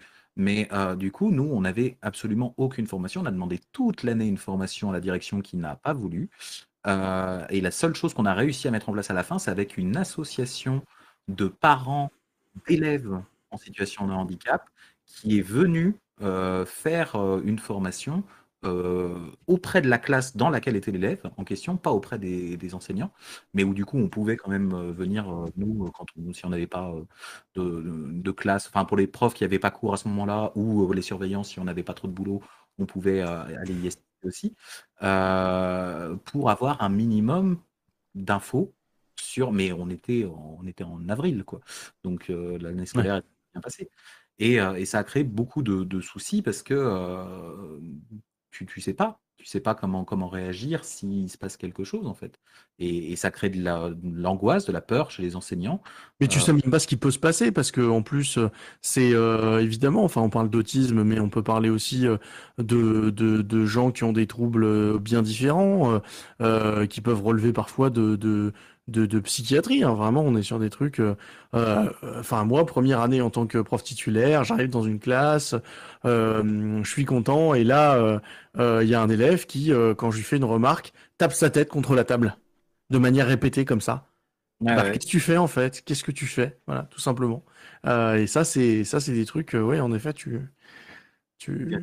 Ouais, ouais. Nous, on avait une problématique avec ces élèves-là, euh, c'est que, euh, arrivé un moment, il s'est mis à euh, vouloir euh, toucher le cul des filles, quoi. Et, et ben, c'est des problématiques très compliquées de faire comprendre, de faire comprendre où sont les limites à, à un élève dans cette situation-là, tu vois. Enfin, c'est et, et de savoir quelle posture tu vas devoir aborder avec lui, quelle posture tu vas devoir avoir. Euh, c'est c'est très, euh, c'est très très complexe. comme- comme Et puis après, on peut on peut même euh, on pourrait même. Mais alors là, euh, voilà, on pourrait même aller plus loin. C'est-à-dire qu'il y a euh, pareil. Hein, moi, première année d'enseignement dans un autre établissement, je me suis retrouvé avec un élève euh, qui euh, apparemment avait été euh, abusé lui-même et qui, euh, sur la fin de l'année, s'est mis à abuser aussi euh, d'autres élèves. Donc, euh, des, des choses, euh, voilà, euh, niveau gestion, euh, enfin, c'est euh, c'est une élève qui s'est confiée à euh, une enseignante d'EPS qui est, assez- qui est allée dire assez rapidement à euh, la direction, et puis ensuite, euh, la direction est allée prévenir le procureur, et puis ceci, cela. Enfin, c'est c'est une, c'est c'est horrible, hein, comme truc. Et donc, c'est une gestion de tout un tas de types de, de, de, de personnes différents, en fait. ce qui est un peu logique. En fait, on fait société ensemble. C'est, voilà. Mais, mais il faut bien comprendre que sans connaître, c'est compliqué, quoi. C'est censé être ça la pédagogie différenciée aussi. hein. C'est C'est ça. Euh, avoir ces approches différentes selon le profil de l'élève, qu'il ait des difficultés, des handicaps, euh, euh, ou qu'il ne soit pas, en tout cas, même un élève qui n'est pas en situation de handicap. Encore une fois, un, prof qui aborderait un, sais pas, un prof de français, par exemple, pourrait très bien aborder différemment les supports, qui va adapter ses supports, par exemple suivant s'il a un élève qu'il sait qui vient d'une classe aisée, d'un élève qui ne vient pas d'une classe aisée. Parce que euh, bah, du coup, il y a des possibilités que l'élève qui n'est pas, qui ne vienne pas de classe aisée n'ait pas eu accès à des éléments culturels qui se trouvent peut-être que dans le bouquin qu'ils sont en train de lire en cours. Euh, si ça parle de mythologie, j'en sais rien, et bah peut-être que celui qui vient de classe euh, plus défavorisée euh, va, va avoir plus de mal à comprendre mais quelles sont les subtilités de ce texte en fait. Donc Mhm. euh, ça peut être aussi ça la pédagogie différenciée. euh. Oui, oui, bah, puis alors pour le coup, euh, moi c'est un truc euh, euh, pour terminer un peu, tiens, on va taper un peu sur les journalistes. C'est un truc pour lequel j'en veux, j'en beaucoup aux journalistes et c'est pour ça que maintenant je fais ce boulot un peu de, de journalisme internet. Euh, c'est, je parle pas de toi, Kali. hein. Moi aussi, moi aussi, je déteste les journalistes. T'inquiète pas. hein, c'est- pour ça que je suis sur Internet aussi. Voilà. Et en, en fait, parce que euh, je, je- en fait, je me suis rendu compte qu'il y avait un énorme problème de contextualisation.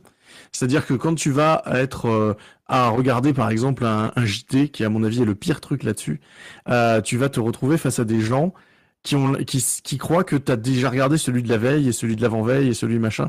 Et du coup, ils vont te dire alors dans l'affaire machin, euh, il s'est passé telle chose et telle chose et telle chose sans jamais revenir sur les bases. C'est ouais. un truc fondamental où, euh, Ouais. et, et même nous, en fait, on a, on a parfois du mal. Moi, je me suis retrouvé récemment, du coup, à faire un TikTok sur euh, Sarkozy. Je parlais des rapports entre Sarkozy et TF1. Je disais que, euh, euh, voilà, euh, je disais à un moment que, euh, voilà, donc Nicolas Sarkozy euh, euh, avait potentiellement été financé par Kadhafi machin. Et à la fin, je revenais dessus en disant, voilà, enfin, il y a quand même quelqu'un sur TF1 qui a micro ouvert en permanence, alors que si ça se trouve, il a été financé par une dictature. Et il y a quelqu'un qui m'a dit dans les commentaires, mais en fait, je vois pas le lien entre Sarkozy et la dictature. Puis du coup, je dis, bah en fait, la Libye, 2011 et tout. Et puis il fait, bah non, mais je vois pas le lien. Ah bah oui, mais parce qu'en fait, il fallait réexpliquer, mais parce que les gens, en fait, savent pas forcément. Si, si t'es plus jeune que nous, en fait, Surtout le forcément vécu, tu vois. public de TikTok euh, en 2011, euh, ils avaient ils avaient 5 ans, donc euh, c'est sûr que Ouais, c'est bien sûr. Exactement. Et ça, c'est un truc, voilà, c'est, c'est, je pense que c'est se remettre à niveau, c'est aussi ça un peu la pédagogie différenciée. Et, et, et même si on massifie notre contenu, parce que bon, quand tu fais, euh, ouais, quand tu fais du 5000 vues, bah, tu, forcément, t'as, t'as, t'as plus de gens différents. Bah, je pense que c'est important aussi de revenir toujours sur le, sur le contexte et, et des trucs comme ça. Et après, forcément, tu tapes des gens qui te font des commentaires en disant, mais tout ça, c'est évident. Mais l'impression de refaire notre entretien euh, pour, euh, pour mon mémoire. C'est vrai, c'est vrai qu'on en avait parlé, tiens, ça c'est euh, c'est vrai, c'est vrai. Ben bon, écoutez, nous n'avons plus d'intervenants, donc. Euh, Ah, si, si, il y a Noémie, il y a Noémie qui est là. Il y a eu. Ah, alors, alors allons-y. Bonjour Noémie. Salut. Salut à toi. C'est- Bienvenue. Il y a eu trop de gens là. salut. Salut le chat. En fait, moi, je voudrais revenir sur un petit détail. Euh, tout à l'heure, vous avez parlé justement le fait que euh, vous pouvez pas, par exemple, les, les aménagements de matière ou quoi, on en parlait tout à l'heure dans le chat. Et moi, j'ai juste une question. Est-ce que vous pouvez, par exemple, dire au rectorat, écoutez, euh, on trouve que, par exemple, cette matière-là, c'est pas suffisant. Par exemple, le MC, c'est pas suffisant. Du coup, on peut pas le Mhm. remplacer par une autre matière. Est-ce que ça, vous pouvez le faire ou pas? C'est-à-dire que, par exemple, comme là, en ce moment, on a des gros enjeux, c'est-à-dire environnement, terrorisme et d'autres enjeux qui Mhm. sont un peu plus importants. C'est ouais. une éducation populaire, entre guillemets, c'est-à-dire, en gros, expliquer aux enfants, en fait, de quoi il en retourne, en fait. Ah non, Par exemple, d'expliquer aux Alors, le tour au rectorat, non, il n'y a, pas- y a pas du tout, hein, vraiment. euh, c'est uniquement descendant. Ah ouais, donc il n'y a pas du tout d'ascendance, on peut pas, par exemple, communiquer euh, les problèmes en mode pas, parce que, On t'entend pas bien, ça euh, par coupe là. l'enfant Ouais, ne comprend rien euh, aux enjeux écologiques, on est obligé de leur expliquer, mais on aimerait bien aussi un avis neutre, parce que forcément, bah, chez nous, on n'a pas nécessairement un avis neutre là-dessus. Il n'y a pas tellement de, de retour déjà dans, dans euh, l'éducation nationale. hein. Il n'y a pas de, il y a pas vraiment Mhm. d'espace pour ça. Euh, Hmm, et, euh, et en plus de ça, une adaptation euh, des, des, euh, comment dire, des heures d'enseignement, du coup, puisque là, on est là-dessus, hein, on, est, on est sur euh, un changement des horaires euh, Mhm. d'enseignement. Du coup, accorder plus d'heures là-dedans que là-dedans. Je pense même que c'est pas possible en termes de bah, que, que toutes les écoles doivent proposer le même, le même nombre d'heures d'enseignement, en tout cas école publique, euh, de, dans tous les établissements, puisque sinon ça créerait des, des enseignements différenciés là, et ce qui, euh, ce qui est beaucoup plus euh, euh, le truc de l'école privée normalement, de pouvoir proposer un peu plus, même s'ils ont quand même des règles, hein, l'école privée, hein, il faut, quand même le, dire aussi, mais ils sont quand même sous, quand ils sont sous contrat, ils sont quand même soumis à, à, ce qu'attend l'État aussi dessus. Mais, mais du coup, ça, ça déséquilibrerait, en fait, ça créerait des établissements qui parleraient plus de certaines choses que d'autres. Mhm. ouais. Il faut en fait qu'il y ait une. Il faut que ce soit un peu monolithique quoi l'enseignement, c'est-à-dire ça doit être à, à peu près le même partout. Tu peux pas l'adapter selon les. Enfin, tu à la marge, mais en tout cas le, le socle commun doit être le même euh, partout Oui, en France. euh, quoi. De toute façon, il faut se remettre dans un contexte euh, national aussi, c'est-à-dire Mm. que actuellement, au niveau politique, euh, l'objectif c'est de réduire les coûts au maximum.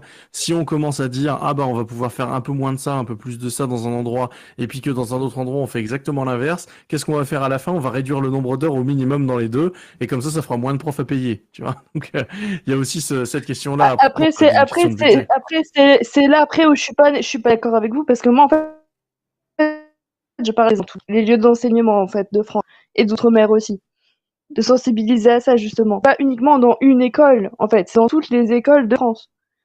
Ah, je vais dire de prendre par exemple un truc qui ne sert plus à rien depuis un moment, je sais pas. euh, à, à ce Voilà. moment-là, c'est que c'est c'est une Attendez, hop, nationale, du coup. je vais juste changer la connexion. Oui, Ouais, peut-être ça, ça- ça va peut-être arranger les choses. Et ouais, à ce Ouais. moment-là, c'est une, c'est une prérogative du coup nationale. C'est c'est au- c'est à, à plus haute échelle qu'il faut le faire. Et à ce moment-là, oui, ça serait euh, changer euh, les heures les heures d'enseignement Mhm. euh, à plus haute échelle, ce qui s'est fait. Euh, c'est c'est pas quelque chose qui euh, et ce qui se fait euh, quasiment chaque année d'ailleurs, puisqu'il y a toujours euh, une matière qui va se retrouver avec euh, avec une demi-heure de moins dans la semaine. Mhm. Il y a toujours des aménagements qui, sont faits comme ça. Après, sur la question euh, de, on va dire de là-dessus, c'est, euh, il y a une légère liberté enseignante. C'est-à-dire que c'est, euh, par exemple, en EMC, même s'il y a un programme à suivre, le prof peut décider de lui donner plus, euh, euh, plus telle direction qu'une autre, à partir du moment où il va quand même pouvoir aborder les points qui euh, normalement sont demandés dans le programme. Mais voilà, c'est, ça fait partie des quelques, des quelques libertés enseignantes qui sont assez faibles en termes de pédagogie qui, qui peuvent exister. Quoi. Donc dans ce cas-là, on peut essayer de changer le programme, par exemple, de MC en disant, écoutez, il faut quand même qu'on parle du climat parce que c'est la chose la plus importante en ce moment, par exemple. Alors, on pourrait au niveau national, je pense, ouais. Le, on peut le changer au niveau national. Le souci, c'est qui le change, en fait. Mmh, c'est ça, oui. Euh, qui le change, encore Ah oui, c'est vrai. Ouais. C'est qui décide. voilà, ça sera. C'est en fait qui décide des programmes. Euh, ce que je disais tout à l'heure, c'est le ministre de l'Éducation nationale. Même si on nous dit qu'il y a des instances et qu'il y a des, des, des, organes différents et qui se renvoient un peu les programmes pour choisir que euh, euh, définir s'ils sont bien ou pas, à la fin, ça reste toujours le ministre de l'Éducation nationale qui a le dernier mot. Euh, et, et, donc le président, puisque. Bien sûr. Et, et du coup, moi, c'est oui, forcément. Que je disais tout à l'heure, que je soumettais l'idée d'une autonomisation, en tout cas, de l'éducation nationale, au même titre que la justice. Un mmh. ministre de la justice ne dicte pas quelle est la justice. Donc, euh, il, serait, il pourrait être intéressant de se dire est-ce qu'il euh, il ne faudrait pas quand même enlever un peu ce rôle-là euh, au, ministre de l'Éducation nationale? Mais il faut quand même pas être dans un monde de bisounours. Hein. Si mmh. c'est le cas, c'est parce que à l'école, l'éducation nationale, c'est un puissant outil d'État. Euh, c'est un puissant outil de, euh, de, de alors on va pas rentrer dans du complotisme, hein, attention, hein, mais je vais dire un mot, un gros mot. C'est une et de, mais de contrôle des masses, de contrôle des, de, de ce que. De formatage. Ouais, de formatage, bien sûr. Mmh. Ah, bon, on est d'accord là-dessus. Mais sur, sur le. Sur le fait que c'est le ministre qui décide des programmes, même au-delà des programmes, j'ai l'impression que sous tous les gouvernements, euh, l'éducation nationale est particulièrement instrumentalisée euh, électoralement. On le voit avec toutes les polémiques. Bah, D'ailleurs, la polémique sur le voile, initialement, euh, dans les années, début des années 2000, c'était euh, le voile à l'école. C'est parti de là. donc le voile à l'école, là maintenant c'est les crop tops, ah il faut la tenue républicaine, pas républicaine, qu'est-ce que ça veut dire? Voilà, on fait des polémiques à gogo sur le dos des élèves, sur le dos des profs, des, voilà, des écoles. Euh, et justement, si en plus ils se mettaient à changer les programmes tous les quatre matins en fonction de leur agenda, qu'il faut plus enseigner telle chose, mais que maintenant il va falloir parler que de telle chose, etc., ce sera à mon avis assez, euh, assez dystopique parce que voilà, on le voit déjà en fait, euh, les accusations d'islamo-gauchisme. Du coup, quoi, il faut plus parler de, de, colonisation et de décolonisation parce que euh, ça fait le jeu des gauchistes. Tu vois ce que je veux dire? On rentre dans des trucs très politiques qui, en fait, ne. Enfin, moi, je suis assez d'accord avec ce que avec ce que tu dis, Sayou, mais une, une indépendance de l'école au même titre que la justice, en fait. C'est pas au ministre de décider ce que les profs doivent enseigner. Les profs, ils sont là pour enseigner. Enfin, là, c'est là, je fais mon mon utopiste, hein, mais la vérité, tout simplement, ou les outils pour euh, rechercher la vérité, euh, être dans cette quête-là. Ça serait rendre, euh, rendre l'école à la science, en fait. Hum. C'est-à-dire que. C'est surtout que l'éducation nationale n'est pas du tout sur le terrain, donc mis à part au travers des profs. Donc en fait, ce qui serait judicieux, c'est en effet de donner le pouvoir, le plein pouvoir. Enfin, pas non plus le plein pouvoir, mais une bonne partie en fait du pouvoir aux profs et de décider de leur cours à eux, en fait. Parce qu'à un moment donné, tu peux pas. Je, je pars du tu peux pas en fait laisser des... du pouvoir. C'est surtout que, que tu peux pas laisser des technocrates en fait décider euh, de l'avenir des élèves au travers de profs, alors que de base les profs sont tous les jours avec les élèves, ils savent exactement ce que les élèves attendent de base, même si parfois il y a des accrochages. Ça reste pas grave, mais ça reste quand même un, un, une relation euh, prof-élève. Donc techniquement, le prof c'est exactement ce dont l'élève est capable, etc., etc., et ce qu'il veut faire. Donc du coup, c'est pas un technocrate tout en haut de l'État qui n'a strictement aucune compétence du terrain qui va venir décider justement de l'avenir des profs et aussi des élèves et qu'est-ce qu'ils doivent étudier, etc. Moi, personnellement, je trouve ça bizarre et c'est vrai qu'on peut assimiler ça à une forme de formatage. C'est vrai. Euh, même dans l'idéal, c'est même pas une relation euh, prof-élève, dans... alors là je vais, je vais parler un petit peu de sciences de l'éduc, mais euh, dans l'idéal, euh, l'une des relations la, mieux qu'on pourrait avoir, c'est-à-dire que l'éducation, je vais faire un, excusez-moi, le petit moment chiant, mais l'éducation, pendant longtemps, ça a été euh, ce qu'on appelle le triangle de Houssay. Donc imaginez un triangle, avec à chaque point du triangle, vous avez l'enseignant, les savoirs et l'apprenant. Et il y avait un peu le truc de les savoirs passent par l'enseignant, qui ensuite passe par euh, vers l'apprenant. Donc le, les, euh, la relation enseignant-élève, c'était vraiment cette relation de transmission d'un enseignant vers, euh, vers l'élève. Aujourd'hui, on sait que la meilleure relation qu'il doit y avoir, c'est d'avoir plutôt une relation apprenant-savoir et que l'enseignant n'est pas celui qui transmet les savoirs, mais celui qui les met à disposition de l'élève. Euh, parce que c'est comme ça que l'élève euh, apprend le mieux, en tout cas de ce qu'on en sait aujourd'hui. C'est que euh, c'est quand l'élève va lui-même vers les savoirs et pas que l'enseignant les lui impose. Donc ça, c'est ça, c'est une première chose là-dessus. Après, le problème, c'est que ça nécessite de, de, de changer tout le, tout le modèle scolaire, quoi. Enfin, et encore une fois, de changer le- la formation des, des enseignants là-dessus. Parce que, euh, on- encore une fois, on est dans une reproduction de, de l'enseignant qui euh, apporte euh, la bonne parole, quoi. hein. C'est un peu, un peu terrible. Alors, je, je vois Calivision en train de rigoler.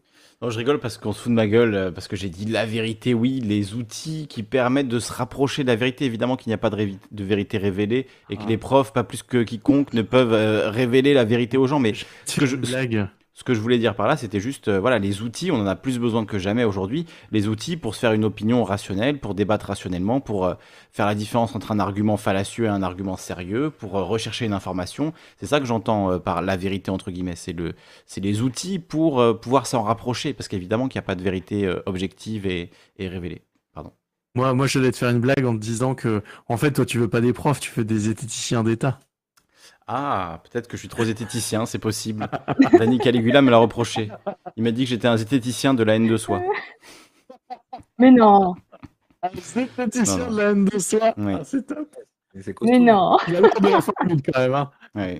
Parce que je lui ai dit que je me détestais pas vraiment, mais que je m'adorais pas non plus, que j'étais assez neutre vis-à-vis de ça, tu vois, vis-à-vis de la haine de soi et de ce. Voilà, donc euh, il a dit Ah, t'es un zététicien, ok, très bien. Donc voilà, peut-être que je suis trop zététicien en fait, c'est possible, c'est mon- peut-être mon problème. Mais je pense qu'en tout cas, aujourd'hui, on a plus besoin euh, que jamais de, de cette éducation à l'information, à aller chercher l'information, à la comprendre, à repérer voilà, les arguments fallacieux. Ça nous servirait beaucoup dans cette pandémie euh, de, pour calmer un peu le débat et que tout le monde euh, réfléchisse un petit peu différemment. Quoi. Mais est-ce que l'école forme tout le monde à ça, en fait? Est-ce qu'il n'y a pas juste certains élèves qui répondent bien à ce que l'école enseigne et du coup, pour eux, ça va aller, ils vont réussir à, à s'en sortir plus ou moins bien? Et pour euh, voilà, une partie, alors je sais pas si c'est la majorité ou si c'est une partie significative ou quoi, mais en tout cas, une bonne partie euh, va être larguée et puis finalement, ça va pas lui apporter ces, clés, ces outils-là. quoi. Alors, deux choses euh, là-dessus, c'est que bon, la première, je vais pas m'étendre beaucoup dessus parce que je n'y connais pas encore assez, mais, j'ai l'impression que, ça transpire un petit peu de l'idéal libertaire de l'école en fait, que l'école soit en fait un, enfin de, de l'éducation et pas de l'école d'ailleurs, mais que l'éducation soit en fait euh, un moyen, euh, le, enfin la finalité de l'éducation euh, euh, dans la, la perspective libertaire, c'est que à la fin, l'apprenant soit lui-même capable de remettre en cause euh, ce que lui a appris. euh, Mm. enseignant. Donc, euh, donc il y a, il y a toujours un peu, ce- toujours aussi un peu dans cette idée d'esprit critique, de, de tout ça, tu vois, il y a, il y a aussi ce- cette idée-là. Euh, et la deuxième chose que je veux dire, je commence à, à fatiguer, donc du coup, je commence à oublier des trucs. Ah oui, il est presque une heure du matin là. Juste après, euh, je pense. Mais euh, euh, et bah non, je l'ai plus, donc euh, vas-y. Et ça va revenir. Mais du coup, je vais vite faire rebondir sur ce que tu dis. Euh, c'est vrai que, en vrai, quand tu entres dans l'école, la première personne qu'on te présente, qui est censée être de confiance, c'est un professeur. Et c'est là, en fait, où est l'erreur, c'est-à-dire qu'on va pas nous dire, oui, mais du coup, euh, le professeur, parfois, il peut dire des âneries, donc aussi, de votre côté, vous avez un devoir de recherche. Ça, on nous le dit pas dès le départ. Donc nous, comme des cons, on arrive, on se fout dans la salle et on écoute en fait ce que dit le prof, on avale, on avale, et c'est tout ce qu'on fait. Donc c'est-à-dire que techniquement, on nous forme pas du tout euh, à ce genre de choses, de faire la démarche d'aller rechercher si c'est vrai ou si c'est faux. Ça, on fait aucune démarche parce qu'on nous dit, bah, du coup, tout ce que dit le prof, c'est vrai parce que c'est marqué dans le programme, donc euh, c'est vrai. Et en fait, que techniquement, il y a certaines fake qui peuvent justement euh, venir et puis euh, se faufiler dedans. Et ça, justement, c'est juste, c'est c'est la petite critique que j'ai à faire vis-à-vis des professeurs. Je pense que les professeurs ont aussi une responsabilité là-dedans et qui devraient aussi prendre du temps pour essayer d'éduquer justement les élèves là-dessus, à faire de ses propres recherches et pas uniquement en fait déblater son cours et dire oui bon du coup euh, voilà ça c'est vrai, ça c'est vrai machin. Donc du coup il n'y a pas de problème, vous apprenez votre cours et euh, comme ça du coup techniquement ça devrait tenir. Il y a aussi les profs aussi qui fassent euh, de leur côté ce devoir de recherche aussi et de leur apprendre en fait. Parce que s'il n'y a pas de ça, euh, dans ce cas-là, c'est-à-dire qu'un élève, il va sortir, par exemple, je sais pas, même de la fac, c'est tout con, hein, parce qu'à la fac, on nous l'avait pas forcément fait ça non plus. Enfin, l'élève sort de la fac, il a gobé énormément de choses, dont des fake news, et quand il les balance en disant oui, mais moi, du coup, j'ai appris ça d'un professeur, eh ben, il, il- il se prend un mur parce que la personne en face aura appris à faire des recherches, aura appris à débunker et il va se trouver comme un con en fait. Donc il y a, c'est bien l'éducation nationale, mais après, certes, on fait énormément de reproches à l'éducation nationale, mais c'est aussi aux professeurs de prendre la responsabilité de le faire aussi. Ah, oui, Bah, après, derrière, il y a une structure quand même. hein. ouais, et puis je pense que là, Quoi? il y a une, il y a une, euh, Bah, der- derrière, il y a une structure en fait. Si, euh, si- euh, par contre, est-ce que Il y tu a un peux écho, oui. quand on parle parce qu'il y a vraiment un écho pas Il y a un retour, un retour robotique de l'enfer. Ah, je m'entends encore. Non, là c'est Ouais, bon. Bah, merci. Euh, du coup, oui, en fait, il y a toute une structure derrière, c'est-à-dire que si euh, les enseignants euh, veulent pas qu'on remette en cause, enfin veulent pas, euh, si euh, ils peuvent pas trop remettre en cause ce truc-là, c'est parce que le fondement de base de l'école, c'est ce truc de transmission du savoir. Et donc, à partir du moment où euh, ton rôle, c'est de transmettre du savoir, si on commence à remettre en cause ce côté savoir, c'est quoi ton rôle en fait? Et tu vois, il y a, y a tout un problème aussi un peu, euh, un peu identitaire euh, à ce niveau-là, de, de, de, de comment tu te vois toi-même en tant qu'enseignant, à, à, à aller dire à des élèves, mais en fait, euh, moi, si ça se trouve, j'en sais moins que vous sur euh, pas mal de sujets, et, voilà. Et c'est un, c'est un truc très compliqué. Je pense que à partir du moment où, euh, euh, en plus, enfin, je veux dire, il y, a- tout un parcours derrière. Euh, T'as passé un concours, euh, tu t'es retrouvé euh, des heures à réviser tes conneries, machin. Enfin, il y a aussi un truc d'ego derrière qui vient s'ajouter. Enfin, c'est, c'est, il y a tout un tas de trucs qui font que, ouais, cette structure-là, elle est un peu, elle est, elle est un peu compliquée à mettre en place. Mais moi, pour le coup, à la fac, on me l'avait fait. C'est-à-dire que le, le premier jour de fac de droit, parce que du coup, j'ai fait un peu de droit avant de faire des sciences. Premier jour de fac de droit, euh, le prof de droit constitutionnel nous dit euh, bon, euh, vous le savez déjà, de toute façon, c'est quasiment sûr, puisque voilà, si vous êtes arrivé là, vous connaissez quand même un peu. Tout ce que je vais vous dire est un mensonge. Moi, c'est la première fois qu'un prof me disait ça. Tout ce que je vais vous dire est un mensonge. Puis je me dis, mais attends, qu'est-ce qu'il raconte le type? Ça veut dire qu'il faut pas Ouais, fasse. moi, moi aussi, en fac de droit, c'est ce qu'il nous disait, ouais. C'est ce qu'il nous disait aussi dès le départ. Il nous fait, alors par contre, je vous le dis tout de suite, genre si ça se trouve, il y a des bobards là-dedans, c'est à vous de faire votre propre recherche. Donc au début, comme t'as pas du tout l'habitude de le faire, tu te trouves comme un con et tu fais, bon, ça. ben, tant pis, va falloir que je cherche des ça. sources. Je pense que, que là-dedans aussi, euh, ce qui fait que les profs euh, le- ne le font pas ou n'ont pas le temps de le faire, euh, c'est parce que c'est pas l'objectif de l'école actuelle. Mhm. actuelle, hein. C'est que euh, l'objectif, c'est de, en effet, former un élève et de l'évaluer selon des acquis euh, et donc des connaissances type qu'il doit avoir. C'est ça, hein, le, un- C'est ça. lisez, lisez un programme scolaire, euh, lisez un C'est programme une checklist en fait. C'est une ouais. checklist. C'est comme une liste de courses en fait, fait. programme scolaire, vous tapez programme scolaire euh, quatrième, euh, euh, je sais pas, la matière que vous voulez, et vous avez une checklist de euh, l'élève devra avoir vu ça, ça, ça, ça, ça, ça. Et donc du coup, euh, et vu qu'en plus de ça, on, on- en, en éducation, on réfléchit en termes de cycle éducatif, vous pas vous dire juste euh, quand vous êtes prof euh, de maths, et bah tiens, moi je vais leur apprendre ce que je veux pendant un an, et puis tant pis. Bah non, parce que le prof qui les a l'année d'après, et bah il est censé se baser sur ce que vous leur avez appris l'année d'avant et que s'il manque des choses, lui, il va manquer, euh, il va lui manquer de quoi faire et il va prendre du retard lui aussi sur son programme et tout ça. Donc, je pense qu'il y a, y a tout, ce- tout un système comme ça qui entraîne vers ça. Euh, et encore une fois, on est sur des héritages. Ça change un petit peu. Il faut pas non plus trop machiner. hein. Ça change un petit peu, euh, notamment en termes de, On en a parlé tout à l'heure, un peu de compétences, tout ça. Après, c'est très critiquable sur, euh, sur ce que ça apporte, sur l'idée que ça, ça amène en termes de, de lien avec l'entreprise. hein. Mais mais il y a ce, truc-là de, on a encore les héritages de, il faut valider un niveau de connaissance, il faut que tu saches que ça, que, que 1515 c'est Marignan, je caricature parce que c'est plus ça l'histoire aujourd'hui, hein, mais euh, mais il y a encore un peu ce, ce truc-là euh, latent dans l'éducation. Euh, et du coup, bah, quand tu, tu dois faire ça, bah, t'as pas le temps. T'as pas le temps, je pense, hein, pour les profs, euh, tu me confirmeras peut-être Émeric, tu vois, mais t'as pas le temps de, de leur, de leur enseigner ce que Ah, t'as pas le temps, puis en plus, mettons que tu le fasses, mettons que tu dises à un élève, voilà, moi tout ce que je vais vous dire est un mensonge, vous alliez vérifier et tout. Tu lui donnes un contrôle, le contrôle, il y a des trucs faux dedans. L'élève répond selon ses euh, connaissances à lui. Et bah tu te retrouves à le noter mal alors qu'il a fait ses propres recherches. Donc quand on dit que ça a vraiment une structure derrière, c'est que vraiment tout ce côté évaluatif amène à une espèce de structure euh, mentale de bachoteur, quoi. En gros, c'est ça le truc. Oui, parce que c'est ça aussi, c'est que euh, ah, on a de nouveau perdu Kali. Non, je suis là, c'est ma cam qui a sauté, pardon. Ah. C'est qu'il y a, il y a ça aussi euh, qu'il faut pas oublier. c'est que euh, il suffit pas de dire aux élèves de faire de la recherche, euh, En plus, de la ouais. recherche. C'est-à-dire que euh, la recherche, ça requiert une méthodologie. Euh, et là, c'est l'étudiant qui est en recherche qui vous le dit. Euh, c'est qu'il y a, n'y a pas qu'une méthodologie de recherche. Tu as des méthodologies selon ce que tu recherches, selon euh, les sources que tu vas aller chercher, selon ton sujet vont être différentes, tout ça. Donc ça s'apprend. Et déjà que pour un universitaire, c'est des choses compliquées à, apprendre.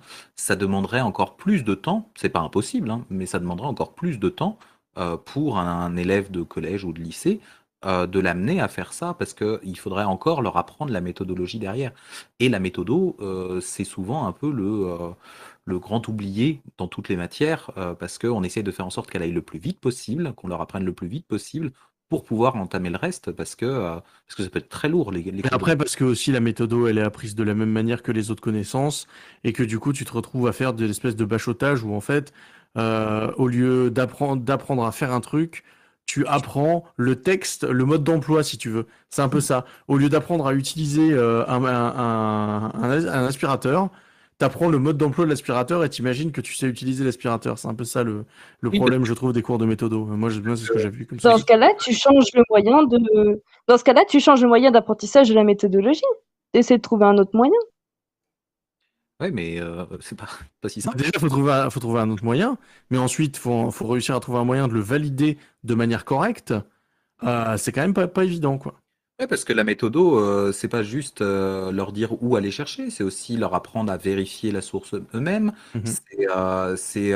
C'est leur apprendre à ne pas plagier. Euh, et c'est très difficile de de pas plagier quand t'as pas l'habitude. euh, il faut apprendre à, se, parce que aller chercher soi-même une information, ça veut dire euh, avoir accepté en termes. Alors là, on est en termes de, fonctionnement cognitif, hein, et d'avoir accepté que ça a pu remettre en cause ton système de compréhension du monde et de pouvoir te le réapproprier pour le recracher à ta façon. Et ça, c'est un processus extrêmement long, en fait, euh, de, faire cette recherche-là aussi, euh, parce que la recherche, ça implique ce mécanisme-là, qui, en plus de ça, est inégal par rapport aux personnes, puisque tu as des gens qui vont pouvoir le faire instantanément, et tu as des gens qui vont devoir euh, avoir digéré un texte pendant trois semaines pour que avoir compris comment, comment le, le retravailler derrière. Donc c'est des, des choses extrêmement complexes. Ça ne veut pas dire, encore une fois, qu'il faut pas essayer de, de- d'intégrer un peu plus ça euh, au niveau, à par, par exemple, encore une fois, à partir du collège, ça pourrait être des choses à faire. hein. Mais pour mettre ça dans les programmes, on en revient toujours à la même chose. Il faut une volonté politique pour le faire, parce que sinon les Mhm. profs sortent de leurs compétences, sortent de ce qui est attendu d'eux dans les programmes, euh, se font taper sur les doigts quand ils sont inspectés, etc. etc. Euh, et, euh, et ça se fera pas euh, sans que ce soit intégré dans les programmes, de toute façon. Et est-ce que ce serait pas le moment de conclure ce stream? Alors, il y a une dernière personne qui voudrait intervenir. Est-ce qu'on peut lui, laisser la conclusion? C'est Mani. Allons-y. Ça fait longtemps qu'on l'a qu'on l'a pas eu. Allô Mani. Sayume, Sayume, ça va? Allô? Allô Mani, est-ce que tu nous entends? Allô, Ouais, Mani? Oui, ouais, alors, ouais, je vous entends. Pourquoi, on te- pourquoi vous êtes passé en haut-parleur là? C'est quoi ce bazar? C'est pas en haut-parleur? On, te... Ah, on vient de te... Parce qu'on on vient de te faire monter dans le, dans le channel avec nous, là, en fait. Donc, euh, D'accord, et vous m'entendez bien? On t'entend correctement. On va te laisser la conclusion, parce que c'est la fin du stream, tout le monde est fatigué, donc on va te laisser un...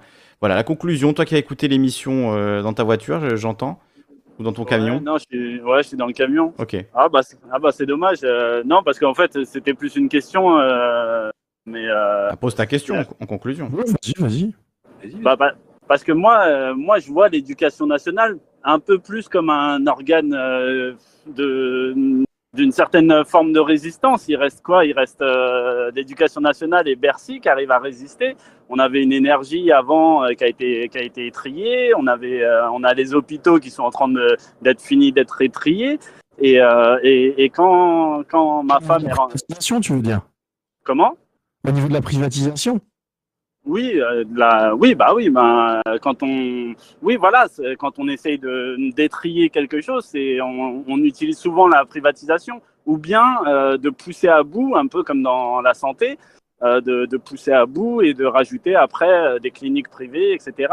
Et, et l'éducation nationale, je, la- la- moi, je l'aperçois comme, euh, ben voilà, un million de fonctionnaires qui essayent de, de tenir, de résister, de se dire bon, on a le ministère contre nous qui essaye de tout casser parce que il y a énormément d'argent en jeu à essayer de, de, de, faire passer la population dans le privé et, euh, et de considérer le public comme, comme un déchet. Et euh, ceux qui arrivent à faire tenir l'éducation nationale, pour moi, c'est euh, les profs qui, malgré toutes les critiques que vous avez faites euh, de, formation, de, de, capacité d'action, etc., et ben, ils, euh, ils, font, ils font de leur mieux et ils arrivent à faire. Euh, ben, moi, dans mon éducation, j'ai vu des profs qui, qui, qui, ont fait des choses qu'ils qu n'avaient pas à faire et pourtant ils l'ont fait parce que justement, je pense qu'ils avaient cette perception-là de se dire.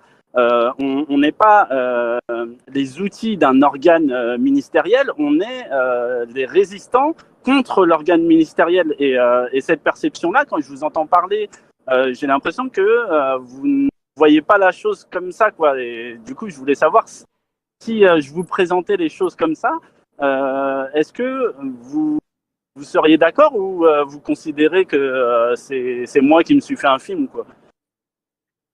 Alors, moi, personnellement... Bon, je, vais je vais juste redescendre dans le chat. Des oui. gros bisous. Hein. Merci beaucoup. Merci beaucoup, Noémie. Merci beaucoup. Salut à toi. Euh, ouais, moi perso, euh, je suis pas des masses d'accord en fait. Euh, euh, de, alors déjà de mon expérience personnelle. Après, comme j'ai dit, j'étais dans un établissement euh, assez particulier puisque euh, assez privilégié quand j'étais surveillant. Et, et, en tout cas, non, les profs n'étaient pas du tout des résistants. Hein. C'était clairement pas en plus de plus généralement, je dirais qu'en fait aussi les profs, bah, euh, c'est une il y, a, une mécanique de classe chez les profs en fait, euh, des comment dire des euh, c'est une obéissance un peu à, certains codes bourgeois aussi. Hein. Un prof, il a, il a un petit statut dans la société, le prof aussi. Il est pas, c'est pas le, on n'est plus sur les profs coco des années 70. Euh, euh, on n'est plus, plus là-dessus maintenant. Le prof, il, il, s'il vote PS, euh, il est encore, il se considère encore à gauche, quoi. Mais, euh, mais c'est pas le, pas la, pour avoir fait des manifs de prof, c'est des manifs qui sont euh, tu vois, c'est, je, j'arrive peut-être pas bien à m'exprimer là, tu vois, mais, mais euh, pour moi, j'ai, j'ai pas. Sauce d'aime, quoi. Ouais, ouais, c'est ça, c'est ça. C'est, euh, c'est pas radical, c'est pas la révolution, c'est on, ouais, c'est, ouais, on défend une forme de petit confort bourgeois et voilà. Bon, c'est pas pour, ah, pour tacler les profs trop fort, mais il y a un peu de ça, c'est vrai. C'est ça, ah, peut-être bah... que chez les jeunes profs, il y a encore un peu ce, cette volonté, ceux qui arrivent encore sur le terrain et qui ont un peu la volonté de, de changer un peu le truc, tu vois, qui sont un peu plus euh, virulents là-dessus.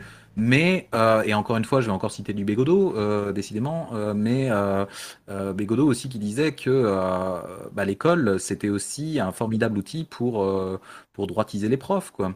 Euh, parce que euh, tu restes euh, toute ta vie, à, en n'étant pas des masses considérées en effet par ton ministère, mais à être confronté à des difficultés qui te font souvent être confronté à un public compliqué, qui te font prendre des, des, des relents racistes, un peu, des trucs comme ça. Quoi. Enfin, il, y a, je, il faut regarder la vidéo de Bégodeau là-dessus qui, qui est. parce que quand tu as des quand tu as de, de, de, des pouvoirs comme ceux d'un prof, l'abus n'est pas loin. Hein. Tout homme qui a du pouvoir est, est porté à en abuser. Montesquieu 1748, tu vois. Et oui, globalement, euh, globalement, je suis assez d'accord avec ça. Après, euh, si, il y a quand même évidemment des gens consciencieux, euh, des gens qui essayent de faire au mieux pour aider euh, des élèves. mais encore une fois, c'est pas leur objectif. C'est-à-dire que, enfin, c'est pas leur objectif. Ça peut être leur objectif personnellement, mais professionnellement, ce sera jamais reconnu. C'est-à-dire que. Euh, de groupe. C'est pour ça que. En fait, vous allez un peu dans mon sens parce que vous dites qu'ils sont pas reconnus, ils ont un petit, euh, ils ont un petit, un petit poste, euh, et, etc. C'est pas reconnu, mais, euh, mais malgré ça, ils le font. Mais c'est une forme de résistance. Après, après que. Ah, oui. ah, mais après il y a des résistants dans le dans le truc. Euh, c'est juste que évidemment le l'éducation le, le, nationale en elle-même n'encourage pas à la formation de ces résistants qui sont pourtant aussi. Euh, bah, bien sûr, parce que elle, elle, elle, son but c'est de c'est d'étrier l'éducation nationale. Donc euh, c'est comme si vous définissiez. Les, les, résistants français en parlant des volontés allemandes. De, je, je, veux dire, euh, euh, ça n'a rien à voir, c'est deux camps opposés. Euh, donc, euh, Pour, pour continuer sur cette métaphore, je pense qu'il faut différencier aussi de quel type de résistants on parle. Est-ce qu'on parle des résistants libéraux ou est-ce qu'on parle des résistants coco Euh, dans, dans- Pour prendre après, cette- si tu me dis que tu as été dans une école bourgeoise, ouais. c'est que en fait, moi, je pense aussi que euh, le comment dire, le les profs résistent parce qu'ils croient encore dans le modèle républicain qu'on leur a inculqué. Beaucoup de profs croient vraiment dans les dans le la triptyque de la République, croient dans le euh, dans leur rôle, dans leur mission, dans tout ça. Et en ça, ouais, on peut peut-être les considérer d'une certaine façon comme étant un peu des résistants face à une certaine vision du marché et tout ça. Néanmoins, D'accord. il véhicule, mais néanmoins, en faisant ça, il véhicule aussi euh, euh, plein de mythes euh, de l'école euh, qu'on a depuis le début, hein, et notamment le plus important et le plus vicieux, La méritocratie. la méritocratie. Euh, Mhm. Les profs sont persuadés que, euh, que euh, ils Non, sont là et qu'ils sont non. utiles dans ce rôle-là. Parce que moi, je vous explique, ma, ma femme, elle vient de devenir prof, là. Elle était 1, elle était EFS l'année dernière. Euh, Il y a des anciens, euh, que, quand, quand elle arrive dans l'école, euh, il y a des anciens qui sont à 3 à 5 ans de la retraite. Et ben, euh, ils la voient s'investir, faire des projets, etc. Et, euh, et on sent la flamme qui, qui repart chez eux. Ils se disent, ah, ça fait, ça, ça fait plaisir. euh, ça faisait longtemps qu'on n'avait pas eu euh, des, des profs qui, qui, qui, qui, qui respiraient l'envie d'apprendre, etc. Et euh, du coup, et ben, franchement, euh, ils, ils, ils lui mettent pas des bâtons dans les roues. C'est- Ils l'aident, euh, ils essayent de l'aider, ils partent avec Alors, elle. ça, euh, tout en l'aidant, tout en euh, pendant que elle fait cette fonction qui est euh, qui est euh, qui à mon avis la, la porte, c'est c'est clair. Mais euh, dans le même temps, c'est vrai que oh, il il y a une transmission de ces valeurs méritocratiques euh, qui euh, qui pour le coup vont pouvoir être euh, euh, vraiment très très euh, néfastes euh, potentiel pour la enfin moi en tout cas c'est ce qui m'a fait partir hein, euh, le, le néfaste potentiellement pour euh, pour les élèves en question quoi. Et tu admettras aussi que, Comment ça, néfaste? Bah non, au contraire. Dans, dans l'exemple que, que tu donnes aussi euh, par rapport à, à ta compagne, du coup, si j'ai bien compris, euh, il y, a, il y a ce truc-là de finalement, elle, elle est arrivée, et tu as bien dit, elle, elle a ranimé une flamme. Tu entends bien du coup que la flamme était quand même euh, en deux étapes. Euh, c'est que oui, c'est cool Oui, mais elle est, elle est pas éteinte. ce truc-là, tu vois. Mais ça veut dire que structurellement, l'éducation nationale, en dehors C'est des flammes. C'est ça. C'est que structurellement, ça, ça n'incite pas à rester avec la, la pêche que, que ta compagne a en ce moment. Euh, la, la structure de l'éducation nationale n'incite pas à garder cette pêche-là toute ta vie. en Ben, ben, bien sûr, puisque c'est son but d'éteindre euh, toutes les flammes, mais, euh, mais euh, la flamme, elle n'est pas éteinte. Là, c'est la, deuxième école qu'elle fait. dès que, dès... Franchement, ça, ça se rallume assez rapidement. hein. C'est c'est une fois qu'on met toujours l'en- l'enfant, l'enfant, euh, le projet éducatif, euh, l'enfant en, premier, ben, tout le monde euh, se- s'organise autour de ça. Et, euh, et l'éducation nationale, tout le monde s'en fout. Quoi. Tout le monde comprend qu'il il n'y a, a ni queue ni tête dans les consignes. Et, euh, et on essaye de faire notre projet tranquille. euh, et les enfants, ils sont heureux. Les parents, ils disent, franchement, c'est la première année où euh, on est autant investi, où on voit autant de choses, où on voit une telle transformation chez les élèves, etc. Mais ça, ça c'est la meilleure récompense qui existe. Là, la méritocratie, elle est à 100% quand les parents, eh ben, ils, ils voient ça. Mais, euh, mais, mais de, vouloir définir tout ça par les volontés de l'éducation nationale, j'arrive pas à comprendre en fait votre perception de l'ensemble. C'est, encore une fois, je, je le dis comme ça, mais, euh, mais Quand euh, euh, un ordinateur tombe en panne et qu'on est obligé d'appeler Ah, le, d'appeler le, le, le département pour aller le remplacer, et puis que le département répond que non, il n'y a pas le budget pour ça, et que du coup tu dois faire avec un vieux PC euh, qui est récupéré d'un autre établissement. ça s'appelle Bah, de la ça, résistance. ça, c'est tout un tas de choses, tu vois. Ça s'appelle la résistance. Là, quand ils ont voulu la, la, la mettre de l'autre côté du département, quand ils ont voulu la mettre de l'autre côté du département, et ben, elle a fait appel au syndicat, elle a fait un appel, elle a fait un recours, etc. Et au final, euh, la résistance s'est organisée de l'intérieur et euh, ils y sont arrivés. Ils l'ont, ils ramené à 25, à 25 minutes de la maison, euh, euh, facile. Après, quand, quand ils s'amusent à lui dire bon, tu vas avoir le max d'élèves, tu as deux jeunes en situation de handicap, tu as double niveau, euh, cette année, eh ben il y a l'option euh, c'est trop dur, j'y arriverai pas, etc.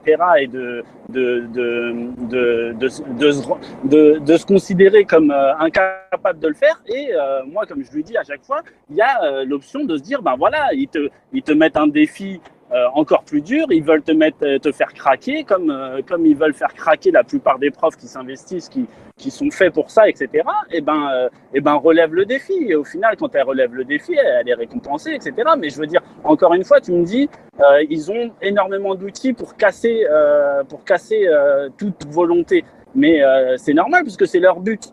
Euh, encore une fois, euh, il y a énormément de, de milliards d'euros à se faire dans l'éducation euh, privée. Et euh, si on, on va dans votre sens, et ben on a l'impression de dire, ben voilà, l'éducation nationale c'est de la merde, ils ont gagné, etc. Ben la solution après c'est quoi? C'est le privé. Et moi j'ai trop de voisins qui, qui ont, qui ont- qui absolument pas notre discours. hein.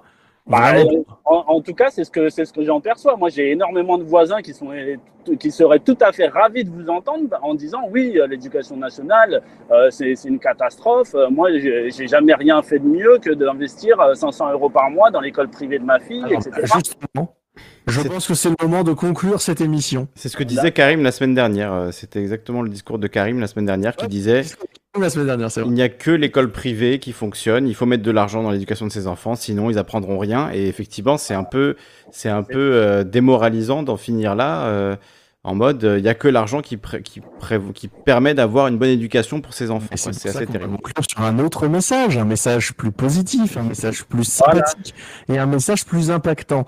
Euh, comme on a dit pendant tout le long de cette émission, démocratisons l'éducation. Convention citoyenne sur l'éducation, euh, le, le- fait que tous les membres des commissions à la con euh, soient plus nommés, mais soient plus du coup des membres à la con et soient des gens qui, je sais pas, soient tirés au sort parmi les profs, soient élus parmi les profs, soient élus parmi les élèves, soient tirés au sort parmi les élèves. Allons-y. Euh, imaginons plein de trucs, mais voilà, démocratisons l'éducation nationale au lieu de, au lieu de s'enquiller un, un ministre qui euh, tous les cinq ans change pour euh, pire encore que, que le précédent. Donc allons-y et démocratisons l'éducation nationale. Moi, c'est mon mot de la fin. Voilà. Bah, Et ce merci sera- pour ce, ce mot de la fin et euh, merci pour l'émission, hein, Kali, euh, et à la prochaine. Et euh, dernière euh, dernière petite chose, euh, Kali. Ce serait pas possible, parce que moi, ça fait, un- ça fait un an que j'arrive plus à intervenir vu que je suis que sur euh, mon, mon téléphone. Le Mhm. problème, c'est que avant, quand je venais sur Discord, je pouvais entendre le live avant d'être euh, d'être choisi pour intervenir. Mais Oui. du coup, maintenant, si je viens sur Discord, j'en- j'entends plus rien du tout. Et vu que je peux pas mettre YouTube en même temps que Discord, eh ben, je suis, je suis embêté, quoi. Alors, euh, Juste une petite question technique Alors tu comme peux, ça, mais tu sinon- peux venir quand on est dans la salle de conférence, tu peux venir en salle de conférence. Sinon, l'ours a set up un bot qui permet d'écouter le live. Euh, c'est vrai que je devrais le mettre. En fait, je devrais le mettre dans la cafétéria le, le bot euh, Ah, qui permet d'écouter le live. Mais il faut qu'il m'explique comment le, le setup exactement.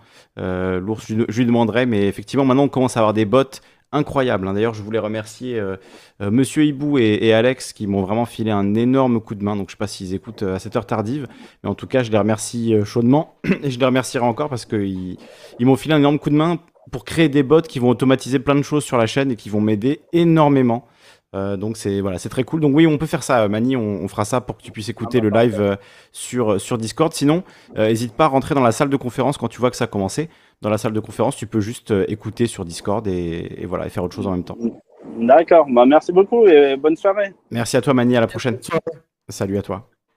Et un grand, grand merci à Sayumi d'être resté jusqu'à 1h06 du matin avec nous pour discuter d'éducation. Quel courage, quelle abnégation. J'ai surtout, euh, je serais resté encore plus longtemps s'il aurait fallu, mais euh, j'ai eu ma journée de pré-rentrée à la fac aujourd'hui aussi, donc ça a été une, une grosse journée. Une très grosse journée. Mais on va te laisser prendre un repos bien mérité et, faire, et bien, faire de même. Euh, quand vous voulez, on remet ça. Si vous parlez d'éducation, vous n'hésitez pas. euh, Alors on est parti tous les jeudis à 21h. 21h30, on a dit, on change maintenant, 21h30. Tout change pour, euh, Voilà. pour te permettre de manger. euh, Exactement, de décemment. De C'est vrai l'émission avec Daimon. Oui. Ouais. Aujourd'hui, j'ai j'ai gardé 21h euh, comme, comme horaire et du coup, j'ai arrêté un tout petit peu avant mon émission avec Daimon. Mais voilà, prochaine fois, on ira jusqu'à 20h avec Daimon et on commencera à 21h30 avec Emeric pour euh, de nouvelles discussions bah, sur la démocratisation de l'éducation nationale et de l'école. Voilà, ça c'est c'est beau comme Alors, projet. Ça. Je je sais pas exactement sur quoi, On verra, sur mais- quoi on peut aller. On, on verra bien. euh, euh, Est-ce qu'il y aura un invité ou pas? On ne sait pas. On verra bien. Et puis, en tout cas, bah, merci d'accueillir la, d'accueillir le, le, Et avec plaisir. l'émission. Et puis, merci Sayome, euh, puisque moi, je, je ne t'ai pas encore remercié, mais voilà, merci pour le, pour la participation. C'était très cool de te reparler, puisque. Il faut, il faut que je t'envoie euh, mon, mon mémoire, du coup. euh. Oui, avec plaisir, avec plaisir, oui, parce que du coup, tu as fait un mémoire avec moi dedans. Euh, non, il faut juste que j'enlève la, la partie, les annexes, parce que même si elles sont anonymisées, le problème c'est que je me suis rendu compte que même en étant anonymisés, les vulgarisateurs, eux, vont se reconnaître, parce qu'ils se, ils, ils se connaissent dans ce milieu, tu vois, donc ils vont savoir. Ah oui, je vois ce que tu veux dire, oui. Donc si je l'envoie au vulgarisateur, il faut que je j'enlève les annexes et que je vous laisse que le corps euh, du texte. euh, D'accord, d'accord, ok, pas de souci. lui-même, hein, mais, euh, mais ouais, voilà. Pour euh, votre live de la semaine prochaine, je peux que vous conseiller d'aller euh, chercher un petit peu dans ce qui s'est passé dans les années 70, du coup, sur la démocratisation, la massification et la démocratisation scolaire. Euh, et euh, et peut-être aussi un petit peu euh, début des années 90. Tout à l'heure, on en a parlé un petit peu de l'affaire du, du voile de, de Creil, mais euh, il y a eu aussi des choses là-dessus sur la sur la laïcité, euh, la, la place très importante qu'a pris la laïcité à partir de ce moment-là dans, dans l'école, Euh, enfin qui a repris la laïcité puisque c'est Ah oui, d'ailleurs, tiens, un truc complètement con. euh, moi, dans toutes les dans toutes les salles de classe dans lesquelles euh, j'ai travaillé récemment, il y avait euh, donc la charte de la laïcité, euh, la Marseillaise et euh, un drapeau français qui était placé dans un coin de la salle pour que personne le voie. Parce que c'est obligatoire, mais enfin voilà, des trucs complètement con. Voilà. Euh. Mais en tout cas, ouais, bah écoutez, c'était très très cool, les gars. Euh, continuez bien. Et puis, bah, si je peux, la semaine prochaine, euh, je passerai vous faire un petit coucou. euh. Avec plaisir. Et bah avec Quand tu veux. exactement. Et puis à bientôt pour de nouvelles aventures. Nous, nous allons peut-être raid quelqu'un. Euh, je ne sais pas qui euh, live à cette heure-ci, à vrai dire. Euh, Il y a Aléa la Bibli qui est, qui est en Bah, live, écoute. donc peut-être. Eh ben écoute, voilà. Ça peut être le- sympa. C'est trouvé, c'est trouvé, Ah, c'est formidable. Alec qui propose euh, comme sujet la guerre des manuels. Ah. c'est un, vrai sujet. sujet. Euh, je, vous, conseille de vous y aventurer aussi. euh, la, constru- la construction des manuels scolaires, c'est Ah, moi, je serais parti sur l'informatique avant, tu vois. Sur le côté informatique de l'éducation nationale, avant le, les manuels. Mais bon, euh, oui, pourquoi pas. Les manuels, c'est un, c'est un, c'est un sujet. Il y a tout un marché des manuels scolaires. Ouais, parce que c'est des boîtes privées qui font, qui écrivent les manuels, donc c'est. euh, C'est des éditeurs, euh, Belin, Nathan. Ouais, euh, Nathan, ouais. non Exactement. Et euh, s'intéresser à qui écrit les manuels aussi. Et euh, des fois, c'est pas forcément des spécialistes des domaines en question euh, qui les écrivent. C'est intéressant aussi. Bref, je vous laisse ici, les gars. Merci beaucoup. Eh bien, on va se, on va se laisser là. Merci beaucoup, puis, Sayumi. Pour de nouvelles euh, aventures. Alors, je suis en train d'essayer d'aller euh, sur le stream d'aller à la Bibli, mais tout rame. Je ne sais pas ce qui se passe. On va te laisser quelques instants. Moi, j'ai mis les liens en tout cas, si vous voulez, euh, depuis YouTube, aller raid. euh, c'est un raid non officiel, mais voilà, je vous ai mis les liens de la chaîne d'Emeric et de la chaîne de Aller à la Bibli. Si, euh, si vous voulez rejoindre pour la suite, si vous n'en avez pas eu assez. Et voilà, et je vais faire, je vais mettre une miniature aussi à la vidéo, ce que je n'avais pas fait auparavant. Mais ça rame à fond. Hop. Je, je que raid. tu t'en sors Ah, c'est c'est- qu'est-ce que c'est terrible, c'est affreux. Je, je ralentis tout, c'est horrible. Voilà, je vais envoyer le petit raid très bientôt. N'hésitez pas à rejoindre le raid pour aller chez Aller à la Bibli. En tout cas, euh, une très bonne soirée à tout le monde. Merci à vous deux euh, pour cette émission fort sympathique. Et puis, euh, à bientôt pour de nouvelles aventures. Merci beaucoup, Emeric, et merci, Sayune. À bientôt. Ciao. Ciao. Des bisous. Faites des dons. Faites des dons, oui